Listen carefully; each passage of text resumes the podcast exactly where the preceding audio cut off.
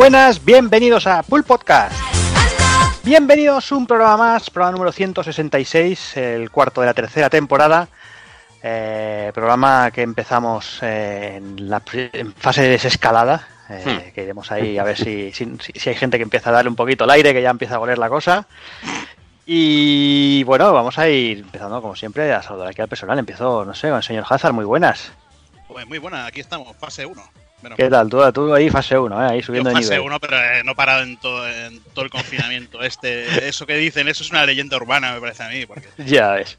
pues, yo Ya no- ves yo lo he sí. visto. eh, Yo no, joder, es que estoy pisando más la calle ahora que antes. Pero bueno, hostia. Yo que me quería Ahora, quedar sí. en casa aquí viciando Eso a sí, juegos, pa- macho, y hacer un, un Evil Río ahí, pero no. Pero Eso no. sí, vas tranquilico por la calle, eso sí. Hostia, tranquilito. Sin poder, sí. sin poder para lamear, pero tranquilo. Bueno, tranquilito, o sea, la calle vacía y viene un gilipollas y me da un golpe por detrás con el, con el coche.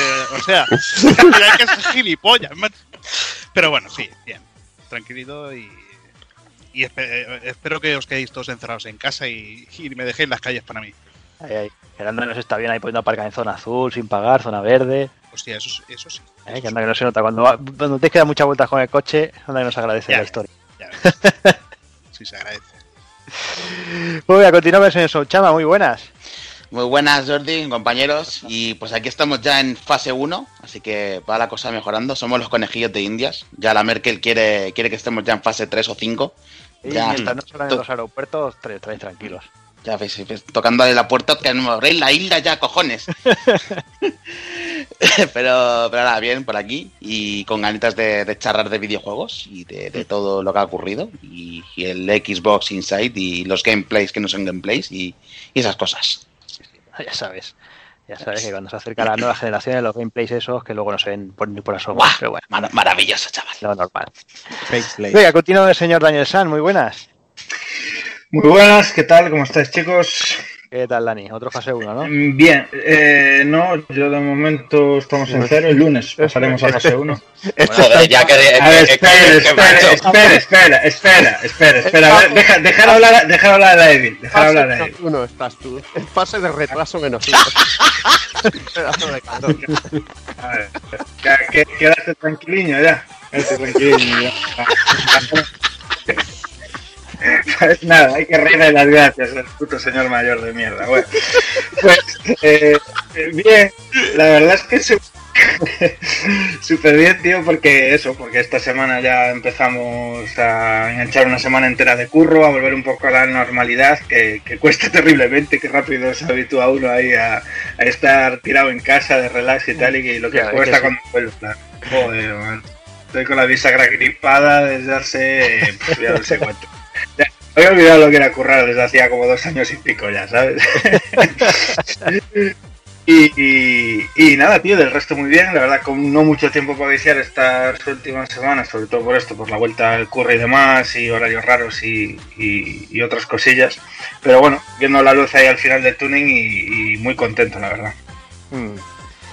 Y bueno, sigo ahora con los de fase 0, que esto es lo que nos, lo que nos queda. Eh, empezamos por el señor Rafaencia, muy buenas. ¿Qué tal, qué tal Jordi? ¿Qué tal amigos? ¿Qué- Aquí ¿Qué estamos, tío. Fa- fase cero, tío. Es- Somos un oasis de fase cero. Toda la provincia está en fase 1 y estoy jodido porque es la primera vez que Sound va por delante de mí en algo y me está tocando un poco los huevos. Pero, pero, pero bien, se lleva bien. Como, estoy como Hazard y todo esto, que no hemos parado de trabajar, al final lo único que me molesta a la gente en la calle. Estoy como la policía de balcón. Que, que están ahí, como, vete a tu casa. Pues yo estoy ahora un poco igual. Ahí desde, de- de- desde mi soledad, que estaba yo muy solo en las carreteras, ahora la gente va saliendo a las calles y me está tocando la polla. Pero, pero tú, Rafa, sabes que, que Sound sigue en fase cero en, en cuanto a sexo, tío. Y entonces Sí, eso es lo que te sí. tiene que, se- que servir un poco de. Sí, sí. De hecho, bueno, se lo estaba diciendo un poco antes, pero vamos, le han dado la fase 1 por el coronavirus, pero todo lo que viene siendo enfermedades de transmisión sexual van, vamos, Vamos, súper adelantadísimo. Exactamente. Pero ese, ese paquete vacacional que vendemos, vacaciones, venerias. Claro, O sea, que aquí son mascarillas para ir en el autobús y allí son condones, porque si no. claro. Bien, por los vide- pues, con los videojuegos bien, ¿eh? que ahora que esta semana trae, este mes trae bastante, bastante chicha. Sí, sí, sí, está la cosa animadilla. Y venga, salud también, señor Evil, muy buenas. Nada, yo ya estaba, ya, ya sabes, que me salto yo las presentaciones y todo, tío. Por Bueno. con tal de meter pullas y meterme con todo Cristo, luego que se metan conmigo. Que Como eres me personal de riesgo, ya te dejamos. Ahí está, por eso. Ahí queda está, poco. ya lo sabes, me queda poco de vida. Ah, claro, claro. Claro, tío, los cabrones. En fase menos uno, como, como el otro, como mi, como mi colega el Mongi también. hijo puta. Y nada, vuelta al trabajo, vuelta a la mierda, como digo yo. Como siempre digo, trabajar es de pobres. Si podéis evitarlo lo conseguís, todos mis respetos. Pero nada, es lo que hay. Hay que ganar dinerito, que, que si no, no se pagan las hipotecas, no, no se tiene un techo donde vivir y, y es lo que toca. ¿Qué es lo que toca? ¿Qué te vamos a hacer? ¿Qué le vamos a hacer? Desgraciado. Y Y no, y no- y no puedes comprar vicio tampoco, cabrón. Ahí está, ahí está. Eso sobre todo. Y venga, terminamos con el señor Takoku. Muy buenas. Muy buenas, ¿qué tal? ¿Cómo estamos? ¿Qué tal? ¿Cómo vas, Juanan? Pues bien, aquí pasando el confinamiento de la mejor manera que se puede y viendo que por fin todo se va reactivando mm, en el mundo de los videojuegos también y sorprendido, bueno, no muy sorprendido porque parecía la vía lógica que tenían que llevar, pero eh, sorprendido de que ya hayan empezado a ir en esa dirección de, de los eventos digitales y pasar de las ferias mm, eh, físicas y cosas así, ¿no? De hecho hay un montón de cosas ya anunciadas, en plan cada semana va a haber eh, un pequeño evento y un anuncio y tal, entonces bien, puede, puede ser interesante para darle un poco de vidilla al mundito. Sí, sí, sí. Bueno, al menos ire- iremos teniendo noticias frescas y más con lo que se nos viene encima. Sí, sí, bueno. se viene todo lo gordo. Sí, sí, sí. ¿Todo por lo demás bien, Juan? Sí, sí, no nos podemos quejar. Bueno. Pues nada, pues yo creo que dejadas hechas las presentaciones, eh, podemos ir al, al rollo y vamos, vamos al día un poquillo, va.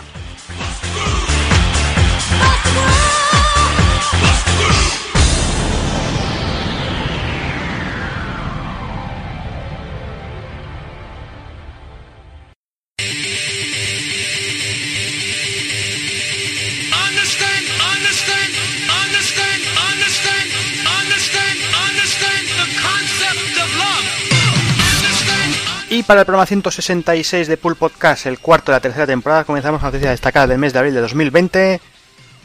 Repasaremos las novedades del mismo mes. Analizaremos Final Fantasy de Crisis Core y todo el compendio que lo rodea. Y remataremos con el ending.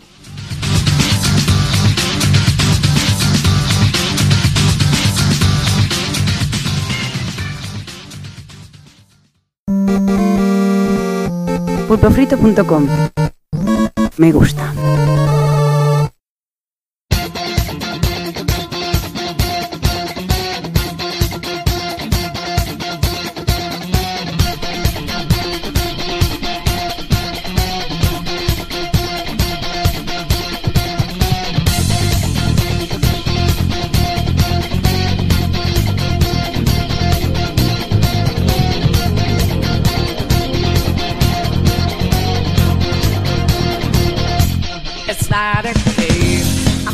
Pues venga, vamos a empezar con las noticias. Eh, empezamos hablando de, Last of Us 2 y de Ghost of Tsushima, que por fin tenemos fecha, fechas de lanzamiento. El primero, Last of Us 2, eh, 19 de junio, y Ghost of Tsushima, que se nos va el 17 de julio. Prácticamente no llega el mes entre un lanzamiento y otro. Parece que Sony tiene prisa por quemar todo todo lo que le queda. Y además de todo esto, se están empezando a ver todos los problemas con filtraciones y todo eso, que bueno, que, que la cosa se pone, se pone tensa, porque hace unos días, eh, seguramente que os habéis enterado que hubo toda aquella filtración del contenido de las Us 2 y que bueno, que hubo bastante, bastante revuelo por las, por las redes sociales, porque hubo gente que empezaba a compartir a lo loco. Y en un principio se, se atribuyó a un ex empleado de, de Naughty Dog, eh, pero hace nada, hace un par de días, o ayer incluso, si, si no recuerdo mal, que Sony ha dicho que había sido tema de hackers. Bueno, Mm. bueno, bueno, pero, Bueno, eh, tampoco. Corramos claro, un, o sea, corramos sí, un tupido velo. Sí, pero- exacto. Y, y siguiendo con el tema, eh, esta mañana Alexis en el canal de Telegram nos comentaba bueno, nos- que, la fil- que había una- también una, una buena filtración de Xenoblade Chronicles, Sí. que, bueno, que siendo un remake que tampoco debería importar si no fuera porque se ve que han filtrado toda la parte del contenido extra del epílogo, el de futuros conectados, que este no estaba en el original y también es algo que, que es, que es complicado. Sí. Yo, mm, por ejemplo, voy a empezar con Takokun. ¿Qué te parece la, lo- las fechas de lanzamiento? Yo las que las veo demasiado juntas. Sí, pero piensa que eh, sin, sin este movimiento, o sea, y, y previo COVID, ya estaban anunciados uno para mayo y el otro para junio. O sea, ya Sony ya contaba con ese mes de, de distancia entre uno y otro, ¿vale? Sobre todo porque abril tenía tanto Resident como Final Fantasy VII Remake. Entonces ya eh, imagino que no querían meter ninguno en abril ni un poco antes y por eso tuvieron que tirar a, a mayo. Y ahora ya han dicho no, no hay más que meterlos uno y al mes siguiente otro. Además, verano también es época de pocos lanzamientos, Sí. de mucho tiempo libre y de, de ser bastante ideal el, el poder viciar, así que ¿por qué no? Quizá, bueno, de hecho ya llevan años explorando, el, por así llamarlo, sus nuevas navidades. Sí. Ha habido años, ha habido años en los que Sony ha dicho yo la batería gorda de juegos la saco entre febrero, marzo y abril Sí. y el resto del año estoy más tranqui. Mm. Y ahora pues parece que les toca verano. A ver qué tal les sale. Yo, lo que pasa, lo que, lo que estando con Takokun es que agosto, aunque sea un mes eh, que cada vez se juega más, para ellos es inhábil y lo entiendo. Y yo creo que no querían meter a Agosto Tsushima en septiembre porque eh, en teoría va Cyberpunk y, y lo más probable es que lo, acapare todo durante ese mes. Entonces me parece un movimiento bastante inteligente. Lo que sí que es verdad que pienso es que eh, las, las fechas estaban cambiadas. Que Ghost of Tsushima creo que al final iba a salir antes, iba a salir en ese 19 de junio, y The Last of Us 2 iba a salir en julio, pero las circunstancias de las filtraciones que decís, de las que apunto brevemente, yo esta última parte de Sony y Naughty Dog diciendo que hackers me lo cojo un poco con pinzas. Sí, por eso lo decía. Yo no. Ah, yo Sí, no- sí, lo entiendo, lo entiendo. sí. Lo que pasa es que, bueno, luego está la versión de que estaban hablando de que el, el- el ex empleado de Naughty Dog eh, eh, se, se aquejaba, aquejaba que no, que no había pagos y luego se ha comprobado que todo esto es mentira. La cuestión es que yo eso del último de Sony me lo creo lo justo, pero creo que siendo los dos Gold ya, se- estando terminados, les interesa que The Last of Us 2, con todo esto de la filtración y tal, empiece a hacer... eh, eh, que salga pronto, que esté pronto en las casas y se acabe un poco toda esta polémica y que se hinchen a vender. Creo que ese ha sido el movimiento, no sé si inteligente o no, pero creo que está bien. Sí, no, además es un, un- Yo creo que bien inteligente, porque además eh, eh, todo el tema de filtraciones y todo lo que está ocurriendo alrededor está escalando demasiado, o ha escalado duro, ¿eh? en esta semana, y ya se ha visto como, por ejemplo, Naughty Dog y, y Sony han empezado a sacar el martillo, y muchos canales que hablaban alrededor del juego, no sin hablar, no spoileando nada de él, solamente hablando de que se tenía agenda de un tipo o de otro, si le costaba más o menos, se han empezado a, a meter strikes y, la gente andaba calentita. Así que yo creo que, que cuanto antes salga y pasemos esto más rápido, mejor, porque si no el efecto es, es terrible lo que puede llegar a ocurrir. Me hizo mucha gracia un tuit que pusiste son sobre Jason Reader que se llevó un que se llevó un buen zasca, ¿no? Con, con el rollete este del Us 2, Hostia, ¿no? eh, con, ¿sabes? Ya- con Jason Ryder ha habido, ha habido un, un tema bueno, bueno en, en Twitter. Es que la gente, con, de cada vez que habla, pues lo que tiene, le, le meten un zasca si, si es que pueden.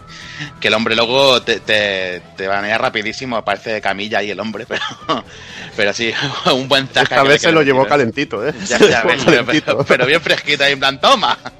Sí, sí, sí, sí. Deberían, deberían liquidar a esta gente de Sony que da filtraciones y no sé qué. Digo, ah, lo mismo que hicieron en Kotaku contigo. Hostia puta, qué dureza, qué dureza. Qué dureza. Es que El tipo de Kotaku, que, que ahora ya no es el tipo de Kotaku, ahora, ahora es el tipo de Bloomberg. De Bloomberg. Se ha ido a Bloomberg. Pero lo de Xenoblade es una putada, ¿eh? Porque es 25 de mayo y prácticamente está aquí ya. Pero hostia, joder, que es un epílogo que se han currado para que. No, coño, no, no spoilearlo, cabrón. Hay que ser Tú cállate, gente, que, que tú eres un spoiler man, ¿eh? Que no, que Vamos a no ver, te conocen. que, que spoiler man y que spoiler man, por Dios. Claro, hombre. Hiciste lo de Eric, tío. Claro. ¿Qué le pasa a Eric? ¿Qué le pasa a Eric? ¿De qué juego vais a hablar hoy después? A ver qué habláis después, ¿eh? De ahí. Nada, nada, spoiler free. Free, Spoiler free. free. No hay free, no hay free. Algo se escapará. O todo. No jodáis que Zack se va a morir o algo.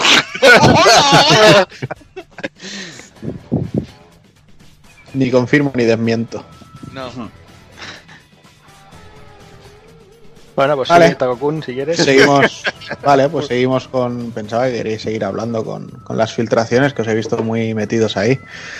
Pues nada, ya que estamos con Final Fantasy, eh, comentaba Square el otro día que habían vendido de este remake más de 3 millones y medio de copias en 3 días del lanzamiento, teniendo en cuenta el, el tipo de lanzamiento que ha sido, que ha pillado todo el tomate y demás, lo cual son unos... O sea, si lo comparamos con las cifras de un Final Fantasy XV, quizás son muy bajas, aunque habría que pensarlo en, en tres días también. Pero bueno, parece que es un buen, un buen pelotazo de ventas y ahora habrá que ver toda la gente esta que se ha quedado esperando a poder comprarlo en cuanto todo volviera a la normalidad. Igualmente habrá que ver cuando, cuando- cuando todo esto vuelva a la normalidad a lo que escale. Yo esto, el- unos 2, 3 millones lo veo fácil.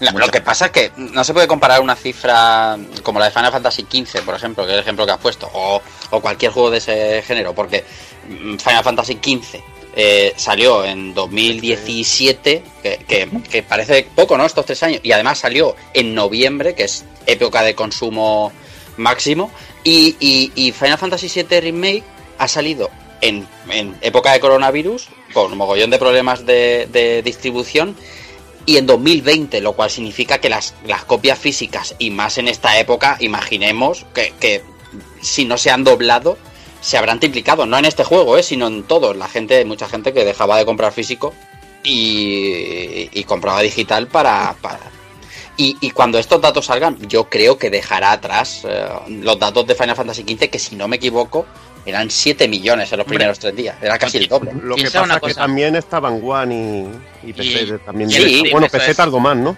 Sí, Sí, sí, tardó sí. un año. Pero bueno, en cualquier caso no dejan de ser grandes cifras y esperemos que eso les augure patitas para seguir trabajando en las secuelas y muy rápido, porque a mí ahora no me pueden dejar así como me han dejado. Hombre, ya ves. calienta, es lo que viene siendo un calientapollas, ¿no? Ahí está.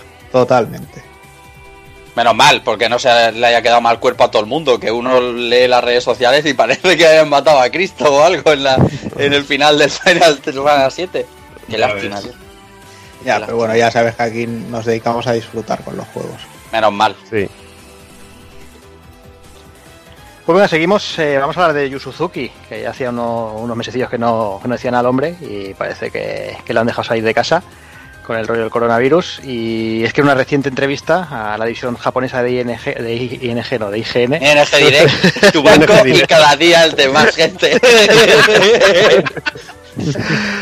Pues este hombre eh, ha pasado por el banco, ha sacado un poquillo de pasta, eh, que venía, venía escueto, y ha estado hablando de, de- una posible futurible se- entrega de Shenmue 4 y de la posibilidad de hacerlo más accesible y más atractivo al gran público. Eh, al, inicio de la entrevista comenta que, bueno, que está pensando en varios cambios para, para una posible cuarta entrega que él dice que cree que sí va a tener la oportunidad de, de desarrollarla y que sobre todo se están centrando en mejorar la fórmula para hacerlo pues eso más atractivo, eh, pero sobre todo respetando el, espíritu de Shenmue. Entre cositas que quiere que, que tiene en mente eh, serían cosas como añadir marcadores para las misiones y, y para todo en general en el mapa, mejorar el viaje rápido, omitir el concepto del tiempo, mejorar la interfaz y hacerla más amigable, hacer mapeados con zonas más cerradas y más pobladas. Vamos, que Hazard lo que quiere hacer es un, es un Yakuza, ¿no? Básicamente. O, es que no lo sé, porque omitir el concepto del tiempo, joder, pero Ya sí te lo que digo. tiene- Bueno, ahí te cargas. Lo que no, te quieres, no quieres joder el espíritu y te cargas el tiempo, que es, dijéramos lo más... Ya te Ya digo. Claro, luego el tema de los, de los marcadores supongo que será tipo, eh, bueno, sí, aparte de tipo Yakuza, tipo el Shenmue 2 que tenías el minimapa de mierda que, que te, que te iba dando vuelta en una esquina, que no valía para nada, yo no, no sé, yo creo que no, no lo usaba para nada, veía la mierda esa dando vuelta y decía, pues, pues vale. Y claro, eh, mapeados más cerrados, eh, más pequeños supongo el mapeado, joder, eh, pues teniendo en cuenta la cantidad de personajes que tenía que tenía el 3, que madre mía. Estaban todas las calles vacías. Aparte, bueno, habían 500 personajes en total, pero es que las calles las veías vacías. Si mejoran eso, yo creo que. Y aparte, un- una interacción con todos ellos, que, que tengan rutinas como los primeros juegos. Joder, es que parece que en vez de volver a lo que eran los anteriores, está avanzando aún más, quitando lo que eran lo- los dos primeros. Más de lo Mm. de- que el 3, pero bueno, ya veremos a ver si tenemos el si tenemos una nueva entrega y podemos continuar la historia, pues de- por mí de maravilla. Y ya como decíamos, si hacen un salto al motor del Judgment, mejor que mejor, ¿no? Joder. Hostia, qué difícil se hace eso, tío. Sí, Pero claro, eh, teniendo en cuenta que Sega no está involucrada, no sé. depende sí. de si se quiere involucrar o no. Claro, si Sega ve que puede sacar pasta igual que, que hará con los Yakuza que, que se están en tostadoras, pues, pues bueno, mira. Imagino que no será reclamando pasta al, al aficionado, ¿no? Quiero pensar que, que vendrá, que no. que vendrá ahora Deep Silver, ¿no? Y los que le sacaron un poco, los que sacaron un poco tajada a posteriori, digo yo que vendrán ahora a ayudar al señor Yu Suzuki. Digo yo, eh, que no lo sé. Esperemos que no, porque si no les van a dar por culo, porque por ejemplo las recompensas del, del Kickstarter, como las, han, en- la- como las han enviado con la mierda del coronavirus, a saber dónde coño estarán. Oh. Madre mía, vaya tela. Es un drama esto. Se enviaron hace dos meses y todavía no nadie tiene tiene Nada. pista de dónde coño está. Como, como lo mandaron sin seguimiento, mandaron, mandaron un código de seguimiento y dijeron puede que funcione o puede que no funcione. Nos Pues ahorramos no una funciona. Sí. Fue que no. Puede que no va. Qué dureza, tío. Es con cosas como estas que luego dices Kickstarter, dices no, paso. Bueno, pues, que por cierto, hoy cumpleaños el amigo de Levil. Eh, Inafune, que tiene dos o tres años más que Levil, eh, que yo, que es súper joven el hombre. Joder, pero, eh, pero bien trabajados, eh, tío. 55 años y es rico, tío, Evil. Estás perdiendo el tiempo, Sí, macho. sí, estoy perdiendo el tiempo. Pero me lleva currando, 10 años, eh. Aún no soy tan viejo, eh. Y, y tú currando, tío. Y yo currando. Tendría que haberme montado una empresa, rollo Conce, pa. Bueno, lo que queda claro en esta en esta entrevista es que parece que tiene bastante avanzado que Shenmue 4 va, a existir. O sea, mm, de la manera que, que se expresa, que él dice que cree que sí y además está trabajando en él, yo creo que algo, algo debe tener entre manos este hombre. Bueno, aparte que se han ido viendo fotos de, de algún viaje que ha hecho recientemente también de alguna algún pueblecito chino y mierda, Mm. mierdas varias. Bueno, no nos fiemos mucho, que igual es para empezar a, a hacer pruebas de concepto para llevárselas a las compañías y decirles, mira lo que quiero hacer, dame pasta. ¿Sabes? O sea, que, que no sea un desarrollo ya iniciado, sino que sea en plan, una quiero hacer- quiero, quiero hacer esto que si no, no lo termino antes de morirme. Bueno, pero aparte tiene, tiene parte ya, de- bueno, tiene equipo, tiene motor gráfico, lo tiene algo más avanzado creo que fue Shenmue 3. Shenmue 3 empezó de cero. Ahora, Pues venga, sigamos. Eh, vamos con hablar un poquito de, Microsoft. Vamos a hablar del Xbox Insight que se, que se realizó ah, justo ayer. Y bueno, ya, ya anunciaban a través de redes que el Insight iba centrado en lanzamientos de third parties y que la gracia era ver los eh, juegos que serán mejorados en Xbox Series X y bueno, y la mayoría que también los juegos que se mostraron eran intergeneracionales y además compatibles con el Smart Delivery. Eh, el Insight, eh, la verdad es que tuvo un ritmo bastante, bastante bien y bastante a, a tope. Eh, Sí, no, era, mucho. no era difícil que fuera mejor que, que el resto. No, de- pero por lo menos, por lo menos estuvieron dando el coñazo, que eso se alegra. Que pasa que Eso en vez, de, suele agradecer. en, en vez de presentar mandos, pues cuando salían ellos hablando se veían los mandos bien colocaditos en plan, No, hombre, claro. en plan pedestal ahí delante de la tele.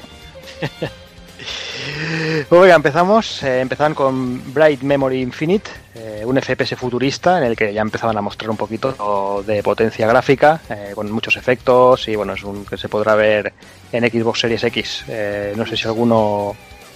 bueno, Perfil bajo, eh. Perfil, Perfil bajo. Sí, Y hecho Hombre, por una persona solo. hecho por una persona, eh, aparte, digamos que es como una, no una ampliación de- del Bright Memory, sería el juego rehecho desde cero. Y los que compraron el R- Early Access de, de PC me parece que le regalan también la, bueno, se lo, se lo renuevan automáticamente. O sea, que al- algo está bien. Pero claro, Yo qué eh, quieres que te diga, vi que empezaba el Insight con esto y estuve a punto de pararlo ya y decir, bueno, ya sé lo que voy a ver. Pues normal. Bueno, no está mal. Eh, No está mal para un Sonyer como tú. Pero si, Oh, pero pero si es, si es en Xbox, payaso. Pues seguía la cosa con Dirt 5. eh, ya se había especulado sobre el lanzamiento del juego. Eh, el juego ya está con fecha de, de lanzamiento para octubre. eh, modo teóricamente a 4K 60 FPS y habrá un modo de, 100 de a 120 que habrá que verlo. Habrá que verlo en funcionamiento a ver cómo qué, qué- qué modo será este. 120 1080 será. Sí, seguramente. Tras este llegaba Scorn, un survival horror basado en obra de J.R. Giner, eh, autor, bueno, diseñador de, de las películas de Alien y todo esto. Pero bueno. Este, el, el gameplay me gustó. Tiene Ironía. historia esto, ¿eh? ¿Que, que te gustó qué? El gameplay. Que, que- que- Finísimo, ¿eh? finísimo, ¿eh? Como hila, ¿eh? Qué fino, tío. Qué Pero la, la verdad es que este juego. legión de de- pero este juego despertó- equipo te van, a, te van a adorar, tío. Este juego despertó mi interés por completo. Yo estoy, yo, a partir de lo que diga Juanan ahora, estoy con él en todo, a tope, ¿eh? Claro. Porque es que soy todo. Pero, pero escucha, este juego lleva desde 2014 dando vueltas. De- de- Sí. Desde noviembre de 2014, que, le, que falló en un Kickstarter, Mm. que se presentó en diciembre del mismo año, hasta hoy eh, dando bandazos. Y bueno, parece que. De hecho, que estaba tienen- vivo Ginger, ¿no? Cuando, cuando empezaron el Kickstarter. Sí, Ginger estaba vivo. Higer, eh, Higer, ¿no? HR Higer. La madre que parió. A mí el aspecto me da mucho yuyu, ¿eh? A mí lo de todo el rollo alien y tal me da mucho yuyu. A mí me Pero da bien, asco que flipas. Así de claro. Pero si tú estabas acostumbrado a ver alemanes allí, o sea, Ya, yo, bueno. ¿eh? O sea, te vas ese a asustar, alien- joder. ese alien que escupe ahí, que sale ahí, como eso lo tienes tú visto en Mallorca, pero sábado Ese- sí, sábado también. Ese, mo- ese moquilla que cuelga al final del vídeo ahí que se ve, Claro, eso es. Claro. Buena pinta, buena pinta. Hombre. Hombre, tiene un poquito de pintar el Quantum Theory, o sea, yo creo que, que será bueno. Venga, pasamos al siguiente, Chorus, eh, el nuevo juego de Deep Silver, un juego de naves espaciales que bueno, tampoco tiene demasiado demasiado remarcar, no sé si alguno le, le, le llamó, no le llamó. No. Hombre, es más, más interesante que el que viene ahora, pero Sí, bueno, pero Madden, Madden, pues eso, Madden, para un juego para, para Yankees es lo que tiene. Es lo que tiene. Madden, Madden y Electronic Arts, que bueno, Electronic Arts, no, no, no creo que comentéis nada, pero Electronic Arts lleva una semana de gloria poniendo tweets de que, bueno, cualquier juego va a ser, bueno, no- ellos no tienen lo del Smart Delivery, esto que va a ser jugable en todas las consolas, pero sí te van a actualizar, digamos, el contenido del juego que te compres en la consola inferior a la consola superior si la quieres, pero ojo, si la quieres hasta marzo.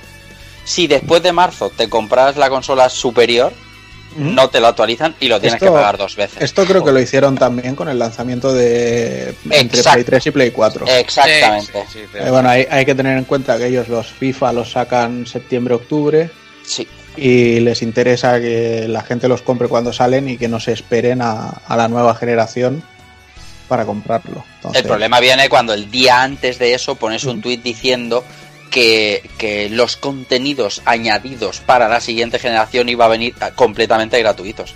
Claro, ahí hay más letra pequeña que en un anuncio de un préstamo de Cofidis, pero hostia, puta, tío, no seáis guarros, no lo hagáis un día una cosa y otro la otra. bueno, aún así siempre tendrán más actualización que las versiones Switch, ¿no? Por cierto, sí, Madden, Sí. Madden Legacy 2015. Pues vaya programa hoy, tío. Parece que nos hayamos vendido al capitalismo, tío, puro. Madre mía. Eh, tío, tanta hostia, tío. Venga, pasamos al siguiente, Vampire de Masquerada Bloodlines 2. Bueno, El, tra- el tráiler me gustó, el rollo psicópata del principio tenía, tenía buena pinta. Mm. Luego ya no, cuando parece, era, no parece nada Joker, nada de copia. nada. Luego, pa- luego luego cuando ya vi que era un Xbox, FPS. No, cuando vi- No, porque también está confirmado ya en Play, o sea, Ya, no hombre, pero estoy haciendo el. Pero es que en cuanto vi que era un FPS ya dije next. Hombre, a, a ver, algo bueno tienen, no es el Vampiro 2.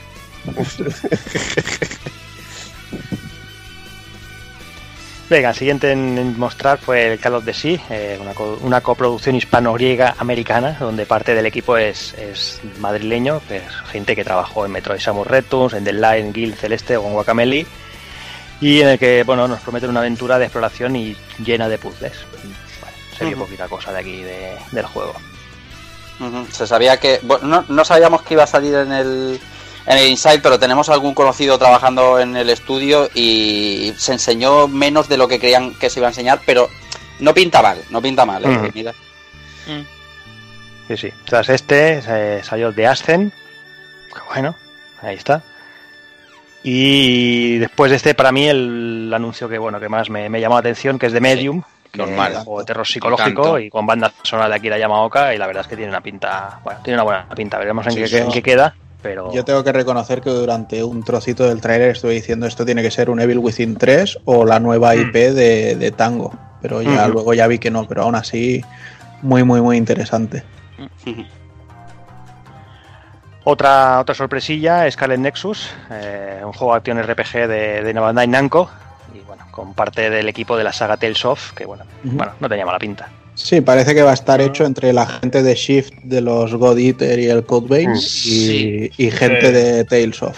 Pero eso es lo que está. eh, Le preguntaba yo, ya digo, ¿va a ser esto un desarrollo completo Shift? ¿Quién va a llevar la batuta al final esto, de todo esto? Bueno, es que como no Ah. dejan de ser estudios internos de Bandai, Claro, es por eso, pero bueno. al Claro, final de es hecho, la tirar, no- tirar de todos. En las notas de prensa tampoco pone a nadie a la cabeza. no, pone proyecto. nadie, no. Lo que, no sé, en algunos sitios se vende como Action RPG, como habíamos puesto aquí, y en otros como Hack and Slash, no sé lo que será, pero lo que sí que está claro es que va a ser, pues esos diseños japonudos, bizarrísimos de enemigos, y, oye, si, si al final hacen un juego dinámico divertido, no tiene mala pinta. Ya te- te A digo una cosa. mí, Para si mí- hacen buena lucha, si hacen Sí. buena lucha, mola. Sí. El, sí. el rollo de los- de- del poder psíquico tiene puede que tenga algo guay por ahí para hacer combos y demás. Pinta interesante. Sí. Pero a mí lo que me preocupa es que han presentado este juego, te dicen que es entre gente de Shift y gente de, de los Tales of, y el Tales of Arise sigue ahí más. Pero cuidado porque, que- porque la gente de Tales of es Tales of Vesperia. O sea, y además lo especificaban. Decían de la gente del Tales of Vesperia, no dijeron de la saga Vale, Tales of. del, del otro grupo. Eso es. Entonces, entonces, más que nada, porque a mí también me mosqueó, ¿no? Dije, hostia, ¿y el Arais qué pasa? Esto está muy parado, ¿no? Y, y dijeron Vesperia concretamente. De todas maneras, luego a Levi, a Levi le gusta y luego lo compra como el Code Vein ¿no? y todo eso. que luego- No, el Code Vein no lo he pillado, pero este, este, este me llama muchísimo más, tío. Este me llama muchísimo más. Sí. Bueno, y también mostraron Second Extinction, eh, una bizarrada de shooter con, bueno, en el que hay que enfrentarse a dinosaurios mutantes en grupo y bueno, no, sé, no no- creo que sea ahí nada, nada del otro mundo, la verdad. Más allá de, de algo curioso, vamos. Eh, después vino Yakuza Laika Dragon, eh, lanzamiento, bueno, con, con el lanzamiento de la consola, compatible con Xbox One Series X y Windows 10. Que bueno, así Hazard lo podrá tener en todas las, en todas las plataformas del mundo, ¿no, Javi? Sí, así lo tendré también Ana. para, para, para PC y joder, así me podré comprar uno al mes. Claro. Uno más. Otra vez. Ahora, habrá que ver.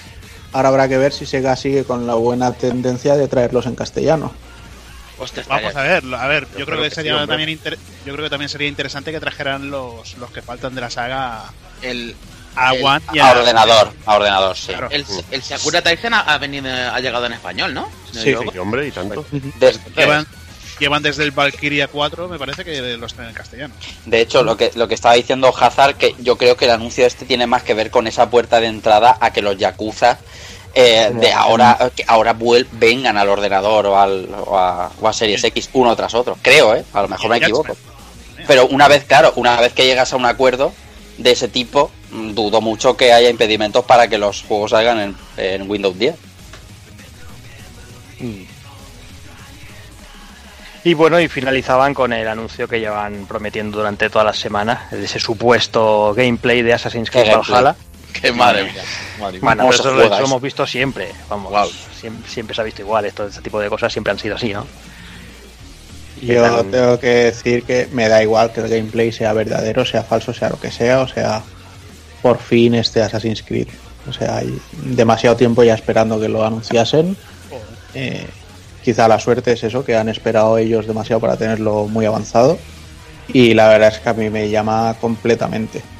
Yo tengo muchas ganas de iniciar una consola nueva, sea X o sea PS5, con este juego. Sí, PS5, esto sabemos ya. Ha, ha dicho, lo ha dejado así como al aire, pero vamos, hace una cosa como diciendo. mm, ya, Cuando ya. le hagan un 3 no, por 1 no os- no os ol- no os olvidéis que yo saco la cartera y compro las dos rápido. Exactamente, que Bueno, no viene de ahí. Calice para todos, chavales. Ya. Y si no es vacilen una, justos. y si no es una de 3 en 3. Exacto. Ahí está. Ese es mi Juan, nada de Juan Antonio, ni hostia. Taco. Bueno, también volviendo al Assassin's, parece que han dicho que se han dado cuenta de, de cosas que quizá no han terminado de encajar mucho en la comunidad y que este no va a ser el Assassin's Creed más grande de mapa, que parecía que ya era una competición de hacer un mapa grande y ellos mismos. y demás. Y, parece que van a centrarse más en, en la experiencia, que dure lo que tenga que durar y que sea disfrutable, que no en alargarlo innecesariamente. Así que por mí, cojonudo.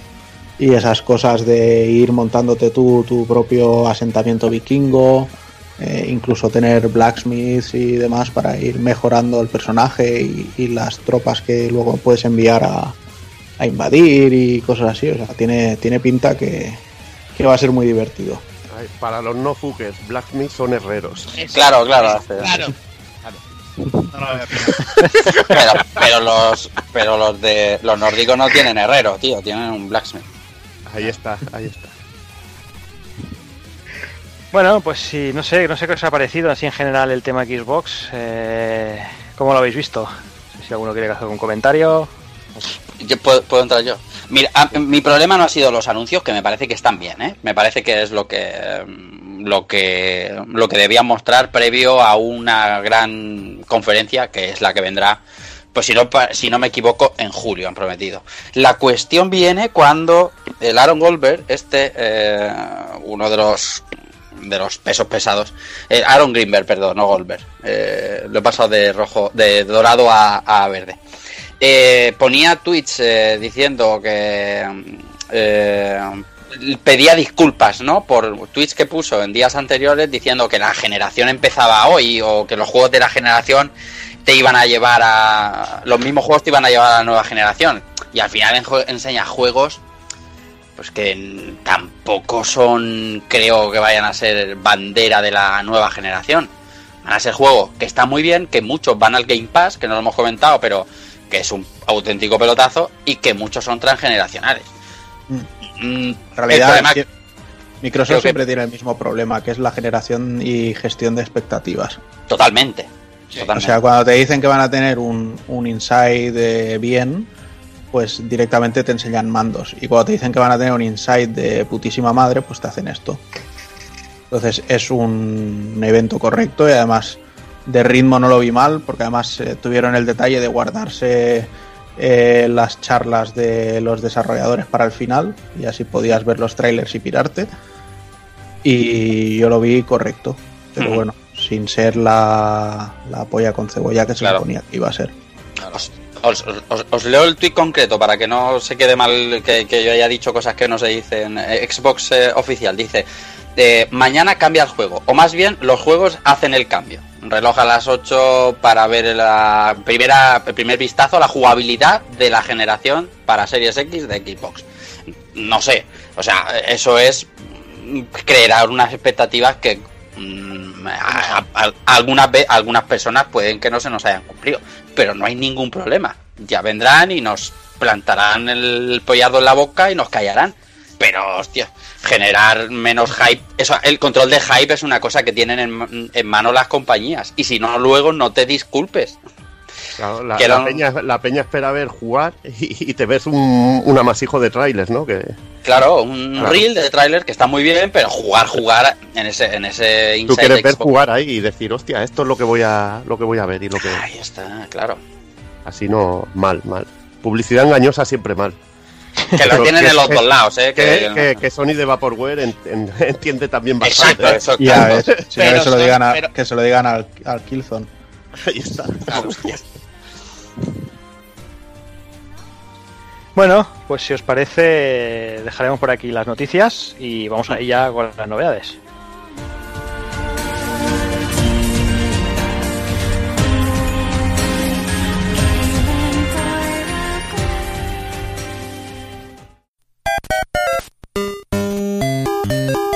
Visítanos en pulpofrito.com. Te esperamos.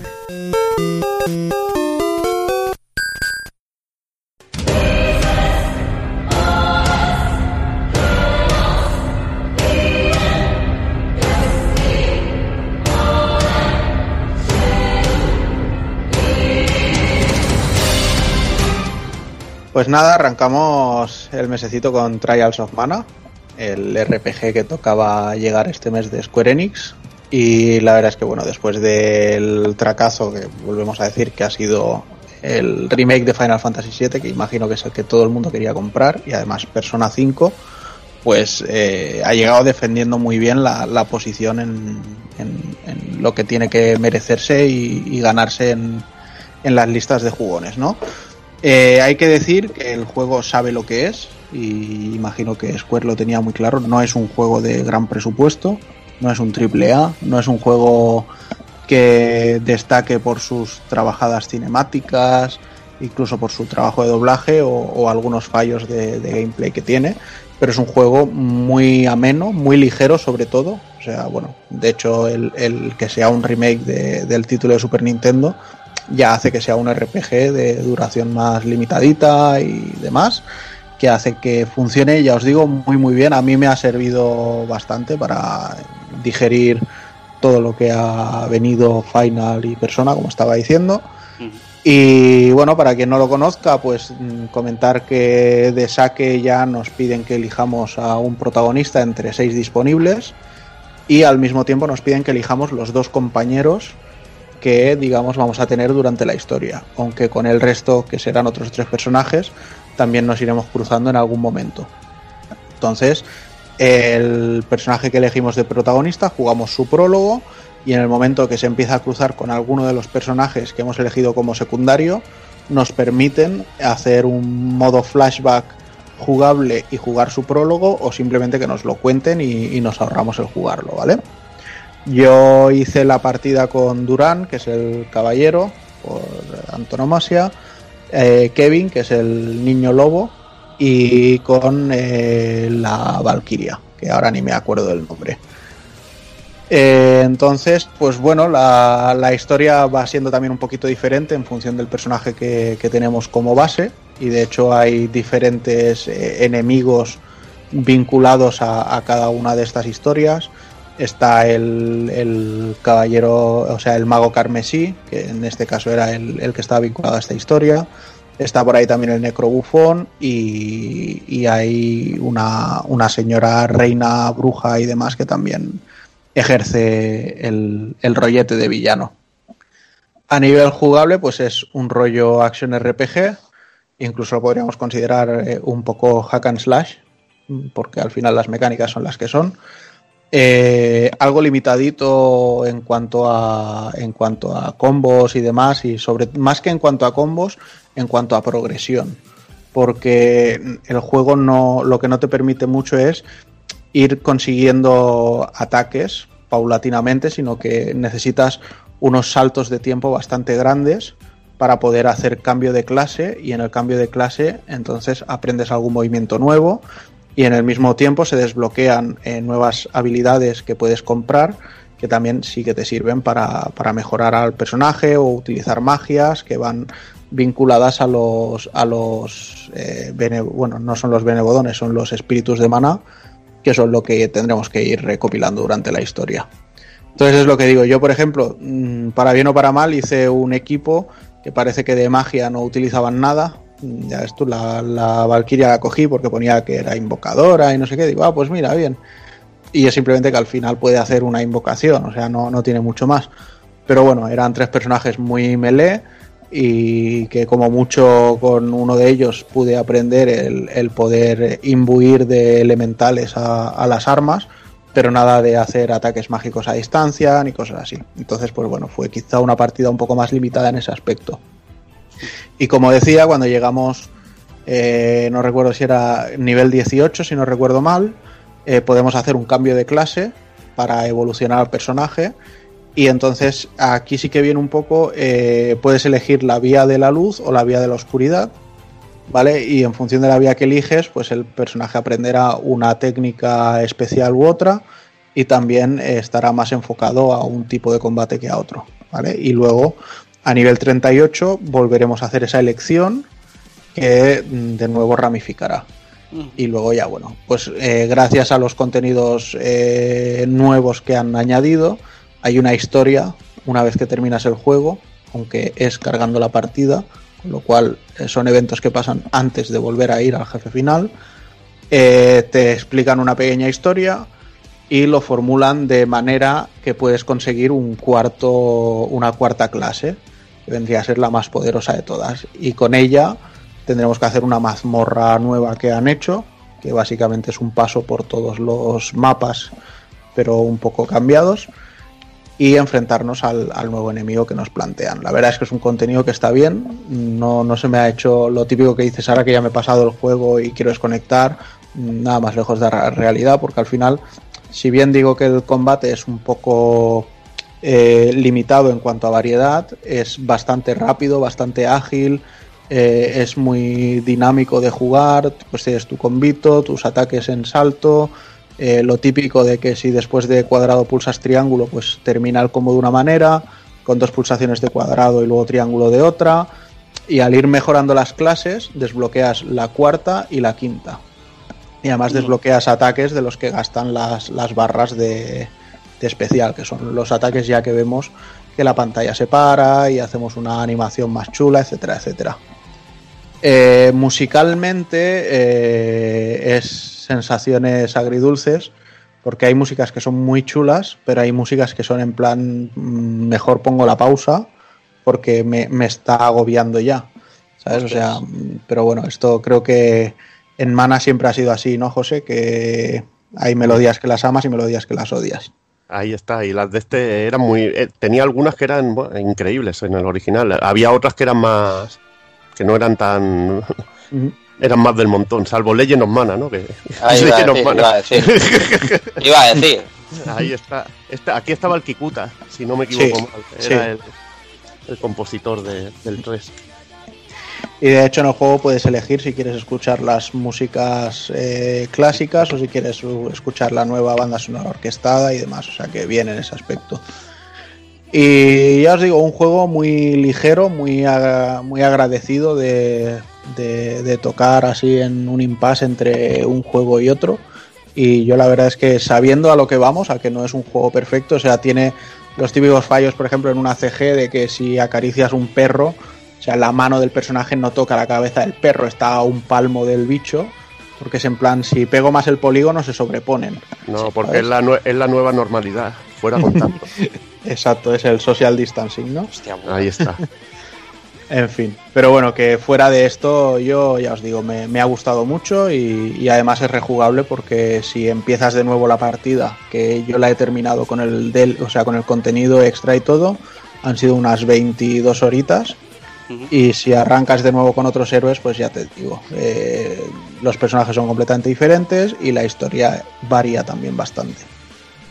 Ahí, que- ahí- ahí es donde yo quiero preguntarte, porque como sabes que apasionado de la historia, cuando hay este tipo de juegos que mm, sin hacer muchas comparaciones, pero para, para encontrarnos, eh, tipo Topaz Traveler, ¿no? Donde al final eliges tú al protagonista y es en el que se centra la historia. Mm, mm, al final lo que lo que pasa, por ejemplo, en Octopath Traveler es que la gran historia, o sea, la, la la historia que está por encima, te la puedes perder por centrarte en la de ese personaje. Aquí pasa que la, la historia al final queda un poco descafeinada porque no hay un gran tema en el juego. No, porque al final es que es como que la historia va toda hilvanada Sí. y digamos que tú vas viendo unos caminos que son los que incluyen a, a los personajes protagonistas que tú tienes y luego el epílogo se cierra más centrado en ellos y la parte que afecta a los otros queda un poco más en el aire. Entonces, claro, eh, conocer a más personajes más a fondo, pues eh, tampoco lo llegas a hacer en esta partida. Ya. Pero no te queda la sensación esa de, bueno, la historia un poco meh, por, porque me ha quedado mucho por saber. o- Ah, no, no, no, porque a mí, además ya te digo, ha, esta- ha estado muy guay la, la Guay. historia, muy clásica, pero, pero entretenida y chula. Y además el, el, posten- el contenido, digamos, extra mm, para conseguir la cuarta clase de cada personaje te pide que hagas alguna acción que generalmente es algo que has dicho, hostia, hubiera molado en el juego enfrentarme a tal personaje. Pues placa, ahí Anda. lo tienes. Entonces, a, a modo de, de agradar un poco al, al jugador, pues está, está guay. Lo que sí que tengo que decir, eso sí, es que el diseño de personajes y de enemigos es el que es y respeta mucho al clásico. Entonces eh, no vamos a ver enemigos que dices, hostia, qué miedo que da, sino que incluso los enemigos más feroces tienen un estilo muy desenfadado y muy caricaturesco. ¿Vale? O sea que Mm. quien busque un juego en plan bichos chungos raros, pues quizá no es el suyo. Mm, lo- ah, tengo ganas de ver, sobre todo en este juego, los jefes finales, ¿no? Porque es que la verdad que el, el Secret of Mana Seiken Densetsu 3 eh, tenía un sprite art, pero de, de lo mejorcito de Juárez que hizo en la época, ¿no? Eran 32 megarros y se sacaron, se la sacaron, pero directamente. El grafista se la. se- en aquellos momentos, me acuerdo el cangrejaco, tío, que era, Sí. era un puto espectáculo. No sé qué tal lucirán en 3D. Se, se ven muy chulos, son bastante grandotes y la Mm. verdad es que está bastante bien optimizado, alguna pequeña rascadilla, pero, pero se maneja todo muy bien sin problema. Y hay jefes finales que son impresionantes, por ejemplo en la torre astral, que hay como una especie de lobo raro, Mm. es, hay, hay cosas muy chulas y, y uno incluso que, que, es, eh, que vamos volando mientras luchamos con él y también está muy bien hecho. Mm. Y bueno, ahora vamos a hablar de, de la cuarta entrega de una de, de las sagas de, de peleas callejeras de Beaten Up más, más queridas, ¿no? En este caso Streets of Rage 4, que, que regresa. Eh, yo tenía mis dudas con, con el juego, sobre todo en el apartado artístico y cómo se iba a sentir al, al jugarlo y la verdad que, que se disiparon todas, ¿no? Eh, Rafa, Rafa consiguió una, una copia un poquito antes de tiempo y pude disfrutarlo unas horas antes de que, de que saliera Sí. oficialmente y la Sí. verdad que... pff, Aprovechándome el nombre del Podcast, ¿eh? Pero vamos. ¡Qué cabrón! Totalmente. Y aprovechando, ¿no? Y, y como dijimos, ¿no? Te, te venían los, los feelings, ¿no? De, de Sí. golpe, directamente. Madre. Madre ¿Quién, regresaba, Rafa, por aquí? ¿Quién regresa aquí? Eh, bueno, como sabéis ya se había mostrado en muchísimos trailers porque el juego se presentó hace, hace un par de años tranquilamente. Axel y Blaze como grandes eh, protagonistas de la saga volvían, eh, añada- añadiendo en principio dos personajes de salida que puedes escoger, que uh, uno es Floyd, que es eh, digamos el brawler, el que tiene, tiene brazos eh, mecánicos y reparte hostias como, como panes, y Sherry, que es la hija de Alan Hunter, que es esa, esa chica de color co- pelirroja que vimos con una guitarra y que es la clásica eh, rápida y, y que, y que tiene más movimiento que el resto de los personajes. Luego jugando se puede conseguir algún personaje más como el, el clásico del, del Street for Rage 1, Adam Hunter, que reparte unas hostias que es, es una cosa loca.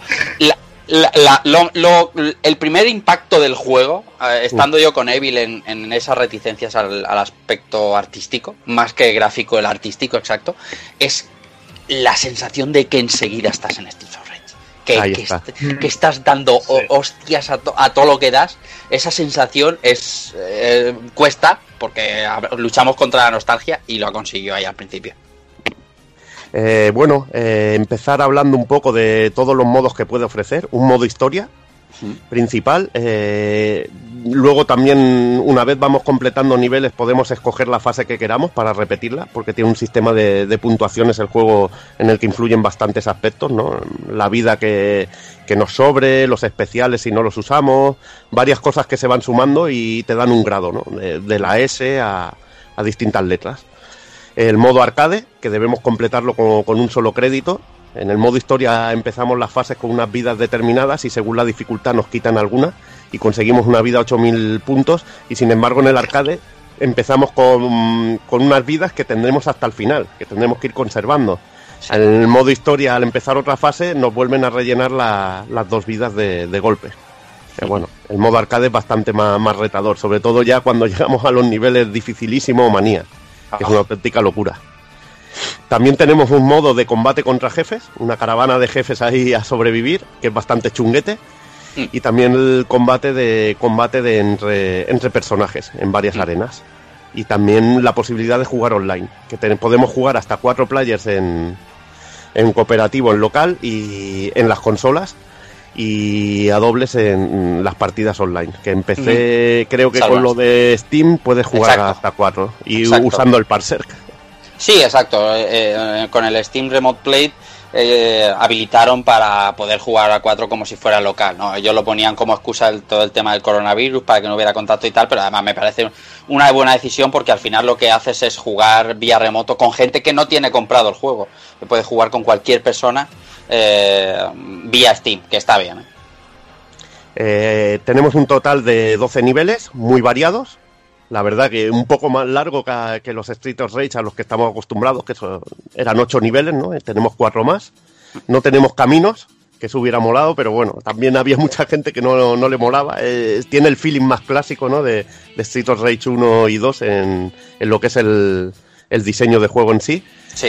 y sistema de combate clásico con alguna novedad que os iremos eh, explicando que, que tiene esta cuarta entrega.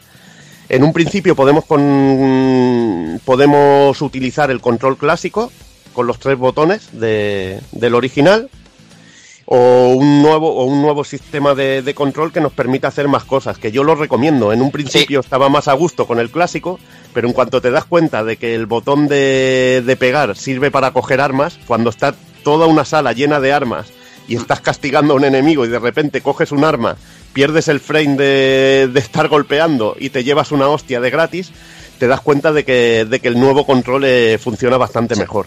Estoy contigo, ¿eh? Yo eh, me lo dijisteis Roque y tú y yo al principio era reticente porque, bueno, porque eh, estás acostumbrado a jugar de una manera, pero estoy con vosotros. Hay que hacer siempre caso a las personas mayores y tenéis razón. O sea, el, el- el control, el control nuevo con el- con un con un botón exclusivamente para coger eh, para coger objetos es, es lo mejor. Es bastante mejor. Eh, lo dicho, es muy fiel a los clásicos. Tú lo has dicho ahí al principio, que te pones a jugar y dices, coño, es que estoy en Street of Rage 2, ¿no? Correcto. Eh, además, es que lo simula tanto que incluso los personajes no pueden correr, ¿no? Pierdes Eso esas es. habilidades que tenías en Street of Rage 3 de correr o moverte hacia arriba y hacia abajo, que mucha gente se ha quejado de eso, de no tener Bueno. esa- esas posibilidades. Sí pero que es se que yo puede. creo- Sí, sí que se puede, bueno, con los personajes extra, que luego comentaremos Exactamente. que podemos hacerlo, pero bueno, yo creo que el juego se ha diseñado para que tú te puedas mover de esta manera. Sí. Incluso Adam tiene un pequeño dash, podemos hacer un dash hacia adelante, así, rápido, podemos movernos un- un- una distancia. Y en este caso Serry, que también lo comentabas, que vendría Sí. a ser un poco como Skate, es el Eso personaje que puede correr.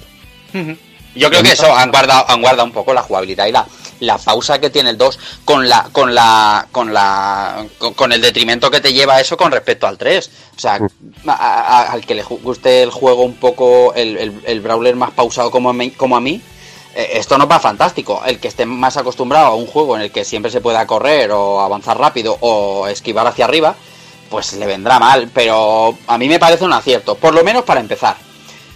Qu- Quiero decir, si esto funciona, como parece ser que está funcionando, si quieres evolucionar a partir de aquí, cualquier cosa va a ser bienvenida. Pero para, para salir al mercado con un nuevo Street of Rage, creo que han acertado. Y bueno, también tenemos los especiales, que también funcionan de otra manera distinta, que es otra de las cosas novedosas de este Street of Rage 4. Al usar un especial nos quita una parte de vida que se queda en verde, que podemos recuperar si golpeamos a un enemigo y no nos golpean a nosotros. Recuperamos, además tenemos un sonido, un sonidito cuando recuperamos la vida de estos placenteros, como si hubiéramos pillado un pollo o una comida. Y bueno, es una mecánica la más de interesante. Y también decir que tenemos tres especiales por personaje. Además del especial de hacia adelante y botón y, y magia especial y, eh, y el especial dándole al botón de manera neutra, podemos hacer otro en el aire, que nos dan más posibilidades de conveo. Que una de las mecánicas más chulas que tiene este Street Fighter, este digo, este Street, este Street 4, es que podemos golpear a un enemigo y mientras este esté en el aire podemos ir dándole hostias, un poquito como pasa en, en Tekken Tag Tournament, ¿no? la manera de el juggling que, que se llamaría, esta técnica, ¿no? De poder ir pegando en en el aire al enemigo y no dejarlo caer. Esto da mucho juego, sobre todo a la hora de hacer combos larguísimos. También tenemos una mecánica nueva que es, eh, que es eh, bueno, que funciona con las armas. Que las armas podemos lanzarlas, que reboten en un enemigo y cogerla en el aire. Qué maravilla. Que es una auténtica, una auténtica gozada. Qué maravilla. Cuando le tiras a uno un tubo, vuelve el tubo y la primera vez que lo coges dices, oh Dios mío. Oh Dios mío, te voy a hinchar, te voy a poner finísimo. Hasta, hasta que llega un Donovan y te pilla el arma a ti. Le Ah, lanzas el arma y te la pilla a ti y dices, hostia, ¿qué ha hecho este cabrón? Sí, sí, sí. Que eso es, eso es, eh, bueno, eso es una cosa que ahora comentaremos sobre los enemigos, que es de las cosas de diseño que más me ha gustado de, de esta cuarta entrega de, de Street of Rage. Y luego tenemos los super especiales en forma de estrella, muy al estilo clásico, ¿no? Al estilo magia especial, ¿no? Que podemos invocar, pero en este caso es un, movimiento especial que, que realiza el personaje. Que es otra cosa que me ha encantado, ¿no? Eh, estos super especiales que, que están muy basados en juegos de lucha. Podemos ver que Adam tiene un movimiento especial que es como el Power Jaser de, de Terry Bogard. Ya te digo. Por ejemplo, tenemos el Shinryuken de, de Axel, que son Sí. movimientos muy, muy Como el chulos. de Ken. Ahí está. Incluso en movimientos especiales se ve ese beber, ¿no? De, de los juegos de, de los beaten ups o los juegos de lucha de, de Capcom, por ejemplo. Como tenemos eh, un golpe con Floyd que hace con los dos puños, que es clavadito a un especial que tiene la Teniente Kurosawa en el, en el Alien vs Predator. Y ese tipo de detalles ves, hostia, ves que, que los tíos que han hecho el juego son fans, ¿no? Y, y eso se nota, eso te lo transmiten. Y a mí me, es, es una de las cosas que, me, que más me han gustado del juego. Al igual que las mecánicas de los enemigos, que están muy definidas. Me encanta, tío, eh, que tienes que afrontar a cada uno de una manera distinta. Eh, muchos de ellos te marcan cuando te van a hacer una presa. Se ponen, se ponen rojos un momento y ves Sí. que ese enemigo va directo a ti y, y viene a cogerte. Que también tienes la mecánica de caer de pie, pero que esta vez tienes que pulsar el botón. Creo que solo con el de salto ya vale. Sí, O el tienes que hacer un recovery y se puede hacer siempre. Y se puede hacer siempre, pero tienes que hacerlo en el momento justo, no dejarlo Sí. pulsado como en el original, que a mí me ha costado bastante, ¿no? Aprender eso, porque estaba muy acostumbrado a dejar los dos botones pulsados ya cuando me pillaban de presa, que era bastante, muchísimo más fácil en, en el original, en lo- bueno, en entregas anteriores, Sí. y aquí y es más técnico. Y bueno, enemigos que, que te leen incluso, los Donovan les saltas y te, te pegan un ganchito, que es la hostia, eso es de los momentos más geniales. O estos enemigos que estos enemigos que tienen que llevan las manos en los bolsillos. Los de J.J. Bob el silencioso que... eh, vamos, que estos son unos cabrones que, que tienen varios golpes. Si estás encima de ellos para castigarlos, te pegan un cabezazo. O luego desde lejos te hacen un movimiento en el aire que te pegan tres patadas que da Sí, una sí. que flipa. como te vean saltar, te meten dos tres patadones que te espabilan. Y luego están, luego están las moteras, que las moteras no veas. Las moteras. Las moteras que te inviten con los cuernos. Son auténticos tanques humanos. Luego hay muchos enemigos clásicos que vuelven y que- Sí. algunos de ellos con nuevas mecánicas, que están eh, nuestros amigos los gordetes, que aparte del fuego se te tiran con se te tiran con movimientos, como digo Sí. yo, teledirigidos o rodando y, y la verdad que, que están muy muy conseguidos, ¿no? Y lo mismo que, que los enemigos normales tienen estas mecánicas, también los jefes finales, que están muy trabajados en este aspecto. Sí, ¿no? todos los jefes finales con dos fases, cada uno de ellos. eh, además que, que se corta el- la, la, la, la- acción para cambiar de fase, para que notes que ahora está power up. Eh, luego detalles entre los eh, enemigos random, estos antidisturbios que Sí. están bien denominados como la policía del retro, que, Mm. que están curtiendo... Ahí está, ahí está. Claro, claro, están. Están curtiéndole el lomo a los a los Garcías y a los Donovan que están o presos o tal. O sea, los polis buenos contra los chungos. Y luego llegas tú ahí a repartirle a todos. Y eso está muy bien. O sea, es- está bien pensado. Mola. Y, me- y mecánicas muy buenas de, de- de que te salen policías con escudos antidisturbios, que debes romperle los escudos, debes romperle las guardias con combos largos para Sí. poder partirles el escudo y poder hacerles daño, ¿no? Que si tardan mucho te pegan un porrazo y, y te ponen a andar. Y es que lo dicho, todos los enemigos finales también tienen momentos en que se vuelven invulnerables. Eh, les estás pegando y no les haces nada. Cuando ves que das en la primera hostia y están en ese modo, lo mejor que puedes hacer es alejarte. Porque ya les puedes dar tres o cuatro porque se ponen en modo tanque. Y tienes que buscar esos momentos en que son vulnerables para darles palizas. Para darles auténticas palizas. Uno de los ejemplos también es el DJ, ¿no? DJ Kawashiro, que pensaba que era un homenaje a Kawashima, pero se llama DJ Kawashiro que en este caso tienes que romperle eh, una especie de barrera que tiene y entonces puedes hacerle daño. Y son mecánicas muy chulas. A mí me encanta sobre todo al final, Mr. X, Mr. X y Missy, que son los enemigos finales de, de este juego que, que son una auténtica pasada. Pero Kawashiro se llama, se llama DJ Sí. Kawashi no, pero solo. luego salen los extras. Salen los Ah, extras. vale, vale, vale, vale. salen vale. los extras ahí que puedes ver, ver No, no, pero no te equivoques, esto es por Kawashima, me ha Kawashima, puesto. Kawashima, es Kawashima Sí. total, pero lo han llamado Kawashiro. Sí, sí, Vamos. sí. La han llamado ahí. Bueno, es que no se pueden spoilear, ¿no? Es que el- todo, ¿no? Eh, eh, tenemos estos dos enemigos que, que ya veremos quiénes son, ¿no? Sobre todo por el momento donde luchas con ellos, a- que eso es realmente un momento increíble. Sí. Y guau, es que el juego está lleno de, de guiños a toda la saga, de guiños a toda la saga, y también guiños incluso a otros juegos de Sega, que podréis ir, ir viendo en el escenario, ¿no? Si os vais fijando en, el, en cositas que pasan, ¿no? Que, que son realmente increíbles. A mí me ha flipado detalles que te das cuenta luego, ¿no? Yo ya le he dado un montón de vueltas. Ahora estoy pasándome el modo manía. Y eso ya es enfermedad pura y dura. Y, y poner un graffiti detrás que, como, como que ponga el pixel no está muerto. O, Sí. el, arca- o el arcade está vivo. Y, y- y bueno, nosotros que ya sabemos un poco de qué va el rollete, dices, qué cabrones, tío. Que te lo Bueno, están poniendo. Y no lo están viendo. Entras en la cárcel y los mensajes a los polis, a Axel y Blaze, son bastante bestias. Muy Morís. bestias, Increíble, tío. Y son detallazo. geniales. Y bueno, y luego nos encontramos a viejos conocidos de la saga. O- uno de los mejores guiños son las recreativas. Sí. Que tienes que golpear con un taser a las recreativas y tendréis algunos de los momentazos más, más geniales de, de Street of Rage 2. El, el Magic Click, tío. Es- Es el Magic Click. Hay más cuatro de noventero ellos que eso. que- que- o, o detalles como los pollos de oro, tío, que son, que son la leche, tío. hay un trofeo que, con el pollo de oro que no te lo puedes creer. O sea, pero increíble de, de- de lo bien. O sea, al final es. Este juego es. mm, Es trabajo, es mucho trabajo, pero es mucho cariño. O sea, lo del Lizard y, y Lizard Cube y Dotemu es, es un trabajo de amor. Un trabajo de amor por no solo por la saga, sino por el género, por el videojuego clásico.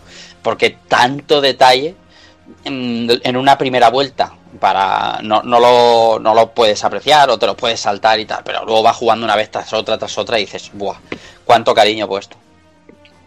Y bueno, eh, lo que yo decía, que tenía muchas dudas con el apartado artístico y la verdad que lo han resuelto de, de maravilla. La verdad que el juego luce muy bien. Eh, yo, yo tenía mis dudas, hostia, sobre el aspecto un poco de cómo iba a ser la jugabilidad, cómo se iba a notar los impactos, ¿no? Y es que dices, joder, es que estoy en Street of Rage, ¿no? Eh, te pones a jugar al momento, volteando a los enemigos, han mantenido lo que tienen que mantener, que es la jugabilidad. Y bueno, uno, otro de los aspectos que iba a ser mirado con lupa era la, la banda sonora, ¿no? Iba a ser Sí. mirado con lupa y mucha, hay muchos detractores de la banda sonora y, y yo la he encontrado realmente muy buena. Me gusta, por ejemplo, mucho más que la del 3, a mí, Sí. personalmente. La del 2 es que también también. tienes que luchar contra la banda sonora del Street of Rage 1 y 2, que creo que están muy idealizadas, ¿no? Mm. Las tenemos en un pedestal. Y luchar contra eso es muy difícil y esto lo conseguirá lo conseguiremos un poco a través del tiempo, ¿no? Y tenemos a- a- al propio De todas, Dime, dime, Dani, dime. No, digo, eh, justo lo que ibas a contar, digo que, que para quien no esté puesto en el rollo, que hay un plantel musical dentro del juego, pero que está por las putas nubes. Eh, está, contamos con el propio Koshiro, con Kawashima, como comentábamos antes, eh, Yamagishi, eh, Harume Fujita también aportó, el compositor mítico de Final Fight, eh, Shimomura, vamos, o sea, el plantel es de escándalo. Y lo curioso es que es lo que dices, tiene muchísimos detractores. Eh, si bien es cierto que la sombra de, de Street for Rage 1 y 2 es muy larga, muy, muy Sí. larga. Pero joder, mm, también es verdad que juega un poco a su favor, que eh, la música de los menús, la música de los primeros niveles sobre todo, son más de Koshiro y Kawashima. Y, pero joder, yo es que empiezas a jugar y hasta eso, los primeros niveles son, estás en casa, dices tú, joder, es Sí. la salsa de siempre, pero, pero con poder, ¿sabes? O sea, Sí.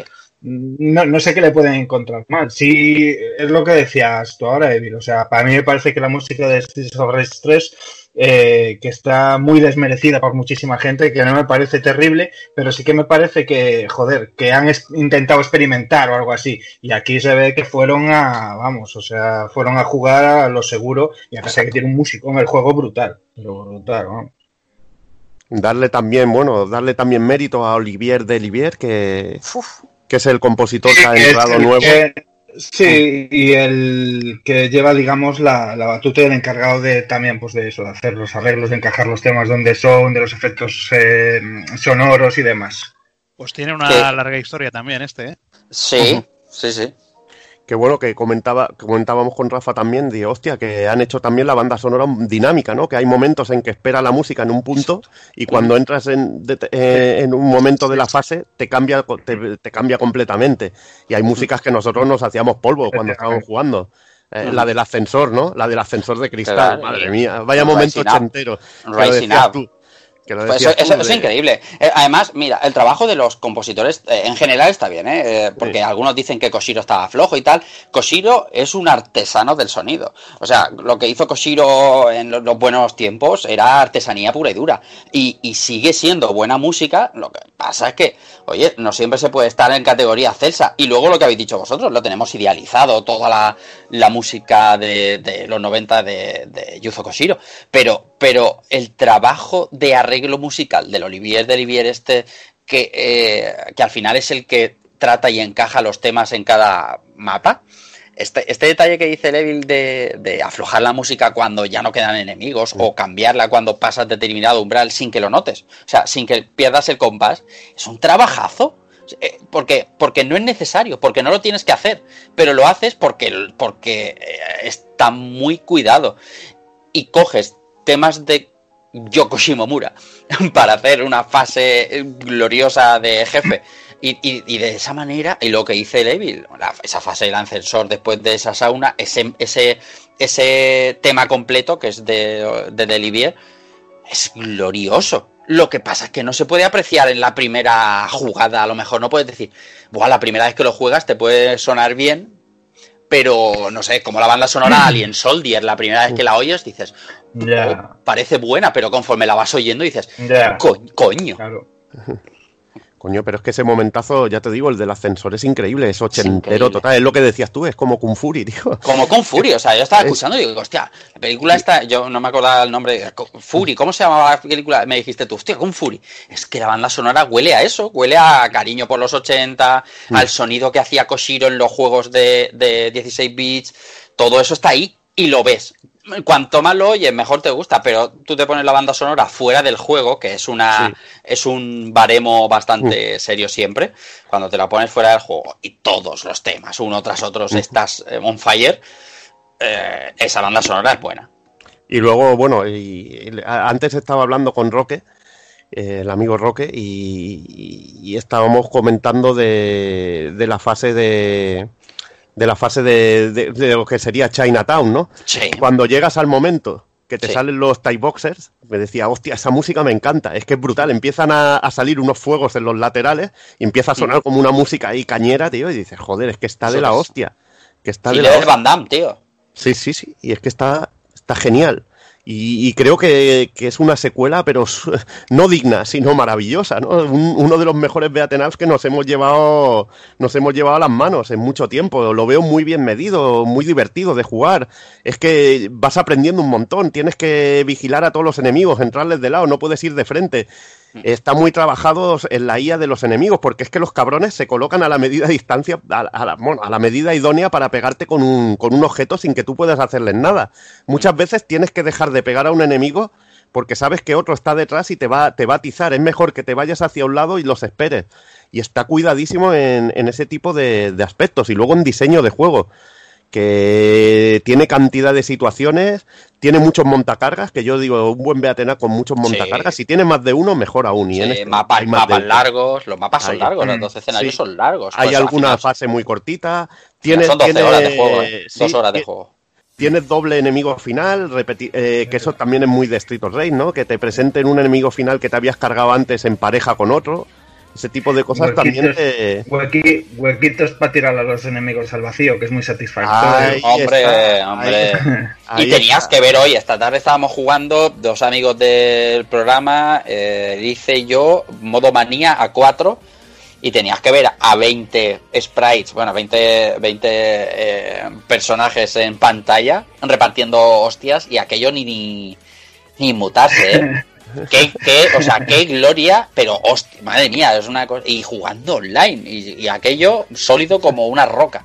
Y, Qué bueno, y, y momentarlos como, como llenarte una sala de galsías como en los clásicos, ¿no? Sí.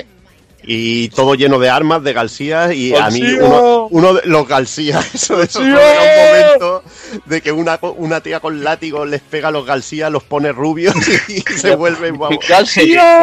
García.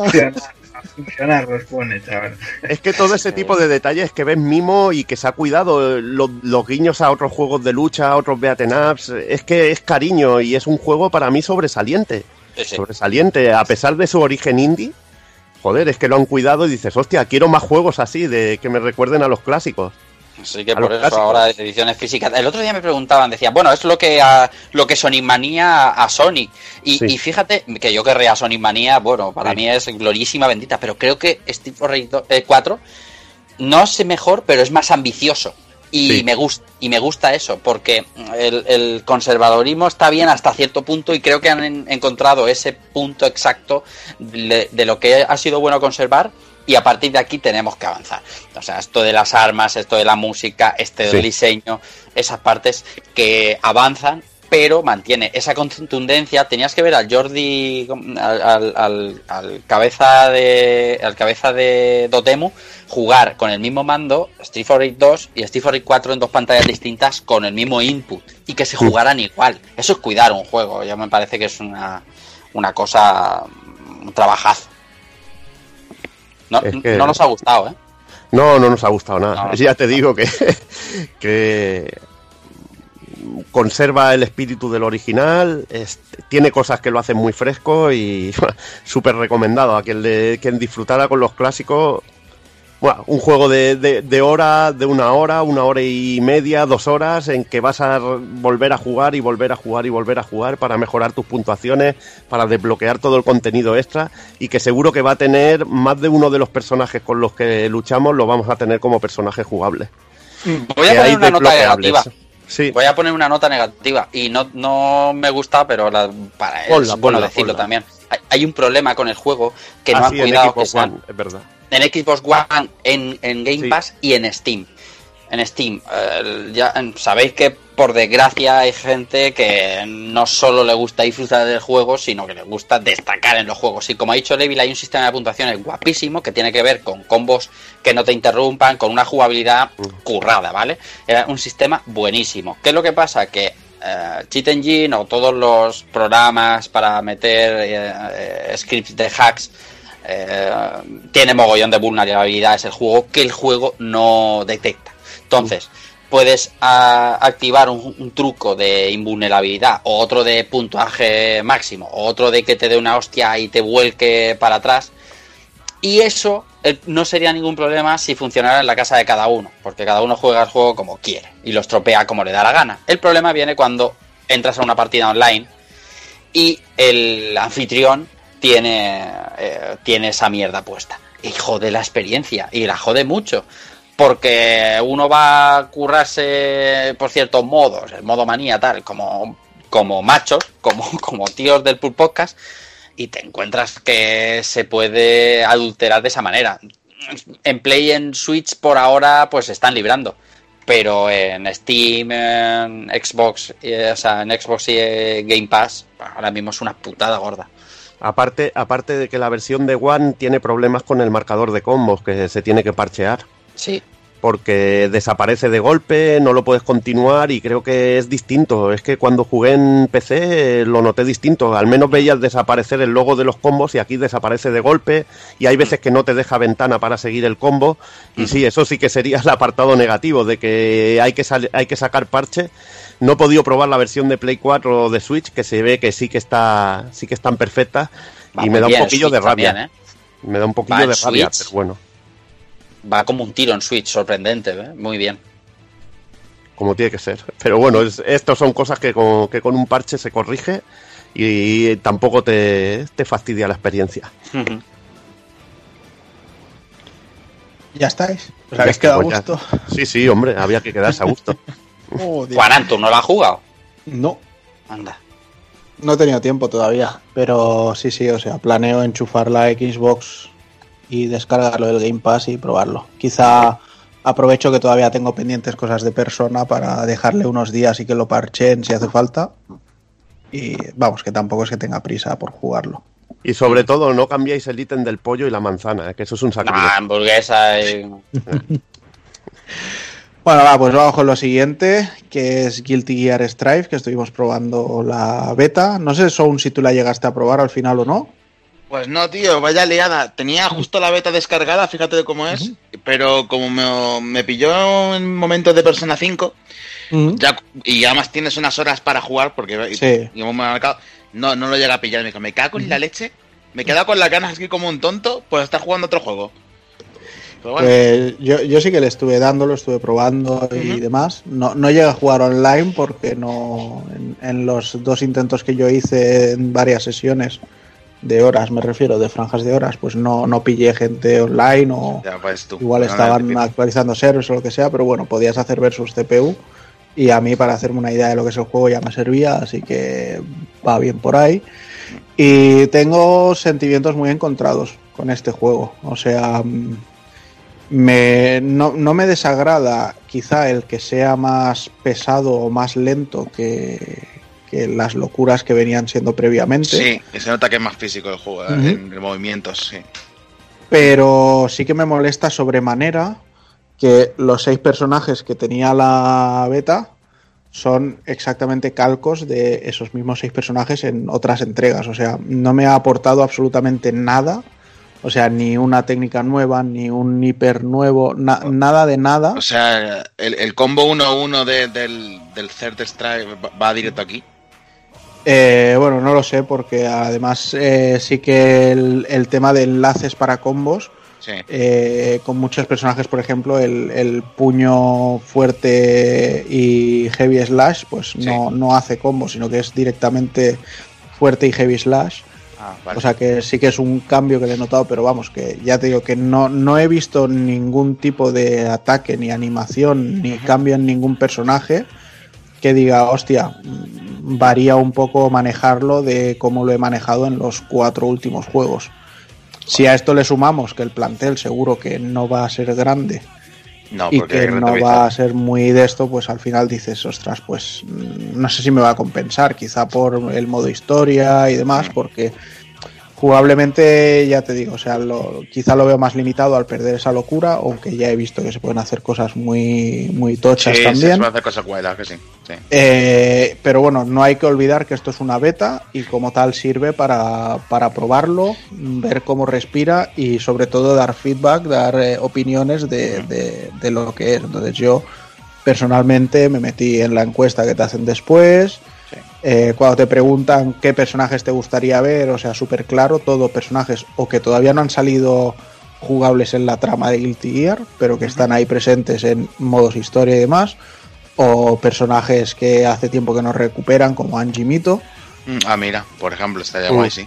Y sobre todo comentarios de hace falta más variedad de movimientos, eh, hacer m- un poco más diferentes a los personajes y cosas así. Entonces, no sé, la beta sirve para eso, ¿no? Para darles un poco ese enfoque y, y que el tiempo que les queda, pues si necesitan retocar alguna cosa o no. Los daños también me han parecido algo demasiado bestia. O sea, y, y hay cosas rotísimas. Coges a Potemkin y, y- y puedes con una presa hacer mm, casi tres cuartos de la barra. Uf, uf, uf. O sea, es, es una rotura, por mucho que cueste enganchar con el bicho, ¿no? Pero, No, ya, pero es pero demasiado bueno. bestia todo. Ah, ¿Qué te te que comentar? A nivel de. ¿Cómo lo has visto en el diseño de personajes? El eye candy, vamos, lo que, lo que se ve. Eh, la Candy es chulísimo, o sea, a, a- a nivel de acabado, gráficamente es brutal.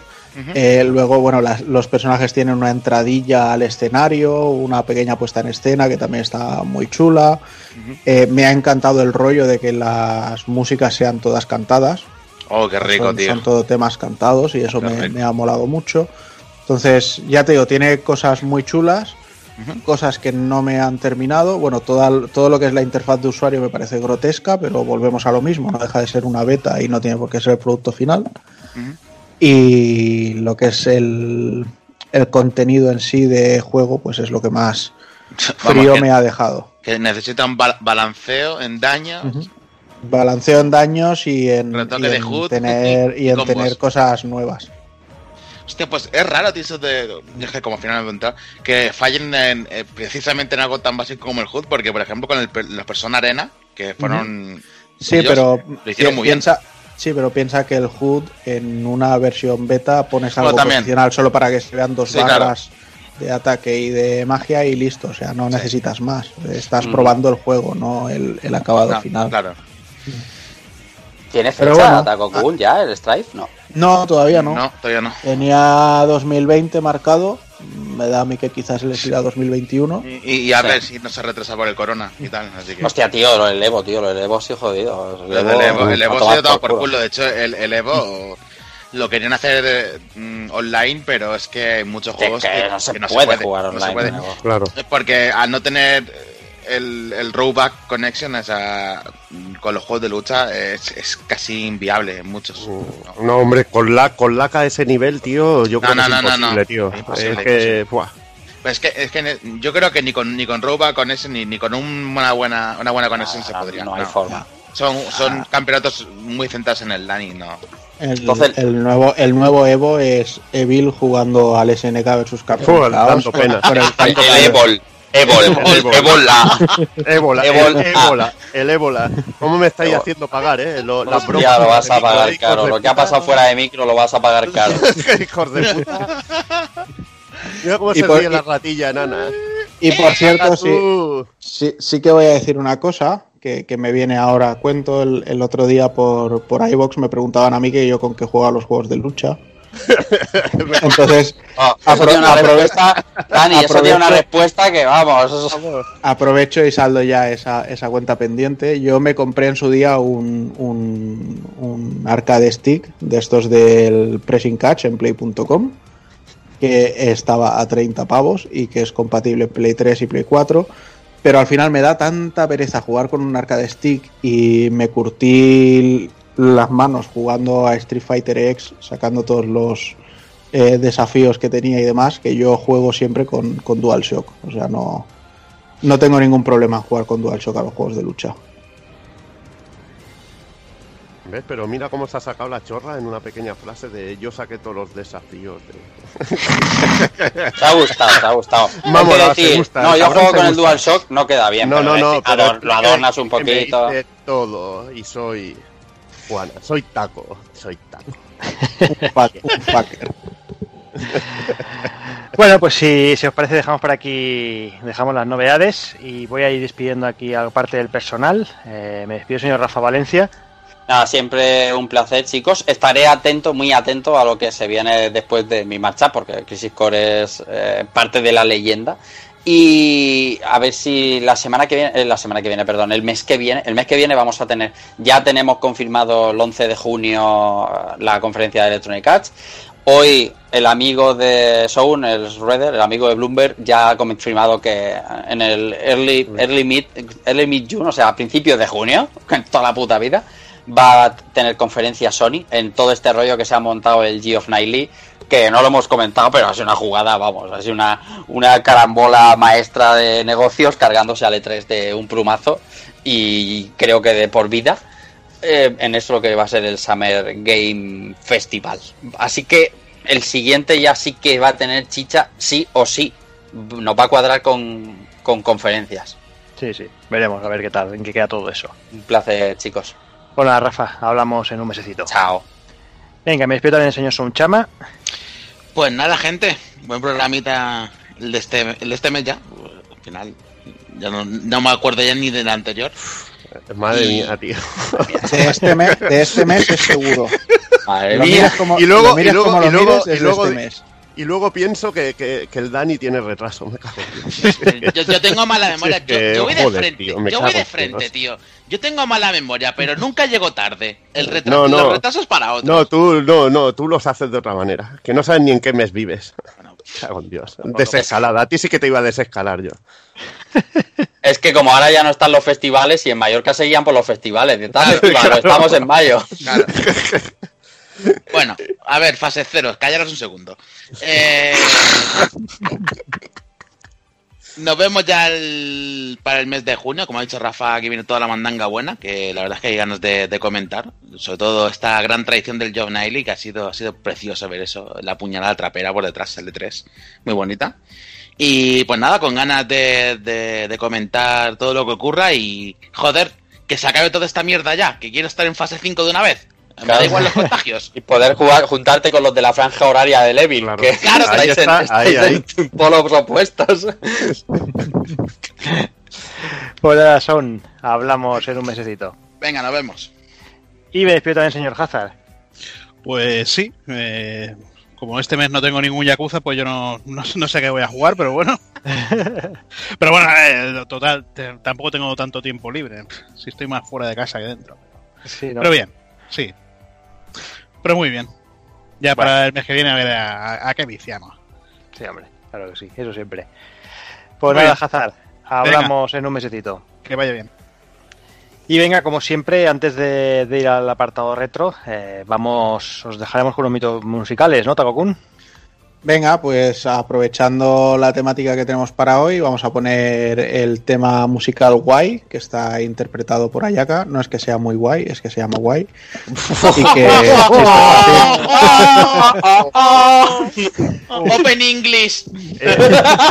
Falta, falta el chiste de en el medium de los chichus, tío. Eh, ha faltado ese. sí, ese, ese pa' uno y bueno que hiciste, tío. Aún sí, bueno, era patético, pero bueno. Pues nada, es un tema musical que tenemos para la escena final de Crisis Core y que además eh, acompaña todo lo que es la promoción del juego en sí y que también podemos escuchar en una versión orquestral en, en un momento bastante emotivo entre Zack y Angel.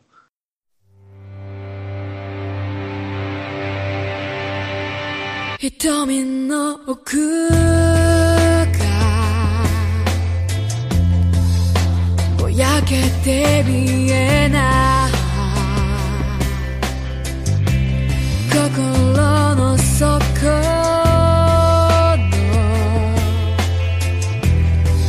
気持ちはあるの。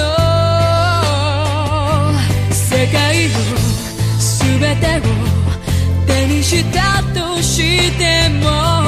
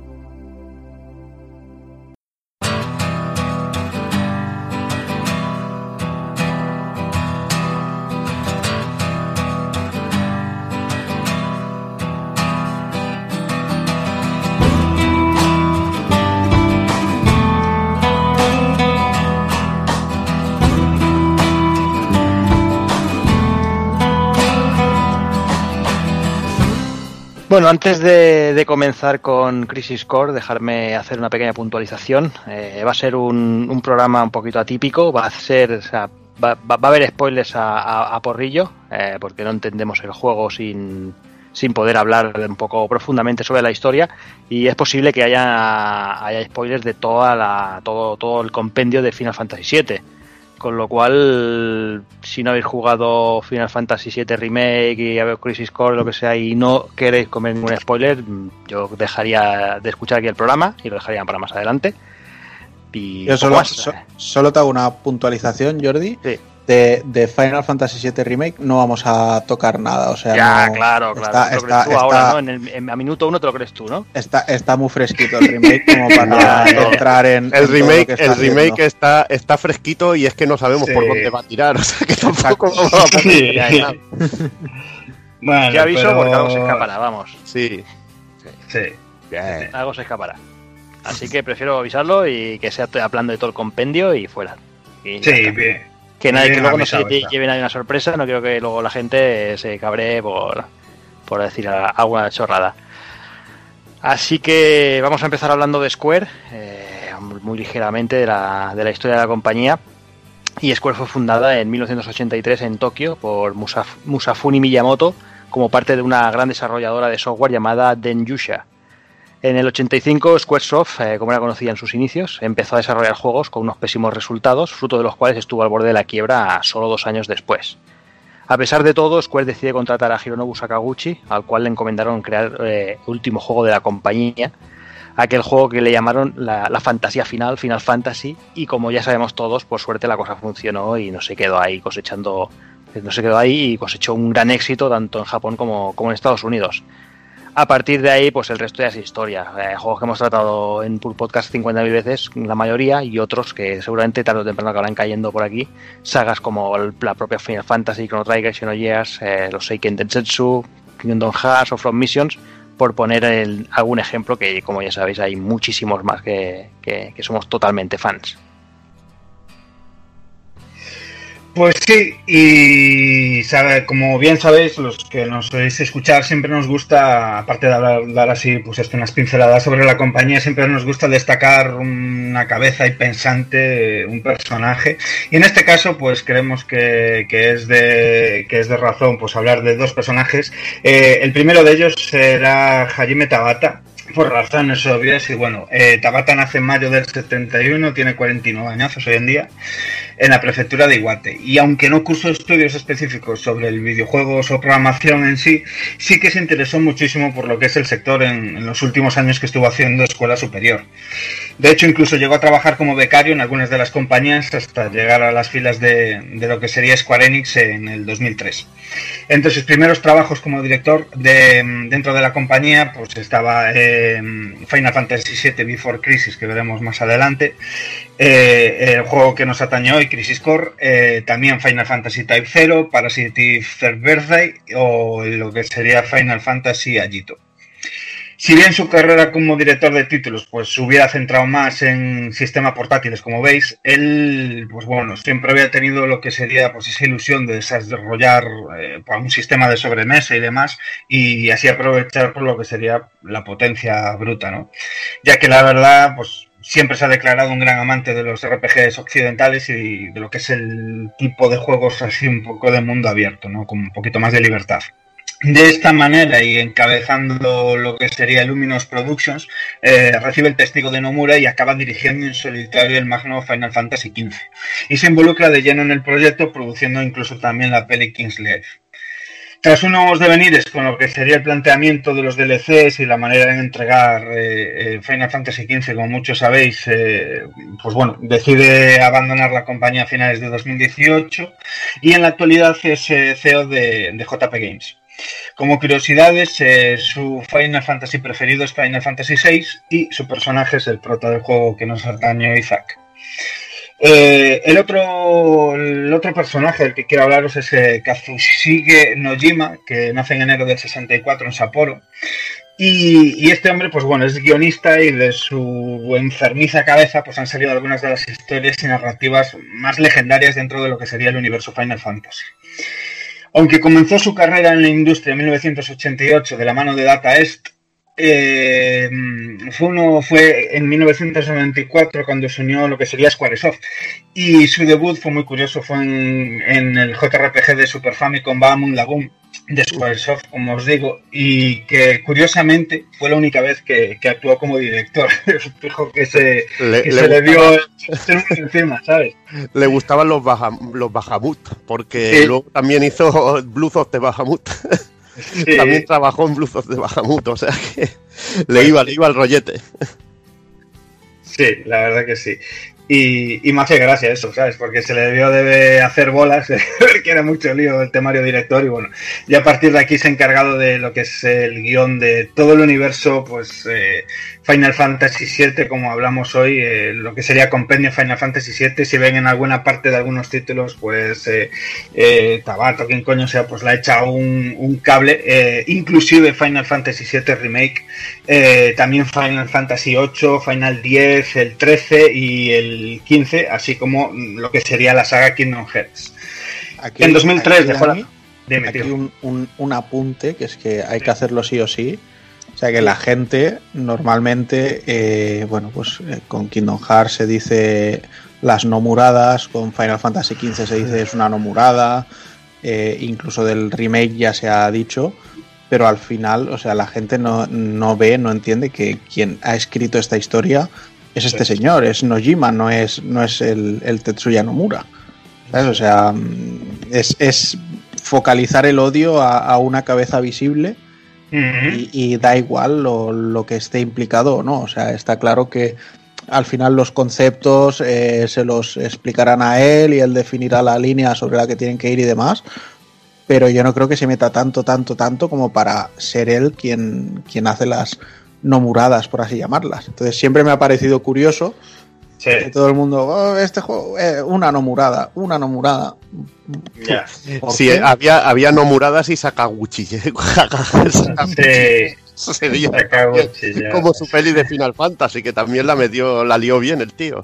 Ya, es que si la lío. Sí, sí, sí. Bueno, de hecho, es lo que os comentaba, o sea, lo que es el compendio Final 7, incluyendo lo que es las pelis, las novelas de las que nos hablará luego Taco Kun y demás, o sea, todo sale de la mente, como os decía al principio, enfermiza de este hombre, pues un poco atañendo a esto que está diciendo Kun, que muchas veces se dice nomurada y en realidad el, el- la persona que está perdida, fumada, mm, con su libreta y su boli, pues es este tío, ¿sabes? O sea que para bien y para mal, las cosas, las cosas como son también. Y bueno, en 2003 dejó la compañía y comenzó a trabajar de freelance eh, fundando Estela Vista y como os comentaba, pues continuó trabajando estrechamente con Square. Como curiosidades, pues Nojima es el autor de la fábula Nova Crystallis, que si, bueno, sois un poquito seguidores de lo que es el universo Final Fantasy, pues ya sabréis el, el gran peso argumental que tiene en muchísimos de sus títulos. Además, pues bueno, fue el escritor de la letra para el tema principal de Final Fantasy VIII Liberi Fatali y de los temas de Final Fantasy X, eh, Suteki Dane y Hymn of the Faith. Molt bé, pues ya centrándonos en el juego que tenemos hoy, que es eh, Crisis Core Final Fantasy, se lanzó en septiembre de 2007 en Japón, en Estados Unidos salió en marzo de 2008 y en Europa llegó en junio del 2008. No ha habido ninguna reedición, ni ports, ni historias, así que la única forma de jugarlo es a través del UMD de PSP o emulado en ordenador. Es para un único jugador y vendió en torno a las 3 millones de copias. O haciendo el mal en PS Vita también se puede jugar. O no haciendo el mal en. PS Vita. que es lo que he hecho yo. Pero no está nada mal, ¿eh? Tengo la copia de PSP, pero por comodidad y jugar en una tele, la Mm. verdad que, que va muy bien. Nada mal, ¿eh? 3 millones en una PSP. Nada Sí, mal. y tanto. Ninguna broma, ninguna broma. Y si ya entramos en, en la historia de este Crisis Core, eh, esta se sitúa a siete años antes de los acontecimientos vistos en Final Fantasy VII y nos pone la piel de Zack Fair, eh, un soldado proveniente del pueblo de Gongaga, que se alista a las fuerzas de élite de la corporación Sinra para convertirse en un héroe. Eh, gracias a sus aptitudes y a su determinación asciende rápidamente a soldado de segunda clase, donde pasa a convertirse en el aprendiz de Ángel Heuli, eh, soldado de primera clase, con quien entala una gran amistad. Tiempo después les asignan una, una misión en Gutai para detener a una tropa de desertores y esta misión acaba siendo un, gran éxito pero Ángel eh, desaparece bajo extrañas circunstancias y es aquí donde se empiezan a, abrir la, historia.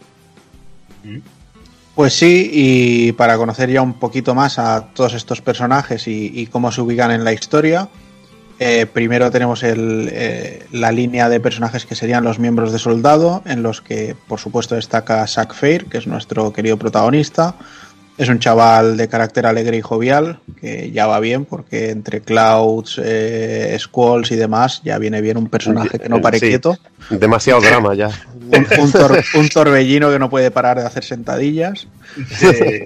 Y Sí, nada, sí. lo conocemos como miembro de segundo rango en, en soldado, pero que bueno, que por méritos propios, gracias a toda la labor que desempeña durante la guerra con Gutai, pues acaba ascendiendo a, a lo más alto en la compañía. Y bueno, hay que decir también que a través de la relación que tiene con, con su mentor, con Angil, pues acaba conociendo y teniendo también relación en mayor o menor medida con, con Sephiroth, el, el gran héroe de soldado, y Génesis, que es un personaje que Sí. nos presentan en, en este título. Te voy a hacer aquí un paréntesis porque menuda secuencia de introducción, ¿no? Con el personaje. Ya ves. Ya ¿eh? ves. Sí, que sí. te viene, te viene todo el sentimiento, ¿no? Con, con la intro de, de Final Fantasy VII, ese bombing mission ahí. Exacto. Y, y acaba, acabas en una escena brutal, sobre todo con el amigo Sefi, ¿no? Sí. Que te viola, que te viola la, la mente cuando ves que es una simulación y sale Angel ahí protegiéndote, que es, que es una auténtica burrada, tío. Es Sí, un momento de, decir, oh my god, ¿cómo empieza esto, tío? Básicamente tardan dos minutos en empalarte en el juego. Sí, Dicho en plata. completamente, tío. Pues nada, luego. Dime, dime. Y ya empiezas con un, con un Bégimo, tío. O sea, que, Sí, sí, o sea, va, va fuerte la broma. cosa. sin broma. Pues nada, luego por culpa de una reyerta en, en la que tenemos que enfrentarnos a Angil, pues acabaremos cayendo en, en la iglesia donde Aerith está plantando sus flores y haremos el famoso hueco del, del tejado de la iglesia. Y ahí entablaremos una amistad con ella que, bueno, que gracias a lo tirado para adelante que es el muchacho, pues se acaba convirtiendo en, en un romance. Aerith, la verdad que es eh, Raining Men, tío.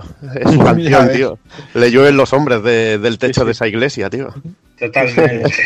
Le caen los hombres del cielo. Esta era la segunda vez, pero en verdad era la primera. O sea que. Sí. en este, que- en este, bueno, el que propone la cita es él y en el siguiente Sí. Le toca a ella. Es bastante es- bastante Es un poco como que ella coge el testigo ¿no? del, del carácter tan jovial que tiene él y el, y el desparpajo. Pero sí, sí. Y nada, luego más adelante conoceremos también a Cloud cuando entra como cadete en la compañía. Y Zack, pues bueno, eh, le da un discurso motivador y le anima a convertirse en soldado de primera. Y bueno, este discurso mo- motivador es el, el juramento que, que acaba Sí. heredando junto a la, a la Buster Sword. Hmm. También tendremos por ahí un amiguete que, que se llama Kunsel, pero bueno, será una relación más, eh, más a distancia. Sí, exacto. Y bueno, luego el, el personaje tiene un, un momento bastante de crisis cuando ya desaparece Angel, desaparece Genesis Genesis. también. Y entonces eh, le envían a una misión junto a Sephiroth a, a Nibelheim, porque parece que han avistado a alguien. Y ahí es cuando ya empieza todo el despiporre, ¿no? Eh, y, y, bueno, ahí le inyecta Joyo, le, le inyecta células de Sephiroth, pero que dada la exposición que ya había tenido al Mako y, y demás, pues no le afecta como, como a otros personajes. Y entonces es lo que le permite luego pues salir un poco de la, de la criogenización, ¿no? Que de hecho veremos incluso como no sabemos si es el subconsciente o qué, pero eh, como que Angel intenta despertarle y sale de, de la cápsula. Y bueno, pues fuera de este juego, donde es el personaje, el protagonista indiscutible, eh, solo lo hemos, visto, eh, lo hemos visto en modo de flashback en, en, Final Fantasy VII original y que además tenía un aspecto bastante más clónico a, a lo que es un Cloud, Sí. pero, pero moreno. Aquí, Aquí- vemos muchos más matices ¿no? del personaje. Muy, muy alegre en sí, en su momento. Bueno, en, en la forma que tiene de ser, de, de que va siempre con mucha energía, como bien has dicho. Y una de las cosas más importantes que has dicho es, bueno, el leitmotiv, ¿no? Del juego, que sería Embrace your, your dreams, ¿no? Sí. Abraza tus sueños, ¿no? Abraza Eh, tus sueños y uh. pase lo que pase, protege tu Sí. honor de soldado. Ahí está. Y es algo que se, que se repite mucho, ¿no? Y también la figura de, que ahora hablarás, hablarás de Angil, sobre todo esa figura de maestro y pupilo, ¿no? Y cómo pasas, ¿no? El testigo de uno a otro, que, que se llega a ver aquí en dos ocasiones. De hecho es eso, o sea, el, el- la palabra clave del juego básicamente es eso, legado, o sea, el, el legado que, que va transmitiendo de, de uno a otro. Y como bien dices, pues bueno, vamos a hablar ahora de Angil, Angil Hewley, que es el mentor de Zack, que se refiere a él como su cachorrillo. Eh, gracioso porque cuando tiene conversaciones con, con su madre se refiere a él co- como el cachorrillo. El bien más preciado que tiene después de su pupilo es la, la Buster Sword, que es la espada gigantesca e- icónica de, de Cloud. Y que también tiene una historia detrás, pues eh, su padre hizo que se la forjasen cuando se unió a Shinra. Y lamentablemente, pues el padre de Angil murió intentando pagar las deudas que, que había adquirido al, al pedir el préstamo para ello. Luego, bueno, entrando ya más en materia, Angil es uno de los dos especímenes conocidos como soldado clase G que salieron de- del proyecto Genova y que como tal pues sus células pueden absorber características genéticas y trasladarlas a otros organismos. Entonces de ahí veremos que muchos personajes enemigos en algún momento u otro desvelarán que tienen la cara de Angil en, en alguna parte de su cuerpo. Por suerte no hemos visto a ninguno con la cara en el culo ni cosas así, pero bueno. Bueno, pero es muy, muy, muy potente el, el personaje en este aspecto, ¿no? Sobre todo cuando vuelven a, a lo que es su pueblo natal, a Vanora, ¿no? Y Sí. vemos, a, vemos la, la intro con su madre. Luego vemos que en un momento pasa algo chungo con su madre, con la madre de Angil, que bueno, viene ocasionado por el, la participación de ella en el, en el proyecto de crear a estos soldados, ¿no? Con estas células. Que ahí hay un buen lío, sobre todo entre el profesor Hollander y el profesor, que, que tiene bastantes celos de- del profesor Ojo, ahí hay una disputa y practican sobre todo, bueno, son científicos locos, están como putas cabras, porque lo único que intentan es aprovechar las células de Genova, implantárselas a humanos, mejorarlo y hacer sus experimentos, ¿no? Sí. Y al final son unos conejillos de indias que, que acaban sufriendo todo de una manera bestial. Esto, si te parece, José, lo que podemos Sí. hacer, acabamos Angil, Genesis Sí. y Sephiroth y comentamos, comentamos comentamos todo, lo que son los soldados. todo- todo el árbol genealógico en Sí. sí. Vale. Eh, entonces, bueno, y de hecho esta característica de soldado tipo G también hace que el- su cuerpo tenga un gran factor de descomposición y Hmm. que básicamente se, se esté muriendo rápidamente en vida. Eh, bueno, Angil se define a sí mismo como un monstruo al descubrir que tiene unas alas blancas, que tiene una grande y una pequeña, aunque solo las tiene en, en un lado de la espalda, igual que bueno, siempre hemos visto a Sephiroth con su ala negra desplegada. Pero hay que decir que, que Angil es el único que tiene, aunque sea una pequeña protuberancia, que no la puedes llamar una segunda ala, pero es el único que tiene más que una ala y es el único que las tiene en, en color blanco. Por eso viene también el nombre de Ángel, de Ángel. Sí, ahí se lo, se lo pusieron fácil ellos mismos. Ya te digo. Y bueno, a pesar de que es el, el portador de la Buster Sword, no la usa porque odia pensar que el filo pueda mellarse. Él bromea diciendo que es un poco tacaño y que no quiere arreglarla, pero bueno, al final es el, utilizarla solo cuando, cuando sea algo muy, muy necesario. Y como decíamos, pues siempre tiene el mantra, el lema de abraza tus sueños y pase lo que pase, defiende tu honor como soldado. Que luego pues veremos que Zack lo, lo heredará todo esto. Nace en la aldea de Vanora y bueno, pese a que la situación social de su familia era muy modesta, pues eh, siempre fue y de hecho desarrolló una gran amistad con el hijo de la familia rica de la aldea, que no era otro que Génesis. Y Génesis es el otro individuo creado con categoría de soldado G, amiguitos del alma, como he dicho, con Angil. Y la diferencia que hay entre uno y otro, pues la comentaremos luego para ver eh, los tipos de experimentos que habíamos hecho con, con ellos. Lo único que eh, Génesis se, bueno, se, se obsesiona con encontrar una, una cura a la descomposición a la que se ven sometidos tanto él como, como Angil. Y bueno, entonces leyendo el poema de Loveless, que es un poema al que está muy muy enganchado, pues acaba haciendo una, una extrapolación como que la diosa es eh, Minerva y que el, el regalo de la diosa en sí, al conseguirlo, es lo que le permitirá detener esa, esa descomposición. Eh, bueno, y hay que decir también que eh, a diferencia de Angel, este tiene el ala negra, como hemos dicho, igual que Sephiroth. Y para crear al personaje de Genesis, Square Enix utilizó la imagen de Gact, que es un famoso cantante de J-Pop y que también ha hecho sus pinitos en el cine e incluso ha cedido su imagen a, a otros juegos como el Bujin Guy de, de PlayStation 2. Es más, incluso en un concierto se llegó a disfrazar, a disfrazar de Genesis, con la misma chupa. Eso, mía. eso es meterse en el personaje. Ahí metiéndose, eh, metiéndose. O sea que es bastante cachondo. Y bueno, este, y, y cantaba la intro también del, del Darkstalkers de, si no me equivoco, de, de PlayStation. También era la canción suya. Ah, mira, La de ese, Travel- ese la de sí Travelman. Si no me falla la memoria, también se. Es que estaba metido en muchos fregados en la época. Era, vamos, ultra famoso, tío. Sí, sí, no ha sido, fue, fue todo un boom el Gact este. Pero bueno. Eh, y bueno, solo, solo un pequeño apunte. O sea, yo ya en las últimas fases que ves a, a Genesis, así que se le pone más blanco el pelo y todo, con esa chupa roja y demás. Sí, Al final decía, bueno, ¿es un Dante este tío o qué pasa Sí. con él? sí, sí, sí. Completamente. Y nada, vamos a por el tercero del trío del Apocalipsis, el único soldado existente de clase S.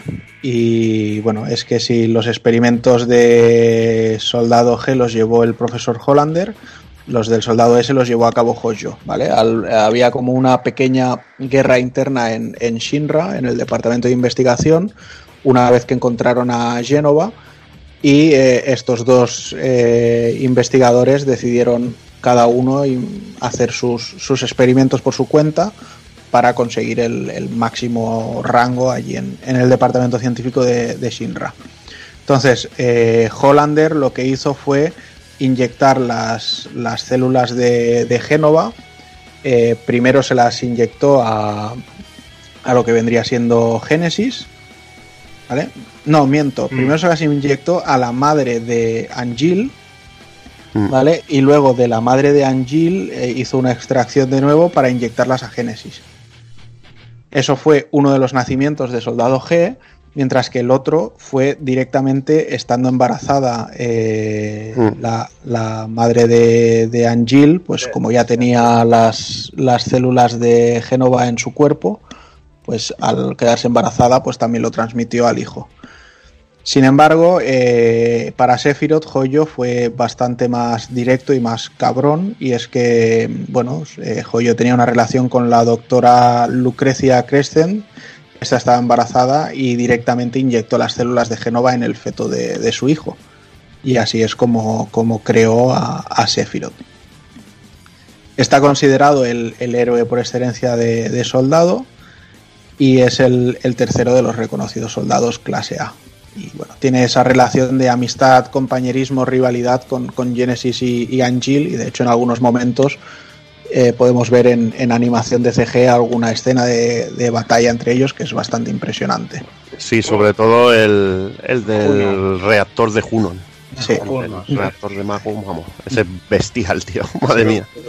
Brutal.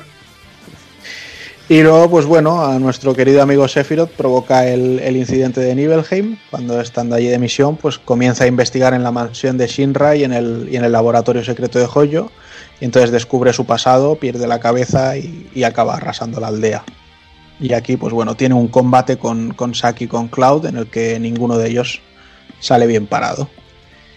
Y bueno, él se considera un descendiente de los Cetra, aunque luego cuando ya se empieza a descubrir que Génova en realidad no era un Cetra, sino que era una entidad alienígena que llegó a la Tierra para, para exterminar a, a la civilización Cetra, pues se vuelve todavía más, más chungo.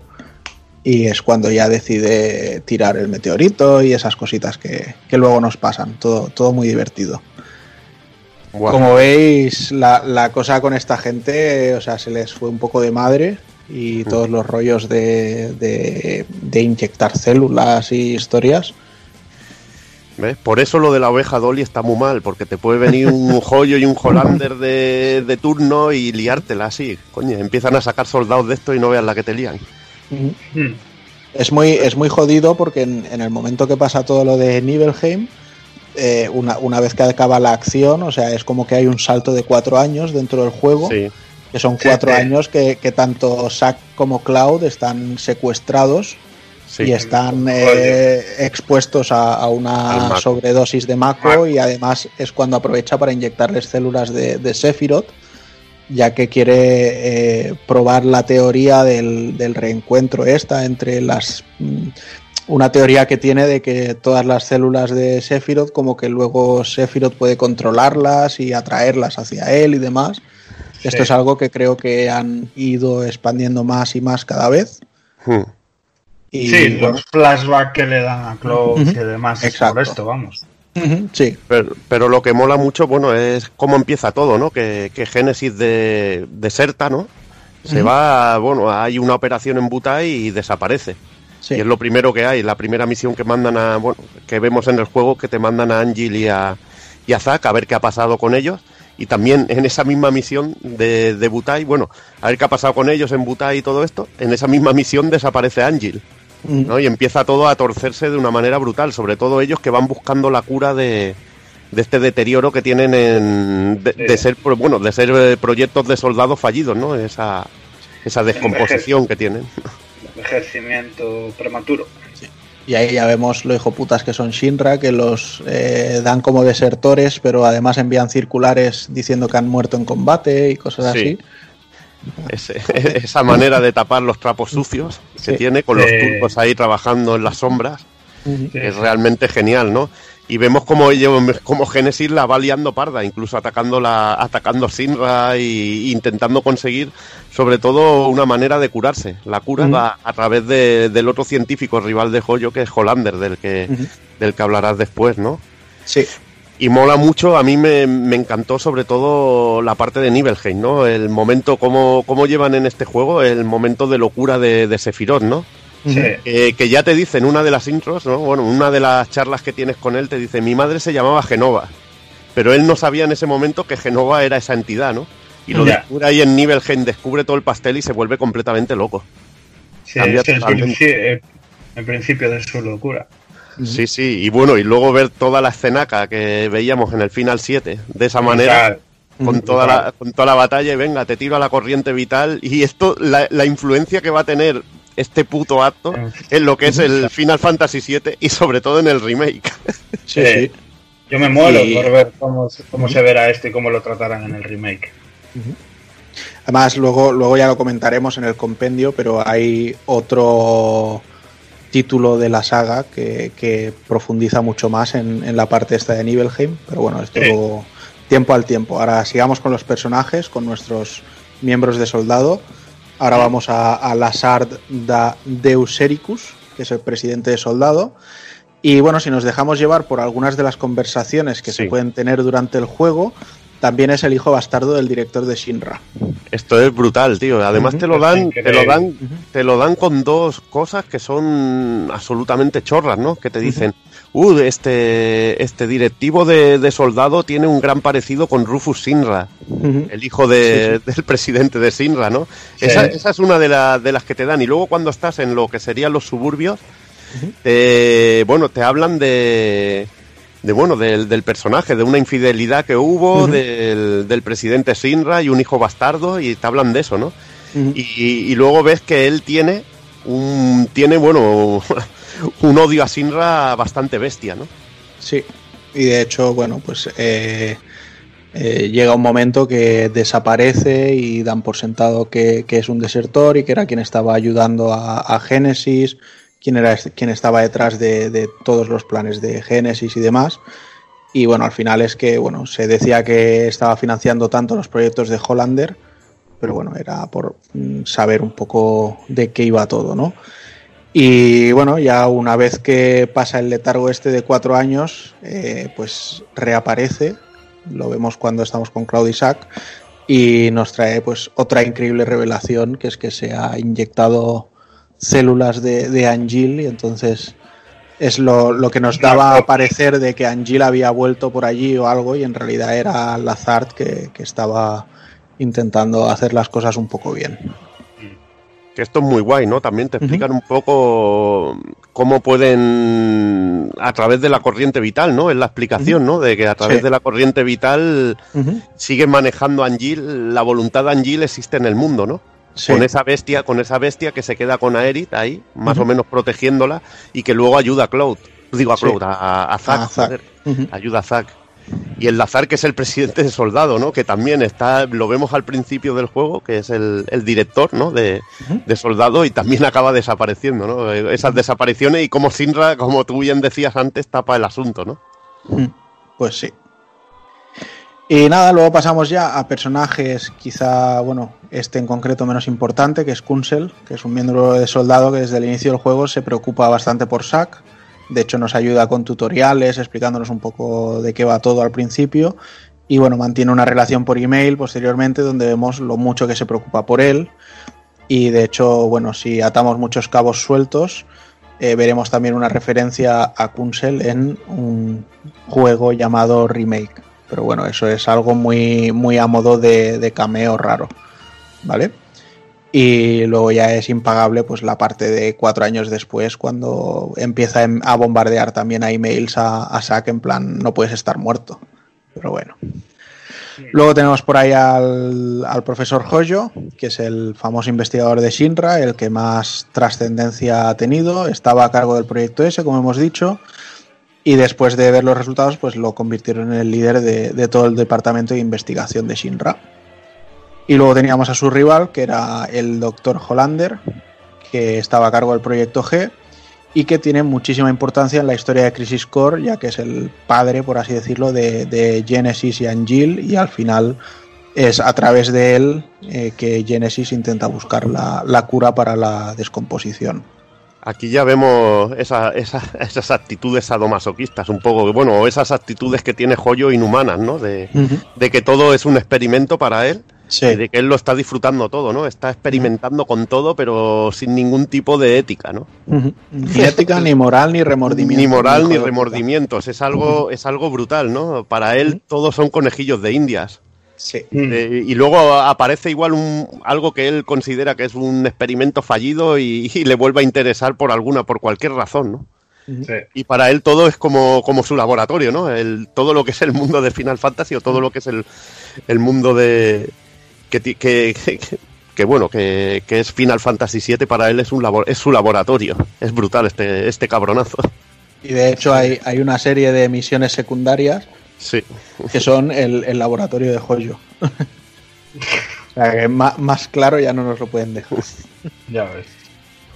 Y nada, llegamos al héroe por excelencia de Final Fantasy VII, que es que inicia aquí su carrera como soldado y bueno, haciendo honor a la verdad, pues participa en una misión eh, que se puede ver en, Before Crisis antes que aparecer en Crisis Core, que es protegiendo al, al profesor Wrigley en, en Midgar. Pero bueno, esto es algo que o, te enteras porque lo lees o tampoco lo sabes, porque como decíamos, Before Crisis tampoco ha podido ser jugado de muchas maneras. Entonces Cloud, bueno, decide alistarse al, conocer las épicas historias del héroe de guerra Sephiroth.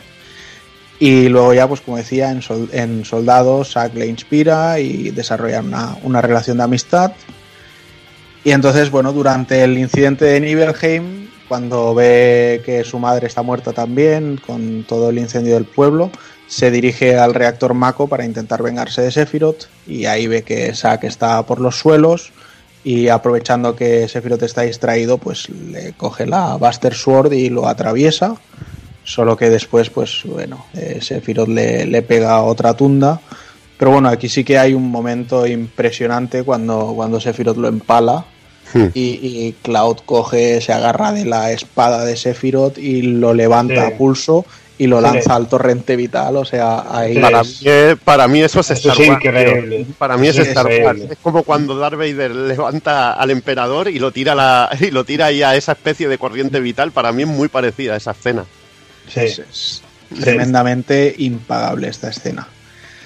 Y bueno, aquí ya es donde los cogen como conejillos de indias y a partir de este momento, hasta que acaba el juego, es eh, Cloud es un vegetal que, que da hasta penita. O sea, Zack no hace más que darle conversación como si estuviera bien y despierto y demás, pero es siempre una conversación unilateral.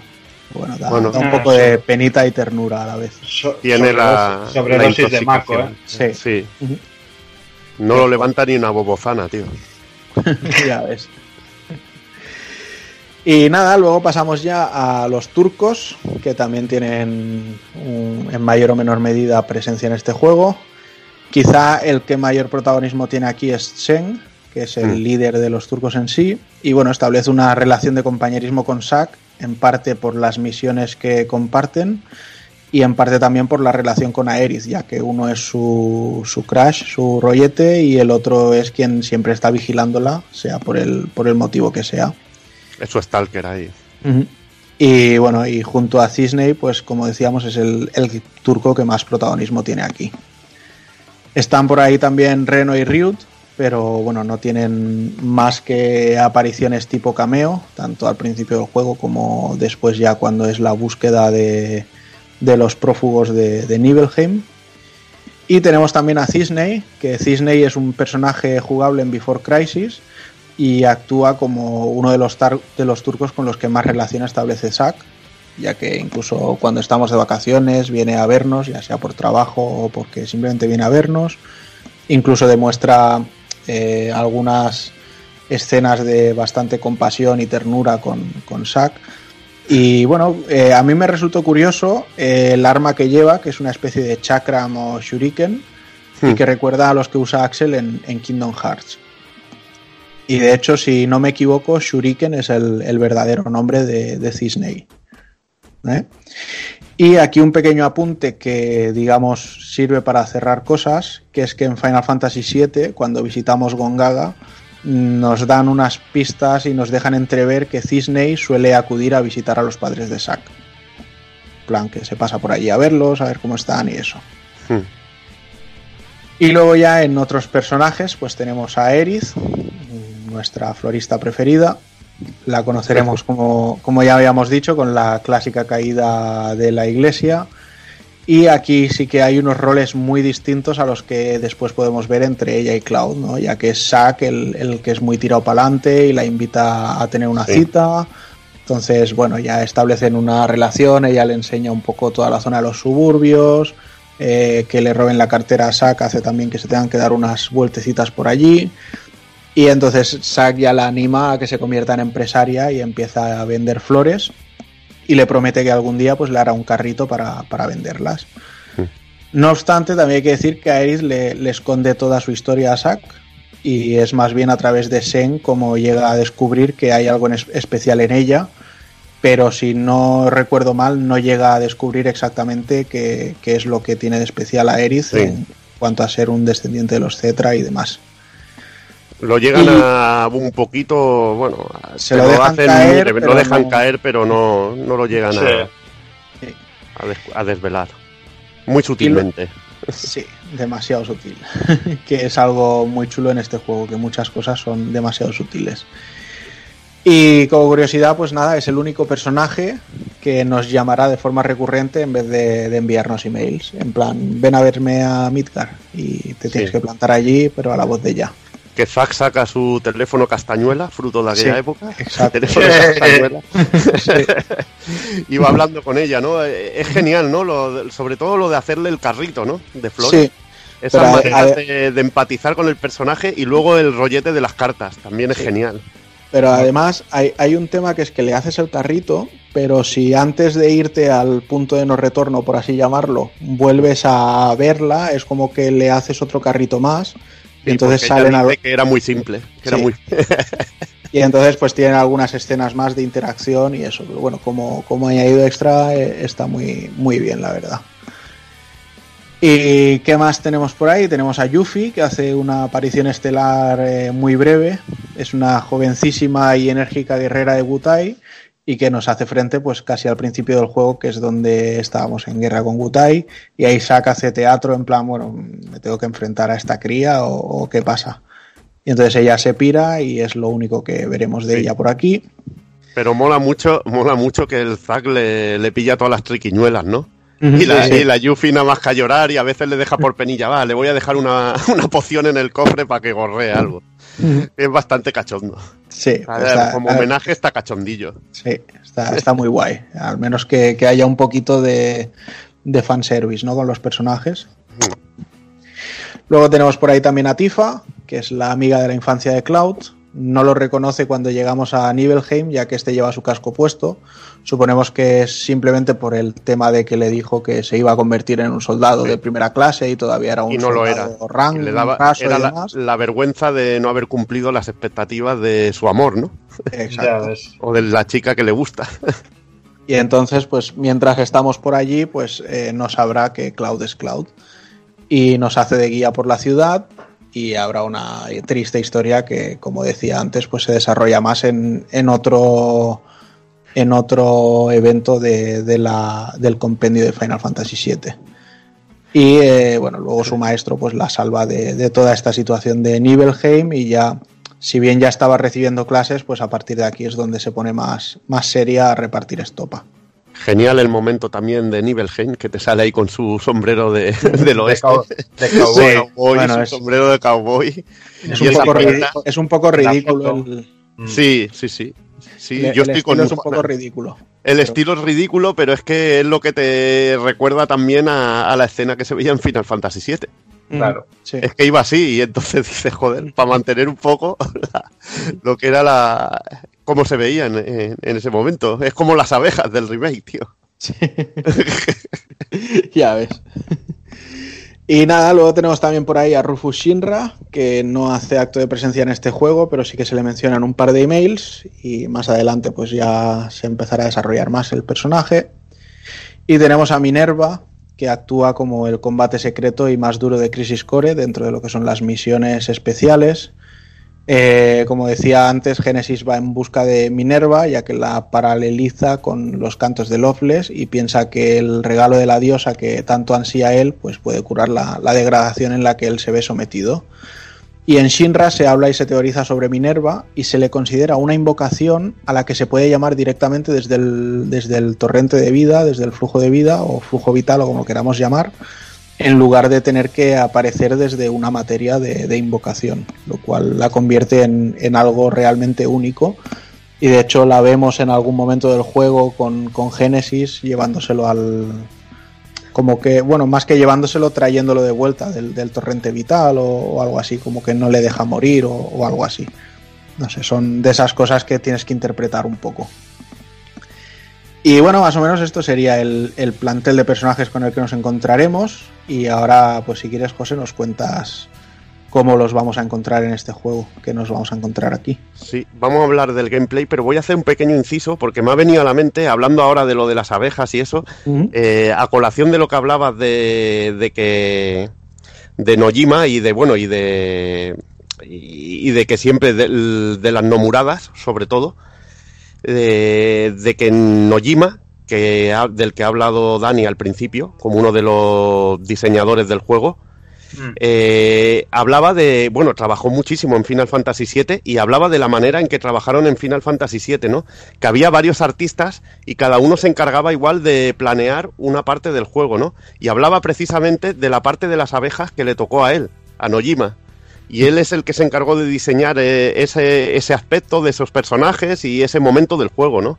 Y que habían varias personas trabajando en, en diferentes... Había, bueno, un planning general y cada uno se encargaba, presentaba sus propuestas y entre todos veían si, si estaban bien o mal, ¿no? Y era la manera de trabajar y a veces le cargamos toda la, toda la culpa, eh, como, como bien decías, a Nomura y trabajaban de esa manera, que todo se, se hacía en equipo y se consensuaba, ¿no?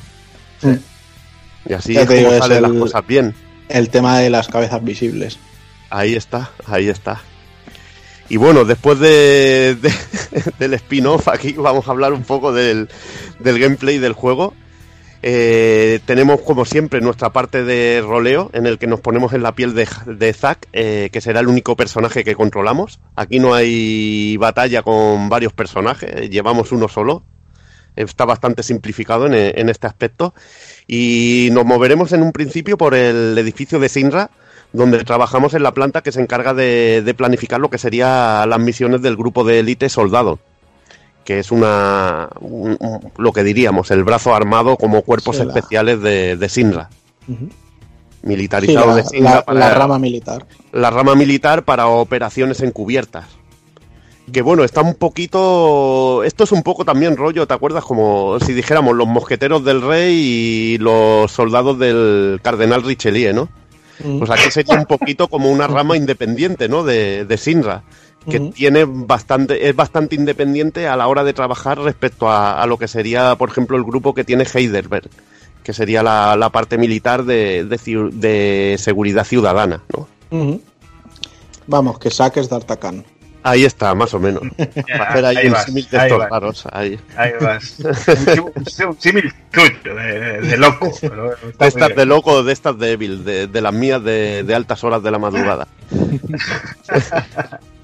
Desde aquí se nos darán lo que son las misiones principales, ¿no? Seguiremos la- lo que sería el hilo principal del juego y se, se- y se nos enseñarán los primeros pasos a, a la hora de combatir. Además de las misiones principales, están las misiones secundarias que las iremos desbloqueando al hablar con otros personajes y al ir roleando en, en la historia. Que las, misi- las misiones secundarias se escogen directamente en los puntos de guardado, ¿no? Que es una manera de, de tenerlas disponibles en cualquier momento del juego por si nos hemos quedado cortos de nivel en las batallas, poder subir y mejorar al personaje. Y está bien además que te salga el nivel de dificultad de cada misión en Según base sea a tu personaje en ese momento. Que bueno, la verdad, no hay una gran variedad de misiones, son todo partes del juego que ya hemos visto, Mm. que se diseñan como pequeñas escaramuzas, ¿no? Con un objetivo Sí. final en forma de, de combate especial contra algún enemigo con, con características especiales. Lo bueno son los premios, ¿no? Que es lo importante de estas misiones, porque desbloqueas materias, equipamiento especial, extensiones para el personaje muy importantes, que luego comentaremos en el sistema de combate, o incluso acceso a algunas tiendas. Que conseguirás todo, pues, roleando, ¿no? In- interactuando con el mundo de, de Crisis Core, que no es que sea muy amplio, son todo zonas muy pequeñitas que podemos explorar buenas partes de Midgar, pero están bastante limitadas.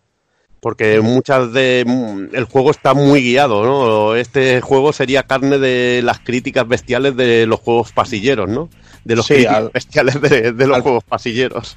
Al final en estos aspectos es donde se nota que es un juego De para portátil. consola portátil y que intenta ser bastante top en, en algunos aspectos, pero tiene que sacrificar otros. Eso también pasó, por ejemplo, en, en Kingdom Hearts Birth by Sleep. Al final los mapas eran muy pequeñitos, repetían muchas localizaciones y demás, pero bueno, son formas de, de evitar problemas. Otra cosa que me moló mucho es el punto de guardado que en el punto de, no tenemos que ir a tiendas, ¿no? A comprar, sino que tenemos una especie de Amazon, ¿no? Que podemos encargar las pociones y todo el tipo de material, los éter, el soma, todos los materiales que necesitemos lo tenemos disponible desde el menú directamente. Estaba, era bastante original, ¿no? En, en su momento, ¿no? Y vamos a hablar del sistema de combate, que en este caso es activo. Controlamos a Zack libremente, podemos cubrirnos, esquivar, atacar, usar habilidades especiales o objetos. Es un poco el precursor de lo que sería el sistema de combate del Final Fantasy VII Remake. Bastante Sí. más simplificado, bastante más limitado, pero que nos permitía hacer muchas cositas. Y solo con un personaje. Sí. Eh, Zack dispone de un ataque físico y de varias ranuras de habilidad. En un principio eran cuatro, creo que son las al principio, que se pueden expandir a seis al conseguir un objeto en una de las misiones. Que esta es una de las misiones que está básica, principales, y que nos permite, estas ranuras nos permite usar materias que nos darán hechizos, eh, en este caso las verdes para conjuros, las amarillas para ataques físicos, las azules para fortalecer las amarillas o verdes, o las moradas para efectos pasivos, que son bastante interesantes, tener al menos dos o tres huecos para, para tener una vitalidad extra, puntos de fuerza extra o entereza para aguantar más ataques físicos, pues es muy interesante, ¿no? Y a la hora de, sobre todo, también de jugar en las misiones secundarias, porque habrá enemigos que sean, por ejemplo, muy fuertes con, con algún tipo de ataque y nos podamos preparar bien contra ellos. Que eso sí Sí. que está bien llevado, bastante bien llevado, ¿no? De que podemos cambiarlo, cambiarlo en todo momento. Lástima que Sí. no podamos hacerlo en combate para adaptarlo más, pero bueno, nos deja bastante libertad a la hora Sí. de, crear a nuestro personaje. Sí, lo, pero- lo- lo único es eso, que seis ranuras y ser un único personaje Se es como, que a veces te, es como que a veces te la juegas mucho. Ahí está. Porque a, a la que dices, me pongo una de vitalidad, me pongo un revitalia, un ataque plus plus, dices, bueno, ¿qué magia me pongo? Bueno, Claro yo una, yo una vez. eh, Perdona, Dani, comenta tú antes primero y ahora comento una tontería que me pasó. No, no, va decir. va en esa línea, va, va en esa línea que está comentando Taco Kun, que, que, mm, como tú decías, o sea, está muy bien porque te permite un poco de versatilidad y prepararte antes de la misión y demás. Eh, puedes enfocarlo más a algo físico que a algo mágico, o si te enfocas en la magia que sea de X elemento, pero sí que es un poco lo que dice Taco Kun, ¿sabes? Que vas un poco... meh, ¿Sabes? Es poco para un solo personaje. Eh, te encuentras con el típico enemigo, pues que justo pues es débil al fuego y tú vas cargado pues de magias de hierro, imagínate, ¿sabes? O de lo que sea y casi no le haces daño a los ataques físicos. Pues te obliga a que se te atragante un poco el combate o a tener que reiniciar para, para equiparte bien, ¿sabes? Haber llegado hasta ahí, pifiar y aprender para volver a equiparte bien. Yo es que una vez hice el gilipollas. Como hay tantos Mm. pocos de estos, mm, tengo habilidades pasivas equipadas, siempre dos o tres. Sí. Eh, siempre tengo uno, do- uno o dos para curar y me dejé solo un hechizo de rayo. Y aparte tenía un objeto para que la espada usara ataques de rayo. ¿Qué pasó? Que me encontré con un enemigo que tú le atacabas con rayo y le rellenabas vida. La vida. Y Pues la, cara, es la, cara, la cara de gilipollas que se te queda, tío, pues es pequeña, tío. Claro. Es pequeña. Pero bueno. Por eso te digo. Que a ver, que está guay, ¿sabes? Pero justo es un inconveniente, diría yo, que en tiempo real en medio de un combate no puedas pausarlo, ir y, y- y cambiarlo, vamos. Lo bueno es que recuperas bastante rápido. Hay muchos puntos de guardado y al momento dices, hostia, Sí. vamos a cambiar esto y ya ni se te ocurre. Ya siempre llevas un par de cosas para decir, hostia, que si me pasa esto, que al menos me pueda cargar al enemigo. Porque es bastante... Sí, y que, y, y que ahora entrarás a comentar el, el temario random que te puede zafar la vida en medio del combate, ¿sabes? Mario Random, que hay algunas cosas que son random y otras no tanto, pero bueno, vamos a explicarlo un poquito. Sí, que hay, que hay que hacer un puto máster para entender esto, macho. Sí, es un puto máster, pero al final lo entienden, ¿no? De tanto jugar a... Yo cuando en las primeras partidas iba bueno, iba, iba perdidísimo, pero, pero luego lo, lo entiendes todo un poco y, y la verdad que se, que se hace interesante y todo. Eh, primero, bueno, explique, definir que hay puntos de vida, los típicos de vitalidad, también puntos de habilidad y de magia. Eh, en este caso no es, no es lo clásico, ¿no? De, de- de que tenemos puntos de vida y puntos de magia con los que podemos hacer hechizos y tal y cual. Aquí además se han incluido los puntos de habilidad para usar ataques físicos, que también se gastan y que incluso los eh, a la hora de cubrirnos o hacer el rodar, que es una esquiva Sí. que tenemos, eh, gastamos puntos de puntos de habilidad que en algún combate los gastas y no te puedes cubrir de ciertos ataques y te hacen mucha pupa. Siempre Sí, tienes que llevar un soma a mano, que es el ítem que nos rellena los puntos de habilidad física. Sí, ha habido en algún momento algún combate de estos que te hacen una magia que te quita todos los puntos de habilidad y dices, vale, ahora mismo estoy contra cinco tíos, eh, me han quitado toda la habilidad y no puedo ni rodar ni cubrirme. Y es en plan, corre, lánzate un soma, porque además el inventario de objetos y todo pasa en tiempo real en la partida, o sea, no es pausado ni nada. Y es en plan, corre y, y- apártate de todos como un desgraciado. Pero si hay un elemento que, te define Crisis Core es el sistema OMD o OMF, que diría yo, oh my fuck, onda mental digital. Un sistema de ruleta que haría las delicias de, de un ludópata, que se sitúa en la parte izquierda superior de la pantalla y que ofrece ventajas muy importantes al jugador. Eh, para activar la ruleta necesitamos puntos de soldado que se obtienen al combatir, al ir derrotando enemigos, y mientras tengamos esos puntos, la ruleta irá girando y otorgando ventajas a, nuestro personaje, a Zack. Eh, bueno, ahora iremos explicando los tipos de ruleta que hay y cómo se activan las importantes. Y al ir con una, de, una cosa muy importante es que esta ruleta va ligada a los sentimientos de, de Zack, ¿no? Zack De hecho, forja... Sí, di, di, De hecho, el, el, el, O- el- el OMD Sí. realmente es el límite de SAC. Ahí está. Sí, muy guapo eso. Al ir conociendo personajes, eh, Zack forja, forjará lazos emocionales con los mismos y desbloqueará ataques límite que aparecen en la ruleta. O sea, aparece una onda cerebral eh, que simula el estado emocional de Zack y según el estado de esta onda podemos entrar en eh, lo que se llamaría el estado de modulación, momento en el que aparece la ruleta en la parte central de la pantalla y tenemos dos caras de personajes que coinciden y estamos esperando a la última cara a ver si se, si se nos, co- si nos coincide y, entramos y conseguimos un premio, ¿no? Que es una mejora importante o un ataque límite. Que además no, nos da mejoras al personaje en muchos casos. Eh, cuando coinciden las caras de los personajes, eh, las tiradas numeradas nos pueden otorgar muchas ventajas diferentes según la combinación durante un periodo de tiempo.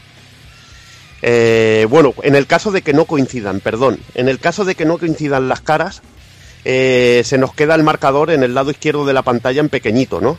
Y si, por ejemplo, coinciden tres números iguales, puede que tengamos eh, puntos de magia infinitos, puntos de habilidad infinitos, o a coste cero, que sería lo mismo. Eh, invulnerables a ataque físico, invulnerables a ataque mágico, invulnerables a todo. que eso es una puta locura. Son tiradas muy buenas, ¿no? De, por ejemplo, tres, tres sietes y que no salgan caras de. y que aunque no hayan coincidido las caras de los personajes, nos otorgan, o nos otorgan esas ventajas durante un periodo de tiempo. ¿No? Y, vamos jugando con este sistema de, de onda mental digital. Eso sí, cuando entramos en la fase de modulación y coinciden las caras, entonces estos números cobran más importancia, ¿no? Porque si sacamos eh, dos números iguales, nos van a mejorar una de las materias que tengamos. Eso. Pero si sacamos tres sietes, tres sietes, eh, entonces subimos de nivel al personaje. Mm. Que esto es un sistema de experiencia encubierto que tiene el juego. Porque al ir combatiendo contra enemigos, vamos consiguiendo experiencia que no la vemos de una manera numérica, pero que en determinado momento desata eh, la modulación o lo que es la ruleta central y esos tres sietes que nos suben de nivel a Zack Eso es. que funciona un poquito de, de esa manera. Lo de la onda que aparece, que aparece en la ruleta, eh, veremos que hay momentos en que la probabilidad es normal, pero nos puede subir a alta o a suprema incluso, que en ese momento el porcentaje de que te salga el momento de modulación puede llegar a un 20 o un 30% de las tiradas. Y, y veremos que más frecuentemente podemos conseguir el ataque límite, que es que tres caras de personajes coincidan que en el momento en el que podemos desatar uno de estos ataques, ¿no? Que en el caso, por ejemplo, de Sephiroth eh, sería el octacorte. Cisney, eh, que bueno, que son los ocho ataques ahí de espadazos de Sephiroth que hacen un daño brutal. Además, estos ataques, según el número que saquemos, o, o según cómo esté con el personaje, o incluso los recuerdos que veamos de cada personaje, que eso es una puta locura, ¿no? Que al forjar lazos emocionales con cada personaje, este se incorpora a la ruleta y al ir avanzando en el juego y según lo que vayamos viendo, van apareciendo escenas del juego que va recordando Zack.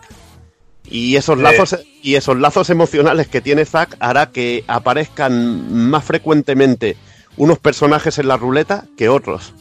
Es una puta locura de sistema para, para explicar, pero es que Sí. de jugarlo al final lo entiendes. Y es una puta locura. Sephiroth tendría el octacorte, Cisney tendría fortuna, que es un ataque que no, no es un ataque en sí, sino que nos pone en un estado de mejora en el que es más fácil que entremos en fase de modulación. Sí, pero, Se pero no, no solo esto, o sea, Sino Yo- que. Sí, sí, yo, yo siempre rezo porque me salga Cisney, sí. porque todos los ataques que haces son críticos. Ahí O está. sea, Sí. du- du- mientras dura, todo lo que haces es crítico y es en plan, te frotas las manos y empiezas a reventar bichos. Y como tengas también invulnerable, ya es la, la, la hostia. Y si aparte te sale una modulación ahí con una animalada, pues puedes hacer Mm. una de daño que ya es, es una locura. Mm. Luego con Sen, el turco, tenemos el ataque aéreo. Es una de las escenas más, más cómicas ¿no? que hay para mí. Que es el Zack llamándolo y el. Bueno, llamándolo, oye, ataque aéreo, voy para allá. Y está el Zack ahí, I'm trying, I'm trying, lo estoy intentando, lo estoy intentando. que me hace bastante gracia, ¿no? Ese momento. Y aparece un, bueno, aparece un punto de mira que va con el helicóptero típico de Sinra y hace un ataque de estos bestiales. Mm. Luego tenemos también el corte enlazado, que sería cuando tenemos una silueta de personaje o de invocación, que ahora hablaremos de la ruleta de invocación, que no tenemos. Aparece, vemos las tres siluetas que coinciden, pero no tenemos a ese personaje y sale un ataque random, bueno, un ataque común a todos ellos.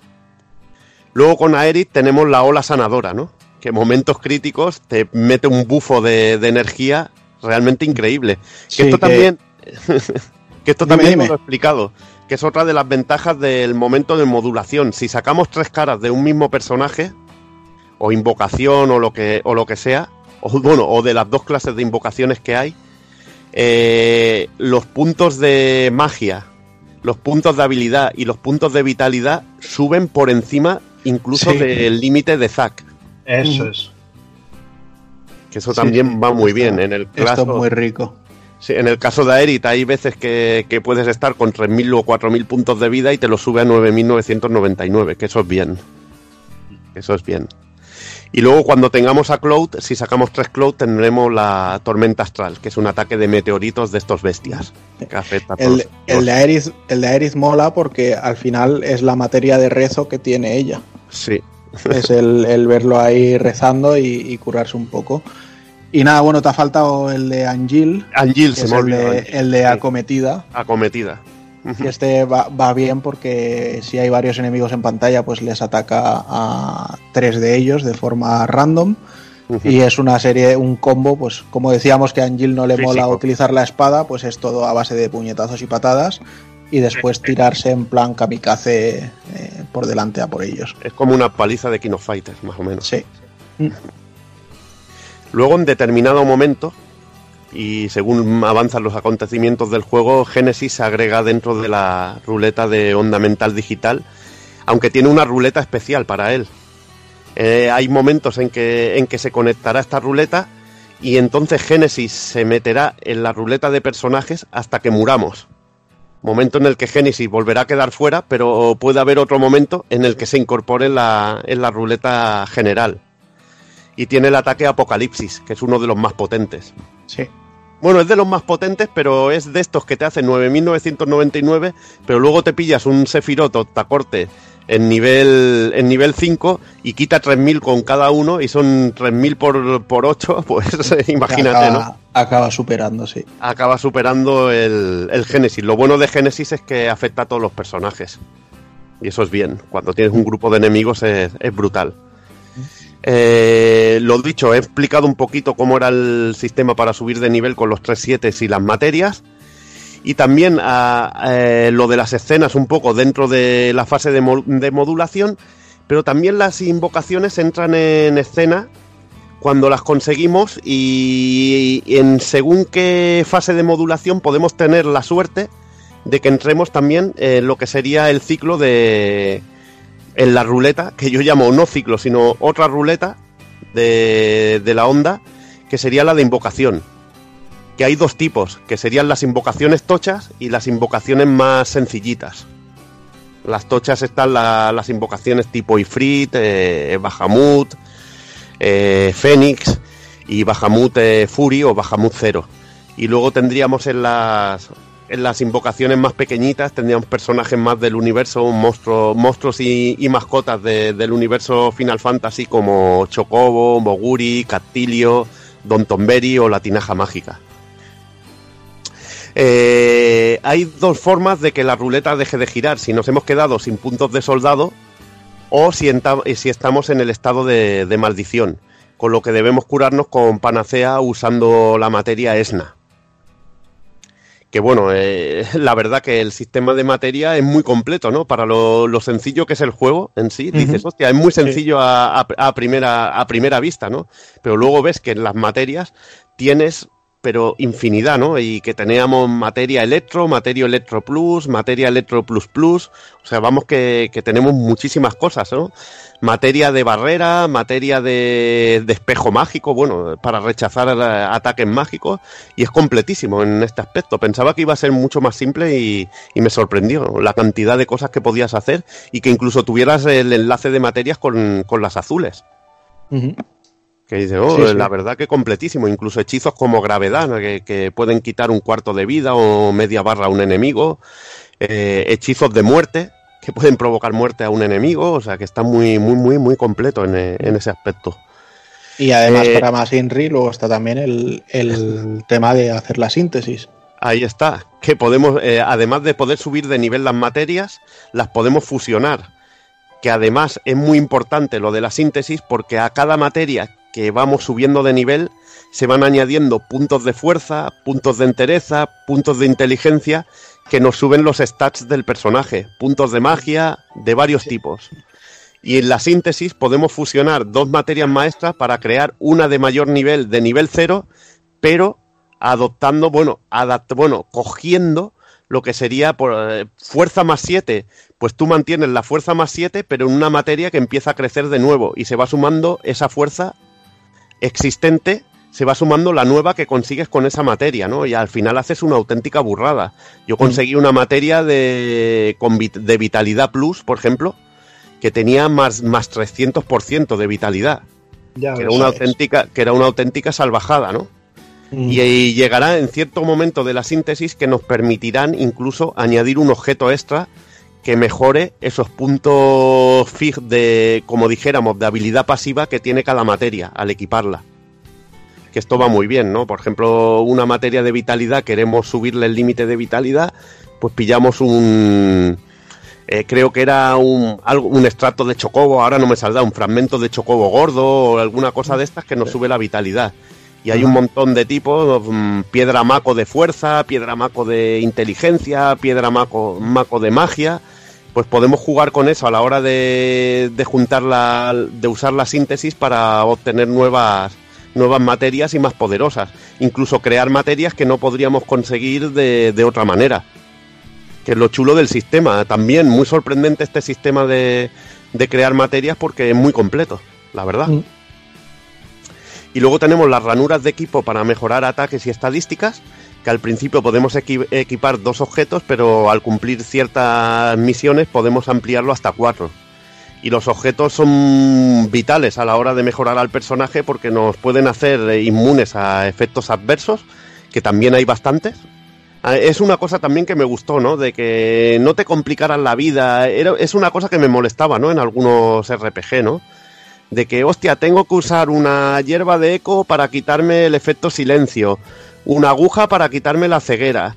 La verdad, yo, yo, yo que me pusiera un objeto que fuera panacea, que me curara todo, yo sé que simplifica, ¿no? El combate, pero es que te, te lo hace mejor, ¿no? No es tan engorroso, ¿no? El ir buscando en un menú el ítem necesario para curar eh, determinado efecto. Al final siempre buscabas un hechizo que te los curara a todos Sí. que siempre costaba un cojón. Y en este caso yo simplificar por un panacea que te cure todo, lo vi genial, tío. Lo veo genial. Mm. Y los objetos también te pueden otorgar defensas elementales y de estado, incluso otorgarte efectos elementales a, a los ataques, como he dicho, de ponerte, por ejemplo, un, una hoja de, de trueno o una hoja de fuego con la que atacar a los enemigos y explotar sus debilidades. La verdad que el sistema también es sencillito, pero funciona muy bien y es complejo al final también. Hay además un chorrón de tipos. Sí, sí. Te digo, es muy sorprendente para, para un juego de portátil, ¿no? La, la cantidad de cosas y el mismo que le, que le pusieron al, al sistema de combate, de crecimiento y de mejora del personaje. Y además está muy bien pensado el, el tema de la inmersión que quieras tener tú, de decir, bueno, yo quiero jugar la historia y quiero ir adelante y ya Mm. está. Entonces, todo el sistema de, de misiones secundarias ni te afecta porque no te vas a encontrar a nadie en un pueblo que te pida, eh, si quieres, hazme este favor, sino que tú te vas al punto de salvado, miras las misiones que tienes y si quieres las haces y si quieres no. Y además es en plan, te teletransportan directamente para ejecutarla Sí. y tal. Y todo el sistema de, de materias, de mejoras, de síntesis, de las piezas de equipo para mejorar el saque y demás, Lo puedes hacer en cualquier también. momento. pue- puedes pasar mucho de todo esto o puedes meterte a hacer misiones secundarias y sirven principalmente para potenciar todo esto. Toda la parte de, de materias especiales y de, y de mejorar mucho al personaje. Entonces, bueno, pues el, el juego tiene una serie de, de ramas principales de, de misión secundaria que luego a su vez se, se subdividen en otras ramas, pero que ahí ya no vamos a entrar. Mm. Entonces, las misiones secundarias las tenemos divididas en las que son de la compañía Shinra, en las que son del programa de ejército de monstruos, Luego las del ejército de Génesis, que cada vez que Mm. tengamos un encontronazo con Génesis y salga algún monstruo nuevo, pues generalmente podremos volver a enfrentarnos con ellos aquí. Zanjar la guerra con Gutai. Luego tenemos las del laboratorio de Joyo, que suele también hacernos enfrentar de nuevo a las invocaciones y demás. Tenemos la de En busca de objetos valiosos, con, que estará Yuffie por ahí con, con nosotros. Tenemos los lugares del mundo, donde volvemos a visitar cosas como Costa del Sol y Estas demás. son muy cachondas porque, porque Zap va en bañador y, atacamos con con una sombrilla, sombrilla. de playa. Sí, sí, es, es muy triste, pero muy guay a la vez. Luego tenemos las de Sack, el buscador en materia, que aquí podremos conseguir algunas de las invocaciones del juego. Mm. Eh, las de la Gran Gruta de las Maravillas y también las de Misterios del Mundo, que si no me equivoco es en esta en la, en la que había también más invocaciones. Y luego, bueno, pues todo el sistema de comunicación, de cómo nos vamos enterando de muchas cosas que ocurren en el juego y a personajes y demás, es el sistema de emails, ¿vale? Y tendremos una serie de carpetas. La bandeja de entrada, que es donde nos llega todo, y nos saldrá un pequeño iconito con tienes un email nuevo. Entonces cuando entramos en la bandeja pues lo vemos por primera vez y luego se queda archivado. Tenemos los mails que son de soldado, tenemos las circulares que suelen ser en plan mm, se ha promocionado a tal o a cual o, o este ha desertado o ha muerto en acto de servicio. Teníamos también las que nos envía directamente la SART. Mm. Luego tenemos la carpeta de colegas donde nos llegan los, los mails pues, De, de los más allegados. Disney. Cloud, etcétera. Luego tenemos los que son correo basura, que en todo buen email tiene que haber una, car- una carpeta de spam. Y tenemos también los de guía. Y de hecho, bueno, pues eh, según cómo vayamos incluso interactuando con personajes secundarios muy random, por ejemplo, te, te estás moviendo cerca de- del edificio Shinra, te vas a la avenida Loveless y hablas con alguien y te dicen, oye, ¿te quieres apuntar al club de fans de Loveless? No sé qué, no sé Mm. cuánto, te apuntas, pues te empiezan a enviar emails. Entonces Y te por, por su vía y misiones, etc. Exacto. Entonces al final toda interacción que vas haciendo va incrementando el tipo de correos que vas recibiendo y las misiones que, que se van poniendo disponibles en tu, en tu menú de, de misiones. A mí, lo que me, a mí lo que me gusta es que está todo muy bien integrado, ¿no? Sí. De que en cualquier momento accedes rápidamente a las misiones secundarias, accedes rápidamente a lo que es mejoras del personaje con lo de materia, porque tienes el tienes eh, la síntesis a golpe de, de menú, que Sí. va directo. Y, y a mí lo único que, que me tocó los cojones en todo el juego, de, me tocó los cojones bastante, era el sistema de reaparición en batalla de los enemigos. Que a veces te equivocabas y te movías un poco mal en la cámara y te volvía a salir sí. un combate en una zona al moverte un milímetro. Eso era bastante desesperante. es lo único. forma- el formato este de combate random sí es, Sí, es lo peor vuelve- del de juego. que vuelves a entrar en la sala y en el mismo punto están las arenas definidas donde te va a salir un enemigo y a veces moviéndote un poquito Sí. se volvían a respalmear al momento, tío. Sí, es un poco incómodo único, y, la y gran pega que tengo. es la gran pega. Y nada, pues vamos también ya a comentar un poquito las invocaciones que tenemos, pese a que José nos las ha mencionado un pelín cuando, cuando estaba hablando del, del sistema del Digital Mind, eh, Digital Mind este. Eh, Wave, exacto, que no, no me salía ahora. Entonces, bueno, aquí tenemos, como bien ha dicho José, eh, dos grupos de, de invocaciones, las que son más tochas y las que vendrían a ser más eh, personajes mm, recurrentes, tipo secundarios y ayudas y demás en, en la saga, ¿no? Entonces, el primero que tenemos por ahí, el primero que nos encontraremos es Ifrit. Eh, en algunos juegos también se le conoce como Jin. Y de hecho en, Final Fantasy XII se le sustituyó por Belias, aunque bueno, sí que había un acorazado que, es el Ifrit. Eh, esta invocación aparece por primera vez en Final Fantasy III y la podían invocar los roles de invocador y de evocador. Y entonces podía hacer tres ataques diferentes. De hecho, si no recuerdo mal, porque tengo un recuerdo muy vago de esto, uno de los ataques hasta era cura. O sea que dices, Ifrit curándote, te cagas. Pero bueno. En Crisis Core, pues para conseguirlo, porque además no nos dan ninguna invocación de forma gratuita, todas las tenemos que encontrar o conseguir, pues después de enfrentarnos a él en la historia, eh, podemos acceder al menú de misiones y hacer un nuevo combate en la simulación en, en la misión que se llama Revancha con Ifrit. Eso, eso de curar, Juanan, ahora me viene a la cabeza. Tendría que ser cauterizar, ¿no? Que cauteriza heridas, tío. Ya es. Directamente. ¿Que te han cortado el brazo? Pues te lo pongo. Pues te cauterizo. te cauterizo. Te miro, te miro y te cauterizo. Y, y si va criogeniza. Correcto. Ahí está, ahí está, ¿ves? ¿Ves? Nos vamos entendiendo. Ya entras en la mente de Bill. Puto enfermo, chaval. Y nada, su, su ataque definitivo es el fuego infernal o Hellfire en, en la versión americana. Eh, con este ataque, pues Ifrit hace un, un gran salto y cuando cae de este salto golpea en el suelo con el puño, haciendo unas grietas de las que emana un- unos geysers de fuego y entonces pues se lanza volando contra el enemigo. Es, todo esto, toda esta acción, esta animación la vemos en CG. Hay un cambio ahí en la cámara para que gane calidad ahí que dices, hostia, como mola verlo. Y luego, pues bueno, cuando termina esta animación, pues se ven unas líneas de fuego que marcan todo, todo el mapa de- del, del combate. Y ahí termina la invocación. Y bueno, decir que es uno de los personajes invocables más característicos de la saga y también de los más recurrentes. Y siempre ha estado vinculado al, al elemento de fuego. Y que pese a tener un aspecto que, que sigue una línea muy marcada de demonio, cada vez se ha ido decantando más por parecer una bestia en sí que no, que no un demonio, ¿no? O sea, está. Parece que esté en, en un proceso de, de transformación. Y vamos con Bahamut o Bamut. No sé cómo. Creo que le voy a decir Bamut, que, que estoy más acostumbrado a decirlo así. Que es uno de los monstruos fantásticos más conocidos de la saga, ¿no? Eh, apareció por primera vez en, en la, en la primera entrega, en la primera entrega de, de Final Fantasy. Y es de los que no suele fallar a la cita. Eh, incluso hay dos juegos de Square eh, en los que aparece en el título. Incluso se, podríamos decir que es el gran protagonista en las sombras, ¿no? Como son, que ya lo han- uno lo ha, lo ha nombrado Dani ya, que es el Bahamut Lagoon de, o Bamut Lagoon de, de Super Nintendo de 1996, y Blues of the Bamut de, de Nintendo DS del 2009, de Squaresoft. Por desgracia, solo en Japón, este par de juegos. Incluso aparece en Super Mario RPG Legend of the Seven Stars de, Super Nintendo, también del, de 1996.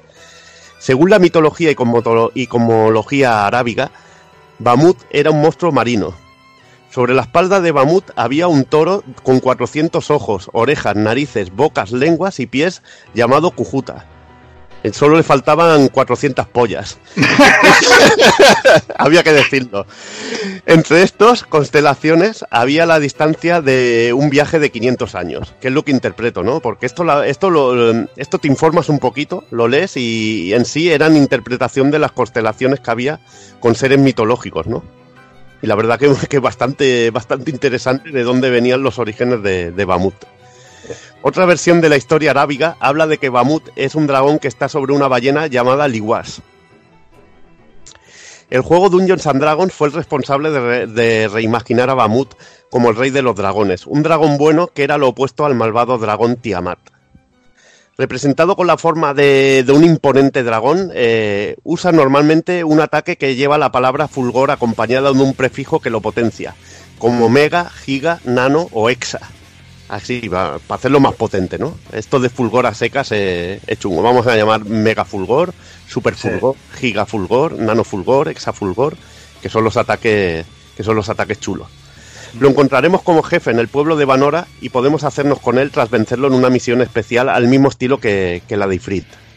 En este caso, el, el Bahamut eh, tiene la- el ataque Mega Fulgor y hace mucha pupita, la verdad. El primer combate que haces contra él es bastante fácil y el que te encuentras en el laboratorio lo suben de nivel. ¿eh? Si no vas un poquito ya más, más fuerte, te, te las puede hacer pasar putas. Sobre todo si te comes un fulgor y porque te puede quitar casi toda la vida. Pues bueno, el siguiente que nos encontraríamos sería Bahamut Fury. Eh, la primera y única aparición en principio sería de esta derivación en sí de Bahamut, sería en Final Fantasy VII Crisis Core. Es invocado por Genesis en el juego y lucharemos un total de tres veces con él. Conseguimos su materia de invocación al vencerlo en la misión 856 y al invocarlo, pues bueno, veremos cómo desciende ahí desde el espacio creando una reacción explosiva como que en un subplaneta que dispara un rayo devastador a nuestro enemigo.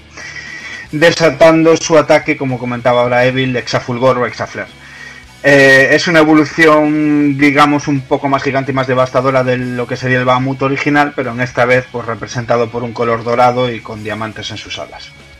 Hostia, cuando has dicho lo de vencerlo en la misión 856, para poder obtener a Bahamut Fury llame al 906. Sí.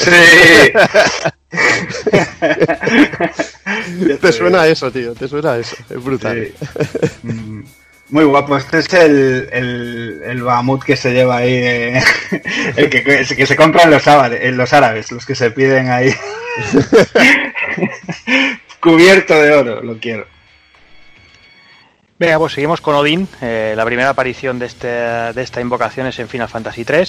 Eh, lo conseguiremos eh, la materia correspondiente eh, completando la misión 816. Y básicamente cuando invocamos a Odín, bajará desde las cimas de las montañas a lomos de su caballo y con un espadón en ristre para golpear a todos nuestros enemigos. La verdad es que el tío pega un tajo ahí brutal, ahí imp- impresionante. Es que nosotros somos unos perros y no hemos explicado ni lo que hace la invocación, tío. Ah, Que- porque nos he hecho que- los deberes. Porque ahí lo Como no hemos hecho los deberes, mira que nos los ha puesto el Juanan, tío, y, y ni lo hemos dicho, tío, pero bueno. El, el caso de Bamut, que es lo que suele hacer? Se suele ir volando muy alto, a veces incluso fuera del planeta, y pega un rayo de estos tipo, tipo rayo, rayo que te suelta un satélite y te hace polvo. Mm, de la- rayo estrella de la muerte. Rayo estrella de la muerte, simplemente eso. Venga, pues vamos con Fénix también. Esta invocación aparece como tal en, en Final Fantasy V por primera vez. En Crisis Core la conseguimos haciendo la misión secundaria de las siete maravillas de, Nibelheim. Y cuidado que esta misión no es accesible desde el menú y podemos perder esta invocación. O sea, tenemos un tiempo para, para poder conseguirla. Esto de las siete maravillas es una de las submisiones en sí que tiene el juego que, no son dentro del, menú de misiones, que bueno, nos encontraremos un chaval cuando llegamos a Nibelheim y nos irá dando pistas de cosas eh, increíbles o, raras que ocurren por allí. Y antes de que todo pete pues tendremos que completarlas todas. Y está guay porque conseguiremos algunas materias muy tochas y la primera de todas es conseguir la, invocación de Fénix que es tan fácil como subir al pozo y mirar para abajo. Que yo creía que era como meter, metes una bola de cristal en un, en un gran cántaro de vino y obtienes una materia fénix. Más o menos Sí. es eso. Sí, pues además eh, el- en, en la invocación en sí, se- a- así como el resto aparecen de su elemento natural en sí, sí que Fénix apare- lo vemos aparecer directamente de la esfera de invocación.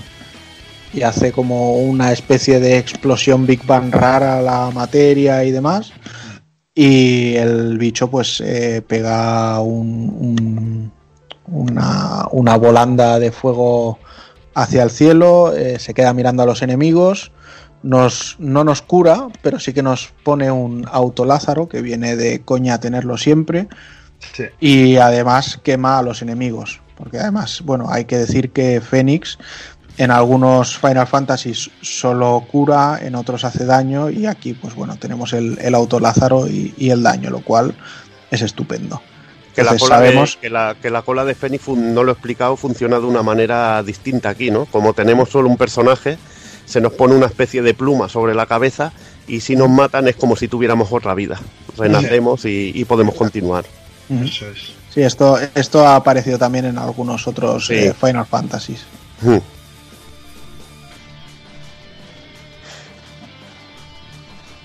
Vale, pues te pasas No, si quieres ya. he, he dejado el vacío aquí también y, se- y- y seguía yo, pero no sabía si habías acabado. Eh, hacerlo de las siete maravillas, porque en una de ellas podéis ver una, una pequeña intro con un homenaje o, o- o que, en, en la que aparece un personaje de, de lo que sería el Final 7, que es muy, muy interesante hacerlo, sobre todo. Y vamos con la otra ruleta de invocaciones menores que os había comentado anteriormente, y empezamos con el Chocobo, ¿no? Una de las criaturas más importantes dentro del mundo o del universo de Final Fantasy que podría llegar a considerarse incluso la, mascota oficial de, de la serie. Son grandes aves que sirven de montura y dan un toque más fantasioso que ir montado a lomos de un simple caballo, ¿no?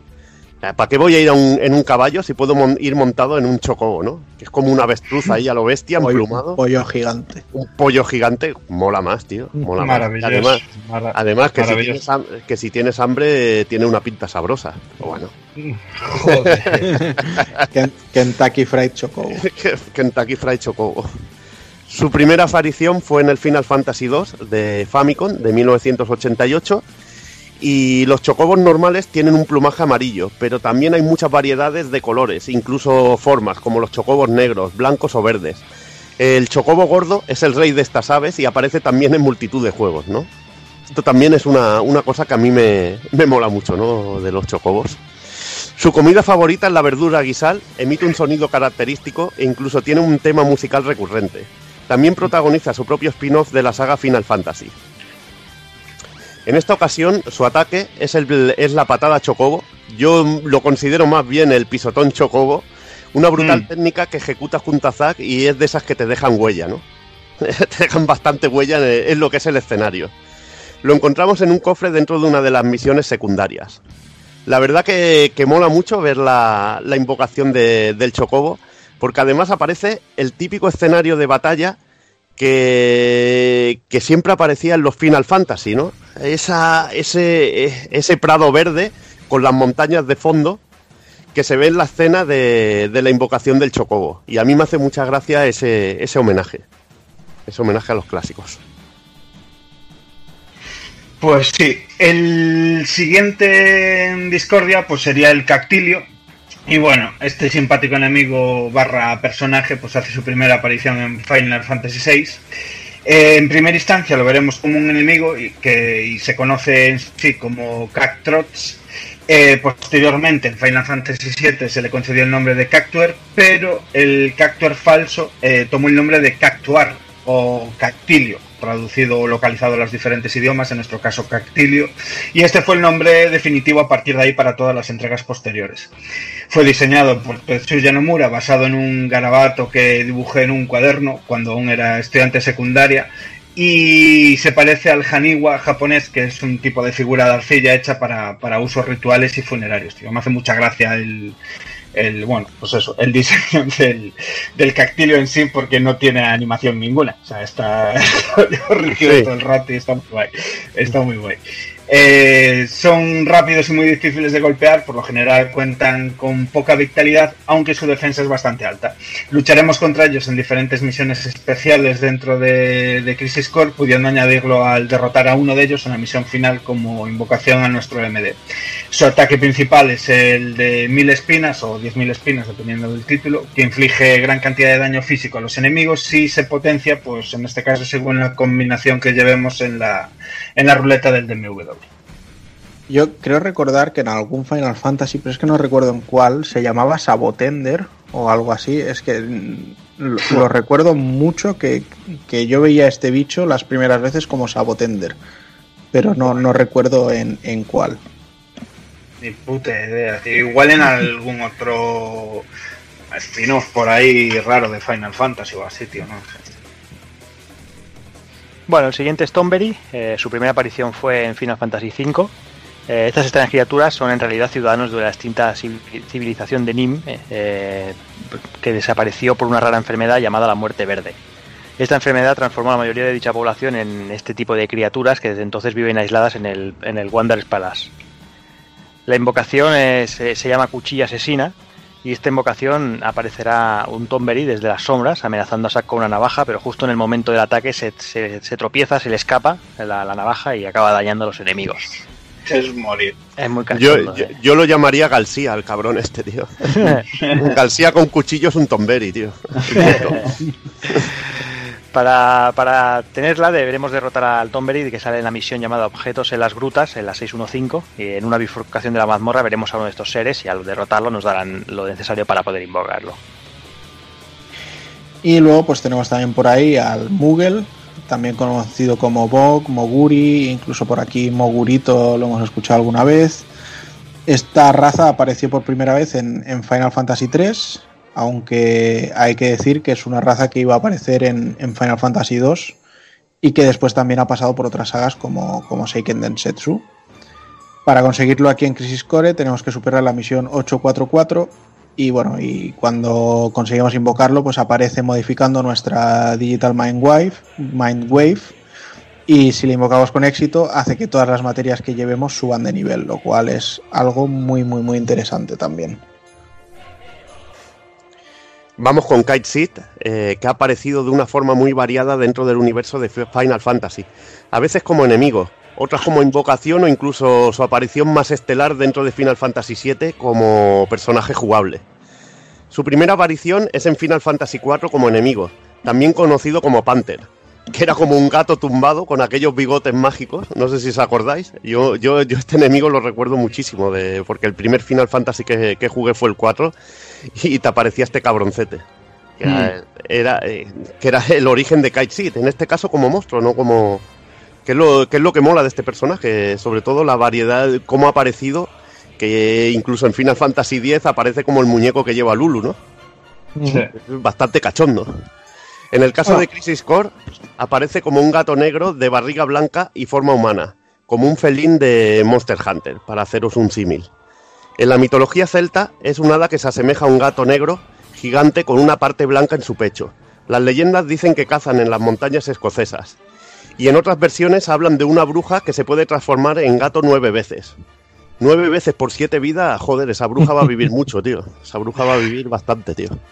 Está escondido en un cofre de las misiones secundarias y su habilidad especial nos cura los estados alterados, nos potencia el ataque, defensa y habilidades mágicas. Incluso nos otorga puntos de magia y habilidad a coste cero, incluso invulnerables. O sea que si lo consigues en nivel 5, es una auténtica animalada lo que te da, lo que te da esta, esta invocación. A mí me volvió muy loco cuando descubrí quién era en sí el personaje. ¿Cómo quién es el personaje? Claro, en, en Final Fantasy VII hay alguien que tira de los hilos de Kite Seed. Ah, vale, ya, ya. Ya, ya, ya. Correcto, correcto. Correcto, correcto. Eh, bueno, vamos con el último, que en este caso se llama Tinaja Mágica, también conocido como Magic Pot o Manos Largas. Sí, Eh, tiene, nom- nombre de sujetador, cruzado mágico, tío. Aparece por primera vez en Final Fantasy V. Eh, y bueno, es una especie de duende dentro de una tinaja y que, bueno, por regla general ni los ataques físicos ni mágicos le suelen causar casi daño y una manera eficaz de, de vencerlo es lanzarle un elixir. Eh, ap- aparece en diferentes misiones, una de ellas, la principal en la que más suele salir, es la 1023, tras el maestro Tomberi, y si la vencemos, pues añadirá a nuestro MD en el modo Chocobo. Choco. Para, para vencerlo, pues eh, debemos usar diferentes comandos. Él nos va diciendo, pues ahora usa salto, oh sí, sí, está bien, o tal. Y entonces hay que usar diferentes comandos en cierto orden, salto, piro más, gravedad y finalmente pues ciclo moraz. Según el nivel de habilidad que tengamos, cuando lo invoquemos nos otorgará pues diferentes objetos, artículos. Y cambiando un poco de tercio, vamos a hablar un poquito de lo que es el apartado musical del título. Eh, la cabeza visible de lo que sería toda la composición musical, pues en este caso corre de la mano de Takahori Shimoto. Eh, se unió a Square en 1997 y la dejó en 2017 y bueno, en esos años estuvo trabajando en numerosísimos títulos como Legend of Mana, Bragan Story, el The World is With You de, de- ese, así como numerosas entregas de, de Kingdom Hearts, pues, prácticamente en todas, pues eh, como sabéis llegando a trabajar mano a mano con, con la mítica Yoko Shimomura. Eh, dentro de lo que sería el universo Final Fantasy, pues tomó las riendas de, de Before Crisis, el corto Last Order, Type Zero, así pues como todas las entregas de, de la saga de Isivia. Si bien la mayoría de composiciones pues son rearreglos de temas originales de, de Uematsu, eh, procedentes de lo que sería el Final Fantasy VII original, eh, sí que hay, algunas, unas cuantas composiciones nuevas, como el, como el tema principal, Section o, o el Under de Apple Tree. Eh, es algo que obviamente pues es, es necesario, es como comentaba Edil al principio. O sea, tú para sentirte en casa, pues tienes que sentir, escuchar esas tonadillas en esos momentos justos y tal, como, pues, como te meten en vereda al principio del juego, muy parecido al Final 7, con el Bombing Mission ese y demás. Pero sí que es cierto que, que como escuchasteis en nuestra, en nuestra sección musical de hoy, eh, como nos apuntó eh, Taco Kun, eh, tiene ese tema mítico cantado principal con esa tonadilla que suena en momentos puntuales del juego, así como en el final y demás, que pues, lo carga de un carisma increíble y es un tema exclusivo de, este título en sí, de Crisis Core, que, lo escuchas y automáticamente pues eh, sabes que estás en Crisis Core, independientemente de que luego el juego esté pues eh, regalado reordenado de todas las tonadillas y musiquillas míticas del Final Fantasy VII original, ¿no? Eh, yo creo que para mí la OST es absolutamente bestial para, para estar eh, compuesto en una portátil como es PSP. Se compone de más de 55 temas, en los que en este caso, como os digo, Ishimoto prevalece prácticamente en todos, menos en tres temas que son arreglados por Kazuhiko Toyama. Y entre ellos, pues bueno, la adaptación del mítico One Wing Death Angel. eh, de Sephiroth que todos conocéis y la verdad es lo que os digo o sea para ser un UMD pues albergaba sin ningún problema yo creo una de las mejores bandas sonoras dentro del catálogo de, de la portátil de Sony A mí me, me flipó, me ha flipado, me ha flipado la, la banda sonora. eh. Me encanta eso, porque es muy, muy guitarrera, tío. Una- unas musicotas ahí de, de guitarreo que, que molan muchísimo y aparte otras que...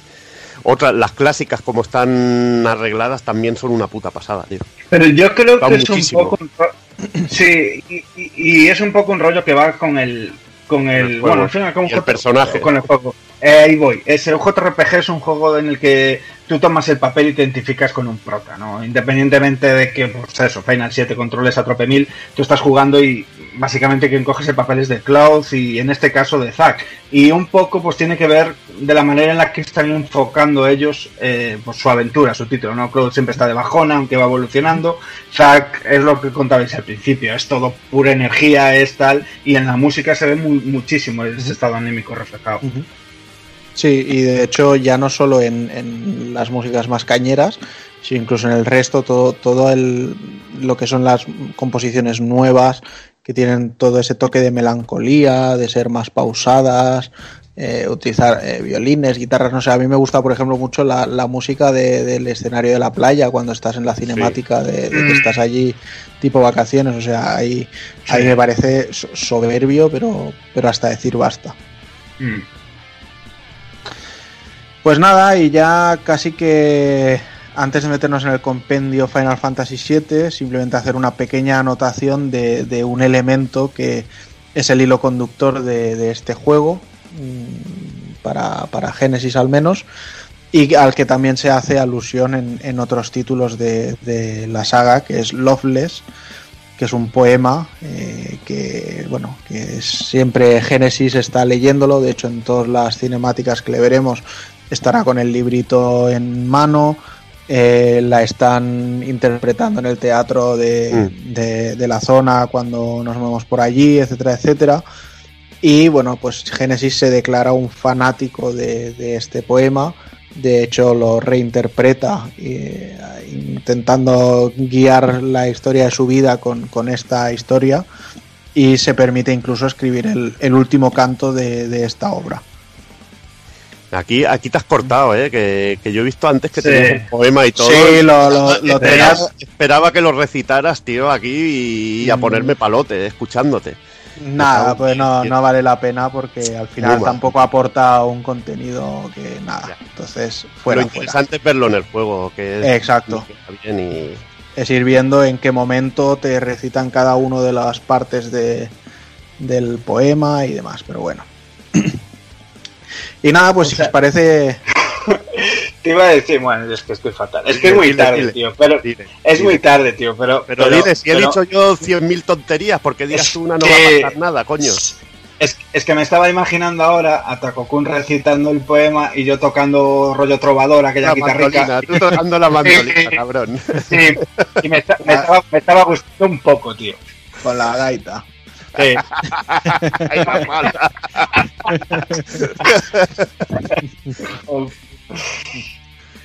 Venga, pues vamos a meternos ya en el compendio Final Fantasy No, VII. no damos- no decimos ni unas conclusiones del juego o ya al final, final, final. como queráis. Yo creo que al final de todo, ¿no? Venga, vale, vale. Venga, Te lo compro, así- que es tu programa, tío, y te lo follas como quieres. Venga. Lo has dicho tú, no lo he dicho yo. Pues vamos a Sí, ello. pero eh, lo he dicho, el espíritu de Taco me ha invadido. Lo siento, no volverá a suceder. Nada, hombre. Bueno, pues como muchos ya sabréis, eh, Final Fantasy VII nació como un juego independiente eh, en sí, pero bueno, se fue expandiendo ese universo poco a poco y se fueron generando eh, más iteraciones, eh, sea en forma de videojuegos, sea en forma de películas, sea en forma de novelas, y al final se construyó lo que han llamado el, el compendio Final Fantasy VII, ¿vale? Entonces, ordenados un poco cronológicamente, tenemos primero de todo Before Crisis, que salió en 2004 o 2007 según la plataforma de telefonía que tuviéramos, que eran Docomo o SoftBank. Se desarrolló de forma exclusiva para smartphones y era un RPG. Y aquí, bueno, pues pese a que aparecen turcos como Reno Ryu Docheng, el foco de la historia lo tienen los turcos que se inventaron para este juego. Todo ocurre seis años antes de, Final Fantasy VII y nos cuenta cómo los turcos batallaron con, por una parte, las raíces más corruptas de Shinra y por otra contra Avalancha. La pena es que nunca llegó a salir de Japón, pese a que había intenciones, pero lo muy por detrás que estaba la telefonía occidental hizo que no fuera posible. Y era curioso el, sistema de creación de materias, ya que podíamos hacer una foto y según los tonos predominantes de la misma, pues se generaba un, tipo de materia u otro. Sí es cierto que a día de hoy es jugable porque hay alguna versión emulada, eh, incluso traducidas y demás, pero bueno, eh, está ahí, son creo que son 18 capítulos o algo así que iban saliendo progresivamente y ahí lo tenemos. Este es el que hizo un fan el juego en el RPG Maker. Sí, que es Mm. otra, otra forma de, de poder abordarlo. Luego tenemos Crisis Core, que creo que ya está más que comentado a través de nuestro programa de hoy. Después tendríamos Last Order, que salió en septiembre de 2005. El formato era en vídeo doméstico y era una OVA que estaba incluida con las versiones limitadas de, de Advent Children. Y aquí el foco de la historia estaba en Zack y Cloud. Y es que, bueno, en esta OVA de 25 minutos de duración, pues se narra todo el incidente de Nibelheim y se hace mucho más hincapié en lo que ocurre esa noche y en el momento en que Zack y Cloud se liberan y inician su vida. Y al mismo tiempo también vemos cómo Tifa se encuentra con Sephiroth, lo que le ocurre a ella antes de que nos la encontremos tirada en el reactor y cómo finalmente el maestro es quien la salva de, de todo lo que ocurre en Nibelheim. Posteriormente tenemos Final Fantasy VII, que se lanzó en 1997, eh, en noviembre en concreto en Europa. En Japón creo que fue en marzo, pero no recuerdo bien. Después del lanzamiento que se hizo en consola, lo vimos un año después en PC y posteriormente pues hemos tenido versiones remaster y remake. Es un RPG por turnos a la vieja usanza y el foco de la historia está en, en su protagonista Cloud y en el grupo de compañeros que, que junta para el inevitable enfrentamiento con Sephiroth. Y aquí pues la historia pues es algo que ya no, no le vamos a descubrir a nadie, pero que todo termina con, Hmm. con, con la, la epopeya que tienen todos los personajes ya más que conocidos para evitar que Sephiroth lance meteorito contra la Tierra. Y esta es la piedra angular donde gira todo el resto de compendio, de compendio. El juego, el primero que salió y el que tenemos todos el recuerdo más, al que más queremos todos, seguramente. Hasta Pues que, sí. hasta que llegue el Tito remake y diga, a ver, y, y- y que nos explique, que nos explique esto o otra cosa. ¿Quién Mm. sabe?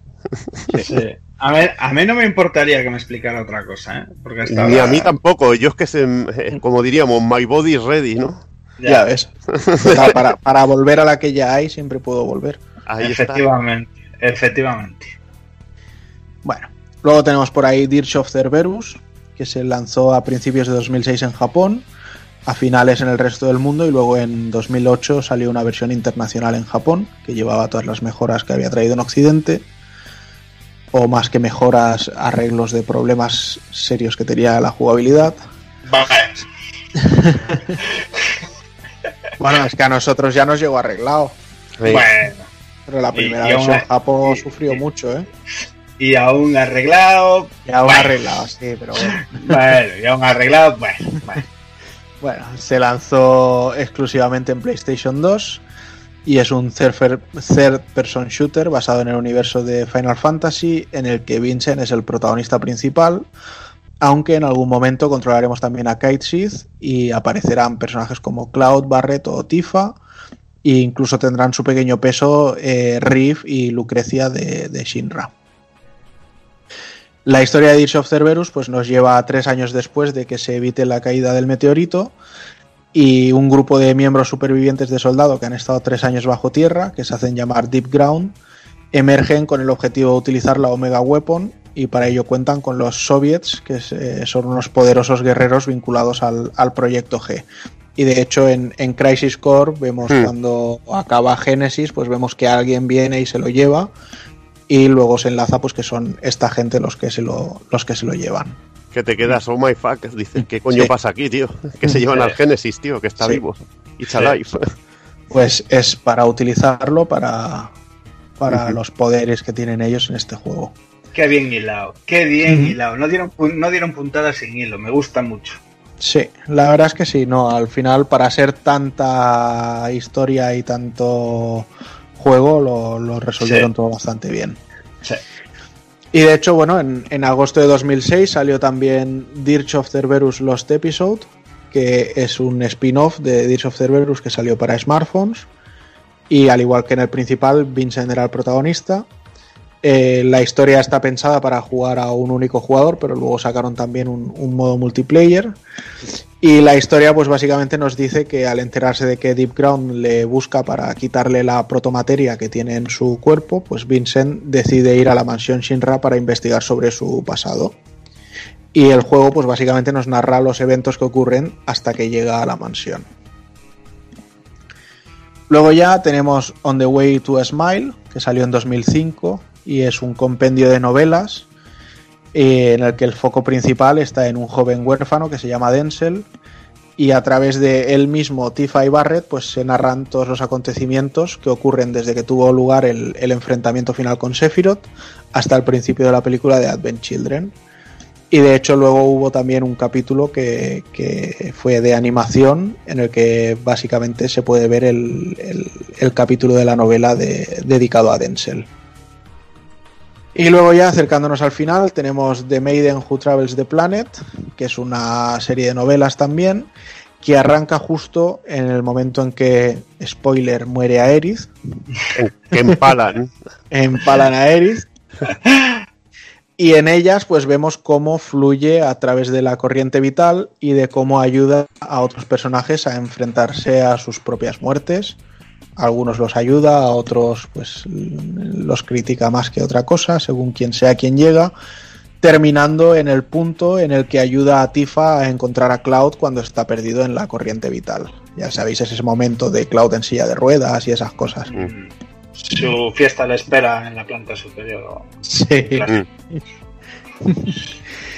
Y ya para acabar con todo este compendio de Final Fantasy, todo terminaba con una película de animación CG que se lanzó en 2005, que si no recuerdo mal se estrenó en cines en Japón y luego se lanzó en formato DVD y Blu-ray posteriormente, en la que el foco de la historia está en Cloud, en Denzel, que bueno, eh, básicamente Cloud se ha alejado un poco de todo el mundo, en modo soy el niño tonto. Denzel es el niño huérfano que, que veíamos en las novelas previamente y que está infectado con el geoestigma, que es una enfermedad que, que salió después de- del problema con, con Sephiroth, ya que bueno, pues el torrente de, de energía vital y demás empezó a fluir por el mundo, pero al haberse mezclado con células de Génova, pues también hay zonas que, que son más una infección que, que otra cosa. Y la, gira, la película gira en torno a esto y a Kadash, que es un personaje un poco extraño, que acaba sirviendo como contenedor para la vuelta de, de Sephiroth de, de la corriente vital. Y hasta aquí llegaría todo el compendio de Final Fantasy VII, hasta que dentro de unos años, imagino que con el remake avancen todavía más. Si se les ocurre avanzar más o meter más spin-offs o vete tú a saber qué. Maravilloso. Eh, yo, por ejemplo, yo voy a dar mi opinión. Eh, como buen fan y buen amante de la saga, eh, yo el día que probé el- eh, este juego, yo tengo que decir que lo jugué un poquillo antes de que se publicase, eh, haciendo el auténtico mal de, de- de manera, pues, eh, con mi parche en el ojo, en mi buena PSP, me lo jugué en inglés en, antes de que saliera y no sabía muy bien a qué me iba a enfrentar, ¿no? Pues eh, todo lo que hemos contado hoy, ¿no? Ese, ese juego que dices tú, pero en serio esto está hecho en una portátil. Eh, simplemente, pues había mis pinceladas de que se iba a tratar de una precuela, por decirlo así, de algo que habíamos visto en, en Final Fantasy VII, pero la manera en la que han ahondado en el juego, eh, pues eh, expandiendo a los personajes eh, y sobre todo, pues incluso a los turcos, como habéis hablado, que eh, te los presentan de X manera en Final 7 y aquí toman un protagonismo super guay. eh, no sé, eh, sobre todo ese momento que yo creo que es al que todos cuando jugamos Final 7 co- eh, nos voló la cabeza, que es el incidente Nibelheim, pues expandirlo un poco, jugarlo, saber en realidad qué pasó ahí, porque todo el rato con esos flashbacks en Cloud es como una campaña de ansiedad, ¿no? Y tú dices, pero ¿qué coño pasó ahí? Quiero saberlo de verdad. Y ese boom casi casi llegando al final del juego que, que te lo cuentan. Y sobre todo algo con lo que yo me quedo. En, en muy poquitos juegos tengo, eh, la gente que me conoce lo sabe, que es el final de los juegos es algo que te marca muchísimo, te puede encumbrar un juego, te lo puede dejar al nivel de bueno, notable, normal. Eh, el final de este juego es, pero Tremendo. pa- pero increíble. La puesta en escena, la calidad de la CG, la música, eh, cómo llegas hasta ahí, cómo te hacen sentirlo, es absolutamente Sí, mágico. sí, es que Y- incluso, incluso la última batalla, la parte scriptada, Mm. Ahí cómo lo vinculan todo con el, con la onda mental, digital y todo, o sea, es Increíble. espectacular. Es, es- es que es completamente es espectacular. Y, y es algo, joder, que te queda muy marcado, ¿no? El típico juego que, que te deja un vacío una vez lo acabas. Eh, me parece asombroso que algo así hayan tenido los huevos en su día de lanzarlo en una consola portátil como, como es PSP, que vale que tiene un catálogo de la leche, que vale que se vendió relativamente bien, pero coño, no es una consola de sobremesa como lo podía ser en su momento Play 3 eh, o Play 2 o lo que fuera. Eh, mm, no sé, o sea, me parece salvaje. Por ejemplo, yo sé que Evil es alguien que no suele eh, disfrutar juegos de portátil, que se centra más en consolas de sobremesa. Y, por eso me llama la atención que hayan elegido una PSP para hacer este tipo de juego y que quizás, porque lo sé, por gente ha llegado a mí, que hay muchísima gente amante de Final Fantasy VII que se ha quedado sin jugar esta joya, esta joya que expande de manera salvaje el universo Final Fantasy VII solo por estar eh, desarrollado en una, en una PSP. Y que, joder, yo creo que al igual que han hecho con, con otros títulos como el God of War, como Metal Gear Peace Walker, de haberlos adaptado en ese formato HD, Final Fantasy Type 0 y demás, a, a ese formato HD encumbrado de broma, pues eh, llamarlo como queráis, yo creo que este juego lo hubiera sentado de fábula y mm, hubiera llegado a muchísima más gente. Pero vamos. De hecho, yo de- decía y mantengo que eh, ya que el sistema de combate de Crisis Core es un precursor de- del Final Fantasy remake. VII Remake Sí. y que tienen Final 7 Remake hecho y que van a tardar mínimo 2-3 años en, en lanzar el siguiente capítulo, eh, sería un gran momento de, de aprovechar ese motor y, y de llevar esta, esta parte de la saga a- al compendio en, en condiciones óptimas. Sí. Ya ves. Y Muy- es que muy de acuerdo. sería, sería brutal porque es una que eh, yo es la primera vez que me, que me lo completaba, ¿no? Había jugado un le pegué un tientecillo en su momento, pero ahora lo he completado y lo he completado después de pasarme el remake, ¿no? Lo que me ha vuelto todavía más loco y me ha abierto 1500 millones de teorías que tengo yo ahí en la cabeza. Eh, es lo que dice Dani, es, es genial ver cómo, cómo han llevado un juego que se puede considerar triple A, es un triple A de portátil. Niveles de producción son realmente increíbles a nivel musical, a nivel visual, modelados de personajes, eh, cómo representan Midgar, eh, que a pesar de ser a una escala muy pequeña, tiene cosas muy detalladas. Eh, estás en el edificio Sinra y no tienes acceso a, a muchas plantas, ¿no? Pero me hace mucha gracia sobre todo que está el museo. está el museo allí y es súper es súper cachondo. Y, y- y sobre todo me, me ha gustado del juego el sistema de batalla que, como ya lo hemos comentado muchas veces, es un precursor de, del Final 7 Remake, mucho más modesto. Eh, me ha sorprendido lo bien que funciona y sobre todo me ha, mm, me ha sorprendido a, a lo que es a, a nivel argumental, ¿no? un juego muy emotivo.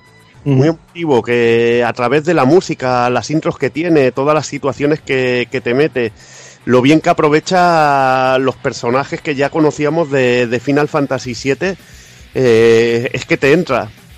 Empatizas rápidamente, empatizas con Zack, ¿no? Eh, Dices, hostia, yo quisiera ser como él. Eh, se le han currado al personaje, pero, pero cosa mala. Las locuras de Génesis.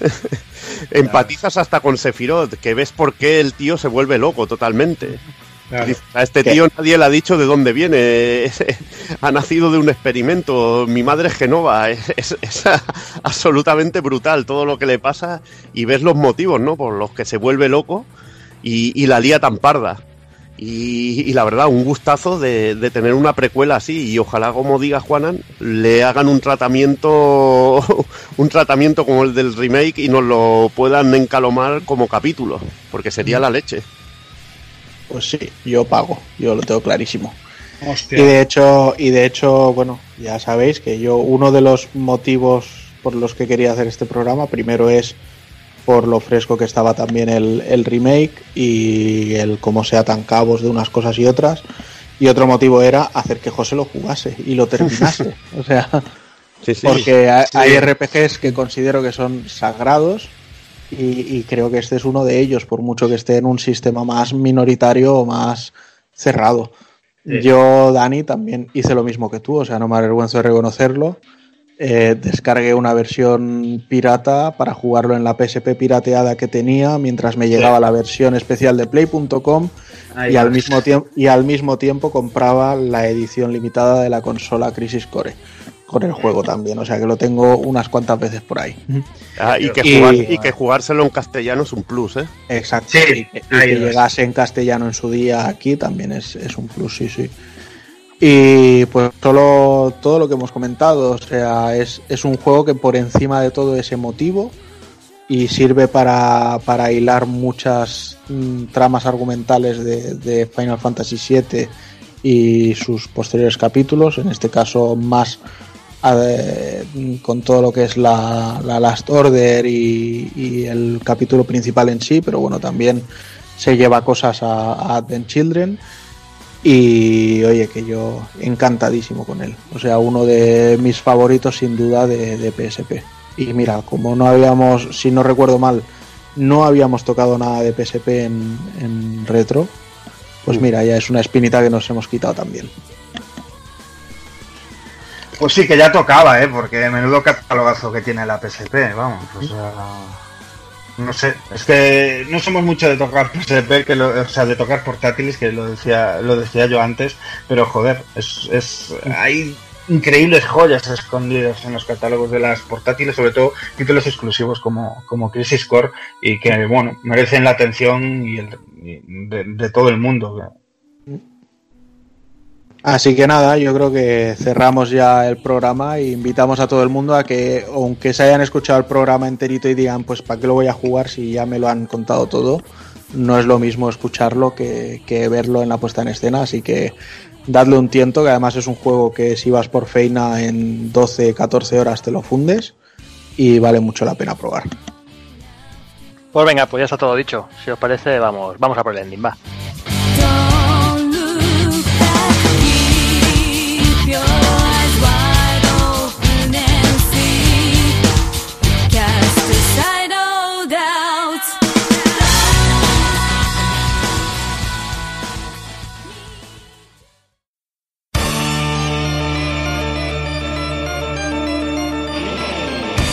Y recuerda, si no te mola ser un calamar y quieres estar bien informado, pásate por el blog pulpofrito.com. También puedes seguirnos en Twitter y Facebook.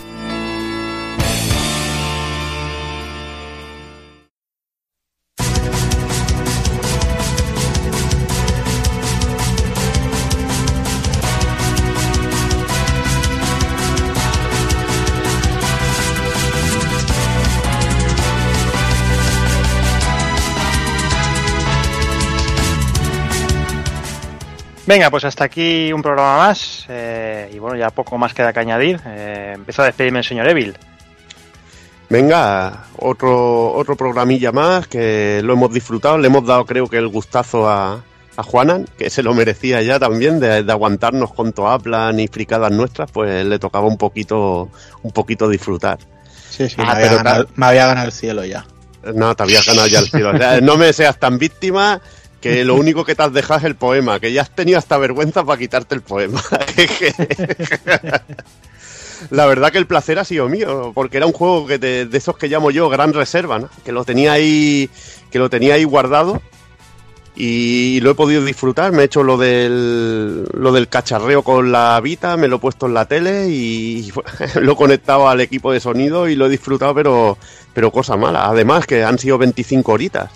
No lo he completado todo al 100%, me he dejado, un- me he dejado lo de las misiones y no seguramente hubiera tardado 50 horas, pero, pero he disfrutado mucho. Y yo lo agradezco también, el, el sacar estos momentos para jugar estas cosas. Ahora hace falta que lo que Jordi proponga el Suicoden y, y perder media vida también ahí. Pero es lo que hay, es lo que hay. También hay que darle el gusto al chaval, o sea que, que nos va a tocar, nos va a tocar.